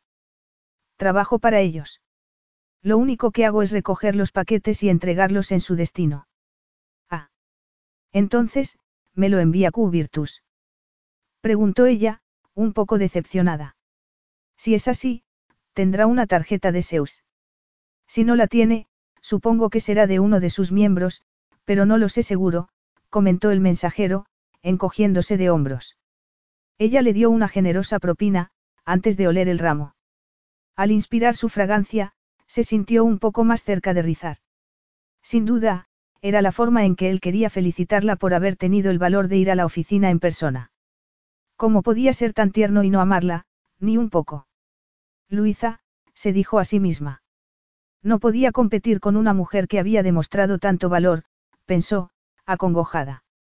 Tratando de seguir adelante con su vida, se dedicó a buscar una casa nueva en Nueva York. Y encontró una a su medida, con excelentes vistas a Central Park. Según su madre, era perfecta para celebrar fiestas. No es así como imaginé que sería tu vida, comentó Bárbara, dándole un trago a su bebida, en un sillón blanco a juego con el resto del salón. Había ido a visitar a su hija y a conocer su casa nueva. Supongo que habría terminado viviendo sola de todas maneras, reconoció Tiffany, preparándose para el impacto que podía causar su confesión. No quería a Paulie. Nuestro matrimonio no habría durado mucho. Lo sé, dijo Bárbara con un suspiro. Lo sabías. Al verte con el tipo de Bregnovia, comprendí que estabas dispuesta a cualquier cosa por él. Entonces, supe que Paulie y tú no habríais llegado lejos. Siento no haberme dado cuenta en su momento, pero vuestra alianza me parecía tan conveniente. Sí, bueno, repuso Tiffany con una amarga carcajada. Mi relación con Rizar era todavía más conveniente para él. En eso tenías razón, mamá. De veras. Parece preocuparse mucho por ti. Creo que es su naturaleza. Me apoyó siempre y me ayudó a sentirme bien conmigo misma. Pero, cuando llegó el momento, Me comunicó que no me necesitaba ni a mí ni a mis contactos, confesó Tiffany y, con voz quebrada, añadió, él no me quiere. Tú sí lo quieres a él. Con los ojos empañados, Tiffany agradeció el contacto de su madre, que le daba la mano como tantas veces había hecho durante su recuperación. Ahora me dirás que hay muchos peces en el mar, ¿verdad? Adivinó ella, mirando a su madre con una débil sonrisa. Me gustaría, pero no. La verdad es que pocos merecen ser pescados, opinó su madre, apretando la mano de su hija. Me encanta verte sonreír. Tiffany no sonreía mucho esos días. Cada vez que tenía un rato libre, se encontraba a sí misma pensando en rizar o buscando las últimas noticias sobre su país en Internet. Al día siguiente, precisamente, se enteró de que, hacía dos horas, había tenido lugar una explosión en una mina de carbón en Bregnovia. Docenas de personas estaban desaparecidas. Sin pensárselo, llamó a su secretaria. Era un duro golpe para un país que apenas comenzaba a levantar cabeza después de una guerra. No había tiempo para culpar a los hados, ni para quejarse. Todos se habían lanzado a ayudar, buscando supervivientes entre los escombros. Estaba oscureciendo y la gente empezaba a perder las esperanzas. Los heridos más graves habían sido evacuados en el avión que Rizar había podido encontrar con tan poco tiempo de antelación. Cuando vio acercarse a tres helicópteros de la Cruz Roja en el horizonte, hizo una seña a uno de sus hombres para que los recibiera y les diera instrucciones. Sin perder tiempo, continuó con lo que había estado haciendo.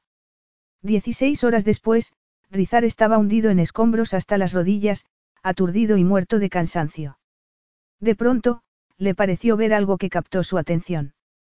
Una mujer con vaqueros ajustados, botas altas, chaqueta de cuero y el pelo rubio recogido en una cola de caballo asentía mientras hablaba con alguien del equipo de búsqueda.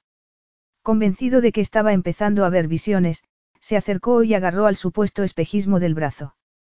Sorprendido, se dio cuenta de que era una persona de carne y hueso. Eres de verdad. Ella sonrió, tocándole la mejilla con dulzura, inundándolo con su calor. Ningún país puede estar equipado para atender a tantos heridos con quemaduras. Espero que no te importe, pero he organizado a mi equipo para enviar a las víctimas y a sus familias a otros lugares, donde puedan atenderlas. Incapaz de hablar, Rizar se limitó a apretarla contra su pecho. Cerrando los ojos, inspiró el aroma de su pelo. Tiffany le acarició la espalda, percibiendo su frío y el temblor de sus músculos. Ven conmigo, le urgió ella y lo arrastró de la mano a la tienda de campaña donde había café y mantas. Al llegar allí, Rizar tomó asiento y sentó a Tiffany en su regazo, sin dejar de abrazarla. Tienes que dormir, insistió ella. Él contestó algo en bregnoviano con la voz rota por el agotamiento, pero no la soltó. Mantenía la cabeza de ella apretada contra su pecho. Necesitas descansar un poco. Ni siquiera puedes hablar en inglés, dijo ella, e intentó levantarse. No te vayas, rogó él, rodeándola con sus brazos. Tiffany, cansada del viaje y las horas que había estado ayudando, se relajó y dejó que el sueño la envolviera. Poco después, la despertó el jaleo de su alrededor. Habían sido hallados más supervivientes y había que organizar su traslado. Con cuidado, se liberó de los tentáculos que la abrazaban y se levantó. Rizar se despertó creyendo que había sido un sueño, pero al ver la chaqueta de ella sobre su pecho, supo que no estaba loco. Tiffany estaba allí. La encontró hablando con la mujer de un minero, cuyo esposo estaba siendo trasladado en helicóptero. Juntos, la tranquilizaron y le aseguraron que se reuniría con su esposo en París al día siguiente. Poco a poco, la situación se fue calmando.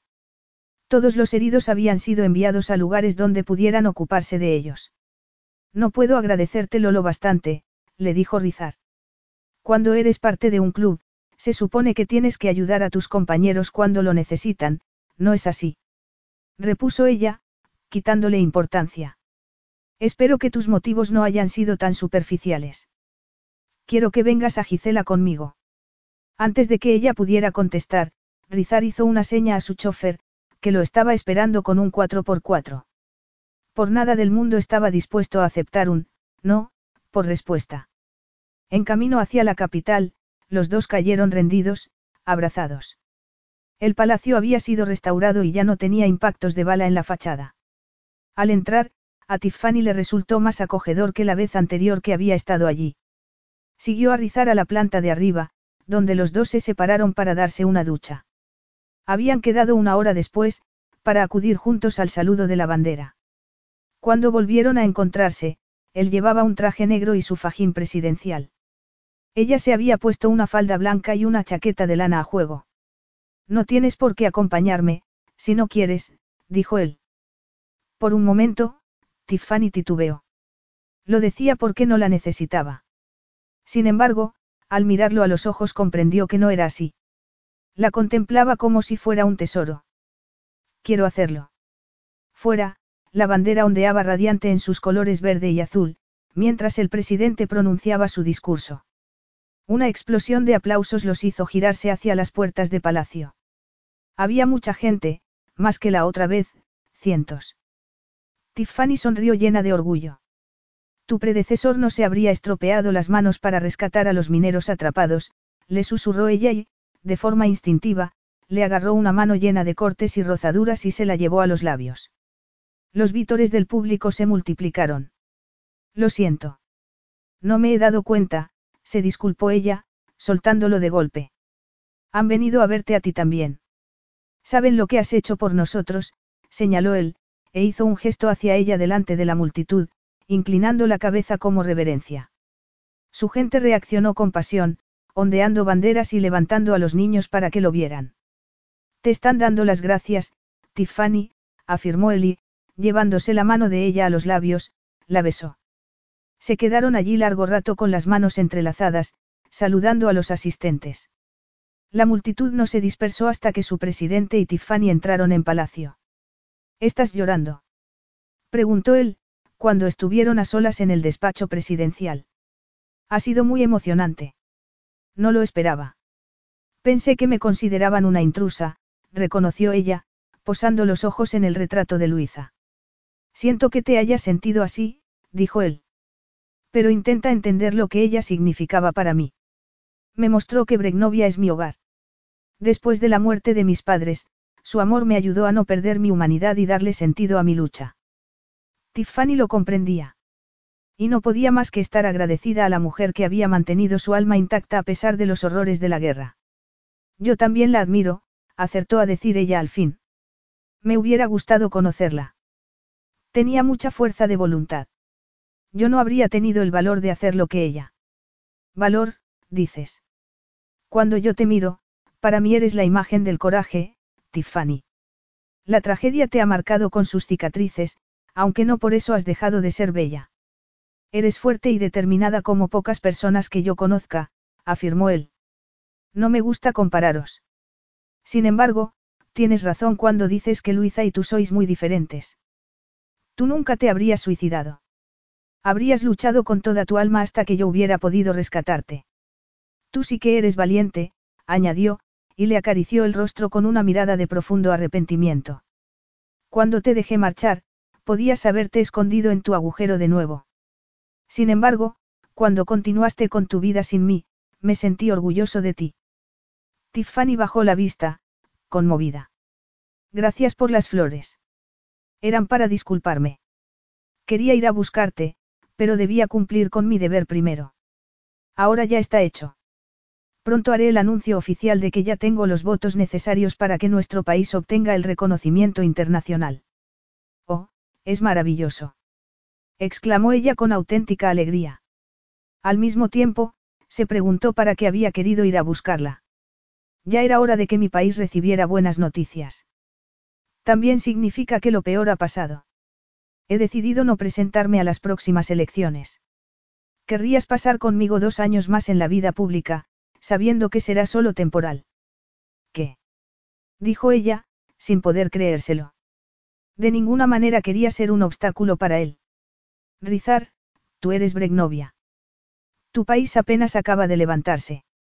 No podría perdonármelo si la estabilidad por la que tanto has luchado se derrumbara. Es que no quiero esperar más tiempo para casarme contigo, Draga. Te necesito. Sí. Preguntó ella, sin aliento. ¿Quieres casarte conmigo? ¿Por qué? ¿Por qué nos queremos? señaló él, mirándola con ojos expectantes. Yo te quiero con todo mi ser, Rizar. Me odiaba a mí misma porque mi amor no hubiera bastado para mantenernos juntos. No debería haberte hecho creer que todo dependía de ti, admitió él, sujetándola entre sus brazos. Te amo con toda mi alma. Soy solo tuyo. Por primera vez en mucho tiempo, ella se sintió satisfecha, feliz, llena de esperanza. Antes de que sus besos subieran más la temperatura, la pareja se retiró al dormitorio presidencial. Allí, Rizar descolgó la foto de Luisa de la pared y la llevó al salón. Cuando regresó, se encontró a Tiffany sentada en la cama. Hay algo más que tenemos que hablar antes que nada. ¿Qué? inquirió él. Hijos. Quiero, al menos, dos. Yo iba a decir seis. Cobarde. Qué ambiciosa. De acuerdo, aceptó él, sonriendo. No sabes cuánto te he echado de menos. Y ella se lanzó a sus brazos. Epílogo. El cielo color índigo de Zanzíbar estaba plagado de estrellas. Nunca había visto algo así, murmuró ella, maravillada. Mientras, la pista de baile se llenaba con los asistentes al encuentro de Q Virtus. Cuando una camarera pasó con una bandeja, Tiffany rechazó su ofrecimiento. Allí hay helado de coco. No tiene alcohol, indicó él. Todavía no habían hecho oficial su estado, ya que solo llevaban un día casados. Aunque habían dejado de usar protección hacía semanas. Ella estaba segura de su embarazo. Los dos estaban flotando de felicidad. Vamos, decídete y toma uno si quieres, o nos perderemos los fuegos artificiales. Con una sonrisa de oreja a oreja, Tiffany tomó dos vasos de helado y le tendió uno a su marido, mientras apoyaba la cabeza en su hombro. Rodeándola de la cintura con un brazo, él la llevó a la barandilla con vistas al océano Índico. Yo veo fuegos artificiales todas las noches. Soy una consentida. Sí que lo eres, repuso él, y le robó un poco de helado con la cucharilla. Igual que yo. Um. Hemos venido al lugar adecuado. Somos unos privilegiados, ¿no te parece? Rizar la tomó entre sus brazos y la miró a los ojos. Siempre que esté contigo, estaré en el sitio adecuado. Fin.